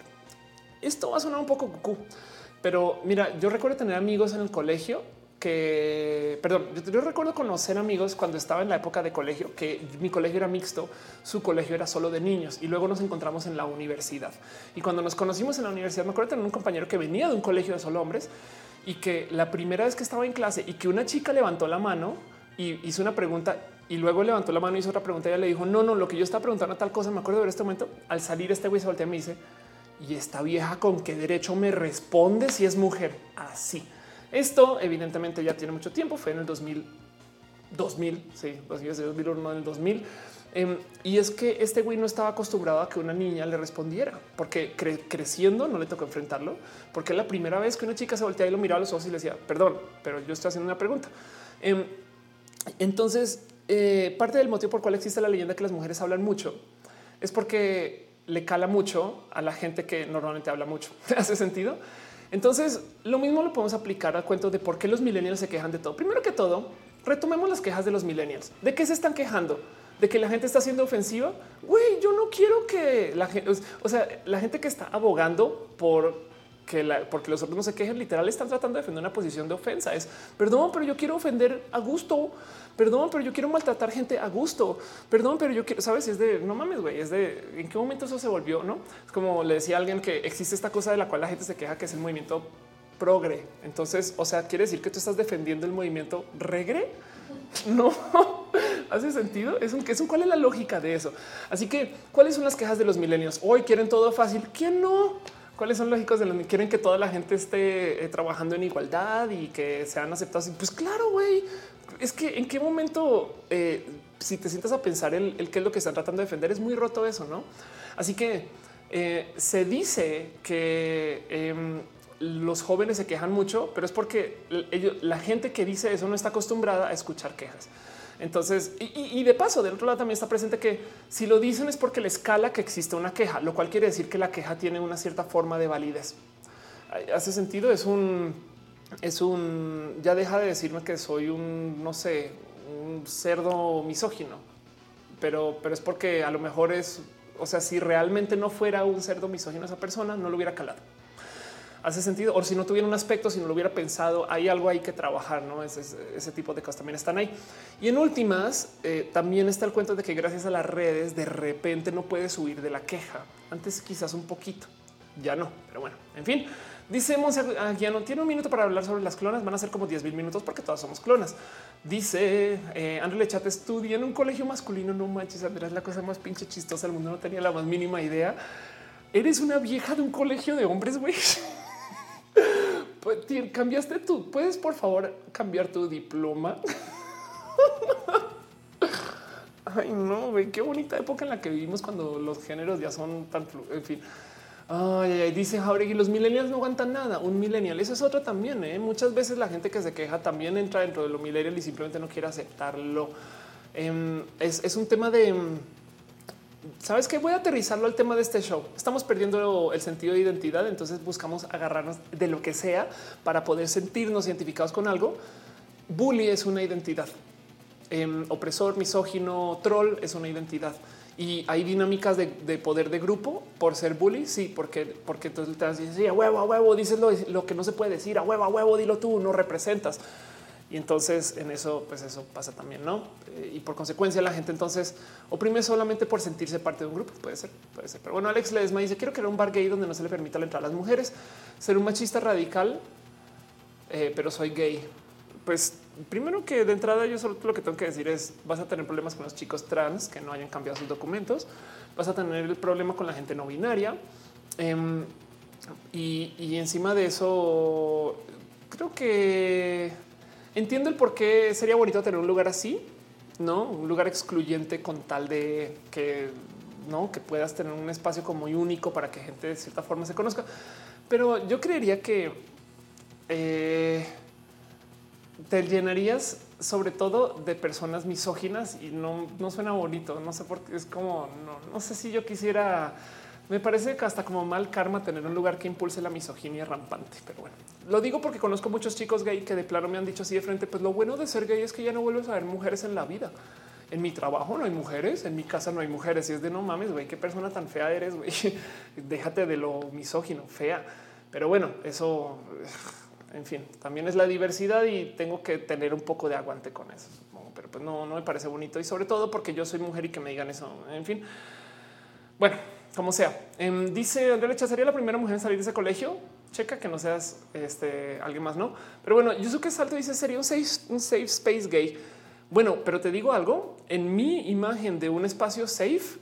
Claro que estaría bien permitido eh, que existan hombres feministas. ¿Hace sentido? Un espacio safe para las mujeres trans. Claro que yo quisiera ver también hombres no, y gente que no es trans también. Eh, safe Space, yo creo que nos viene un acuerdo, no nos vamos a agredir en vez de porque de paso te lo súper prometo que aún dentro de el caso de hombres misóginos em, es posible que consigas mucho acoso entre los chicos y violencia también, así no exista mujer alguna. Entonces no, no sé si sería esta safe, pero bueno. En fin, dice Baco, sí, sería misógino. También hay mujeres gay. Ay, gracias. también, además, un bar gay. Este sí, pero también hay mujeres gay. No, entonces, en fin, así las cosas. Dice Gabriel ¿dónde compraste tus plantas? Mis plantas, ¿cuáles plantas? Estas, los verdes, güey. Este, este es neta que estás preguntando por estas plantas, güey. Este son de viveros Coyacán, ya tiene, esta señora ya tiene como cuatro años, le pongo, entonces ya ni sé, no tengo la misma idea, pero bueno, dice la locomotora Baco, tu nombre cometido romanos. Sí, yo creo que con eso es hora de ir cerrando este show. Ya llevo al aire cuánto tiempo? Desde las 8 y 10, tres horas y tantito. Así que es hora de ir cerrando, irnos despidiendo, y nos diciendo adiós. ¿Cómo sintieron el show de hoy? Em, la pasé muy bonito. Eh, me gustó mucho mi setup. Es un poquito cansado con la espalda. Yo creo que también eso está bien porque me obliga a ser un poquito más concisa. Em, y el gato además durmió todo el pinche tiempo. Pero bueno, así las cosas. Gente, es muy bonito hacer este show. Es muy bonito vernos una vez a la semana. Espero que mis ideas locas acerca de el por qué la gente hace lo que hace eh, se puedan desarrollar un poquito y les retumbe, resuene, detone o explote. Hoy en particular traté de bajarle un poquito la velocidad para ver si hay un poco más como de diálogo o la gente que eh, me lee después como que me dice a veces un oye, es que la neta, neta a veces te emocionas demasiado y se te va. güey. Entonces también está contratando trabajar un poquito. Eso espero que haya hecho más sentido. Si no, déjenmelo sobre todo en los comentarios o díganmelo, opinen. Voy a grabar un roja responde también. Si quieren aprovechar y dejar más comentarios extra más de lo normal, pues adelante con sus dudas, sus preguntas. Ya saben, confusión, los, los rojas responde y estas cosas. Este, pero bueno, em, entonces ya saben cómo es. No siempre me dice todos los nombres en todas las redes sociales. Voy a cambiar la música dos segundos porque ya saben cómo le hago yo al mero, mero, mero final. Em, pero eh, si su nombre no sale, solamente corríjanme al mero último segundo. Déjenmelo saber. Muchas gracias a la gente bonita que viene a Mixer en particular, que es, una, es un espacio donde no llega tanta gente. Pero bueno, Tremor Al está en Mixer. Muchas gracias por estar acá. Muchas gracias en el YouTube Alejandro Cuevas, a Alex Ledesma, a Andrea Lechat, a Baco, a Brian Cooper, Cat Bloy, Ciencias Naturales, Clau, ACH07, Daniel Córdoba, Dulce, Rosaliano, a Gabriel Castellanos, a Hanna Scarlett, a Isaac Yadez García, a Karime Torres, a la locomotora que me dijeron que se transviste, pero a lo mejor es que está actuando. No entendí bien cómo es eso, pero pues, ahí va la historia. A Monse Aguilano, a Ofelia Pastrana, clona y Ofelia Pastrana real. Eso sí, pues, estaba Ofelia Pastrana en el chat, no dos veces. A Scarlett Cat, a Selene, Jocelyn Luna, Darkmoon, a Yusuke Saito, a Semiase, y ya se fue mucha gente del YouTube. Pero bueno, muchas gracias por estar acá. Si no le hice nombre es porque ya saben cómo es de cruel esto. Y pues a la gente que está en el Twitch, a Bev01, a Lesmalda, a Banana Nanen, a Bountiful Hurricane, como de ruta, Dan 010690, a Daniel Furg, a Dracon-Baja, a Dogman Show, a el Alex 7, a, Electrical Longboard, a Gamer 01, a Itzlamanda Cream Jauregui, Lufa 2802, a Martín RMR 20, a Positivity Bota, Raúl Romar, Sarrel Kaishikan, R Streamio Bot, quien siempre viene cuando hay show en Restream, a Ruben Las, a Skinny Seahorse, a Skulela Tels, a Skylar, perdón, a Sly, a Recon 08, a Terry GMZ, a Tiaguito 323, a Bianque, a Virgo Pros. y si a Cristian Rodríguez que dice salúdame, porfa. Pues sí, por supuesto que te saludo. Em, y ya saben, este show de hoy eh, sucedió eh, y, se cayó, se cayó par veces, pero saben a quién hay que a, quién hay que culpar por eso? Al negro copy y al negro paste no a los dos, a los dos. En este caso, con todo perdón, no les voy a decir afrodescendientes de ustedes porque no me caen muy bien. Entonces, pues así las cosas. Y pues sí, también le quiero las gracias a la gente que me apoya en el Patreon, a Luigi Forestieri. Muchas gracias. Gracias a ti existe este show en general, porque además tengo la computadora. Pero bueno, Mauricio Padilla, analógicamente Gabriel O, a Daniel Buna, Maritza Bernabé, a Carlos Adrián, el artista formalmente conocido como Camorales, a Trini de Patacoins, a David Álvarez Ponce, a Jair Lima, Alejandro Alcántara, a Rubio, a la gente que está suscrita en el Twitch, a Caro, a Fogasteo, a Gildis, Jordan Montisa 6, a Z Mix y pues a la gente que también dejó sus abrazos financieros en el super chat que pasó, este, porque no tengo esa ventana acá, porque la cerré, porque estoy bien pinches, güey. Pero bueno, em, vamos a buscarlos a ustedes. Eh, muchas gracias, la neta, neta, por acompañarme en este show que me parece este, muy pinches bonito. A ver, un segundo, que si quiero, si quiero, si quiero, si quiero, la neta, neta, darme una pasadita por la gente que ha dejado sus abrazos financieros, porque es muy especial eso. Yo creo que agradezco de todo corazón que me apoyen con este show. Pero pues así. Bueno, como sea, eh, dice Jorge Negro Copy Paste. Dice eh, Sara de noche apenas empieza. No, como que apenas empieza. Llevamos un rato andando. ¿Qué te pasa? Em, dice eh, Happy Nikki. Un abrazo. Te amo estas cosas. Sí, todo este tiempo estoy navegando hasta poder llegar a donde está la lista de la gente que dejó sus abrazos financieros. Creo que ya lo encontré listo. Perfecto es que es un link bien pinches perdido que debería guardar en algún lugar. Pero bueno, el caso es un abrazo especial a Daniel Castillo que dice la gente utiliza el término un producto de su tiempo como algo despectivo cuando haríamos de verlo como un retratador de, lo que fue. Es verdad va a leer eso otra vez. La gente utiliza el término un producto de su tiempo como algo despectivo cuando debemos de verlo como un retrato de lo que fue. Es verdad. Alexander Ubaldo Villa, Fedex López, a María José, César Torres Salas, Carlos Vizcaya, a Sky a Benita Juárez Dilox, a Alexander Ubaldo Villa, Guillermo Mendieta, a Iker André Quintanilla, este, a Ada Silva MR, a Saúl 87 Castruita, a Eduardo Allende. Y creo que eh, ahí están todos listados. Hoy fue un día un poco complejo para la producción. No me odien, se los juro, se los juro, que es porque cambié todo de la noche a la mañana, pero espero que se haya visto bien todo. Como ven, pásenla bien, pásenla bonito este resto de la semana. Esta semana de paso, el 17 es, eh, son los premios Elliot, entonces voy a estar levantando historias desde allá. Y pues para todo lo demás nos vemos en redes sociales, banda, gente bonita, parece lo máximo poderlos ver una vez a la semana Hasta Luna dice no alcance saludo. Oli Relkai dice, dice el Discord, el Discord. Caro, tienes el link del Discord por ahí. Recuerden que tenemos un Discord justo donde estamos platicando. Yo, la neta, neta, en esta compu no lo tengo. A ver, a ver si lo tengo aquí como guardado. Discord. Debería de, buscar el link, pero bueno, si, si alguien tiene el link por ahí, lo apreciaría. Y si no, pues voy a tuitearlo. Prometo que lo hago de todos modos, pero tenemos un Discord para platicar.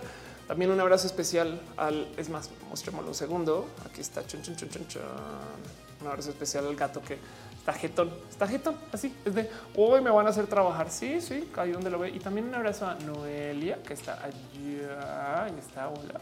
Sí, ven como este igual volvió allá a trabajar muy formal, muy decente, y a sentarse en la computadora. Entonces, pues bueno, así las cosas. Mi banderita, mis cosas que tengo ahí atrás. Banda, los quiero mucho. Espero que les haya gustado el show de hoy. Y si no, pues así. Rolo Marx dice que qué pasó con los de Molotov. Pues nada, que los de Molotov tiene una canción que se llama bruto. ¿Qué es lo que le falta al bruto? Tanates. Los quiero.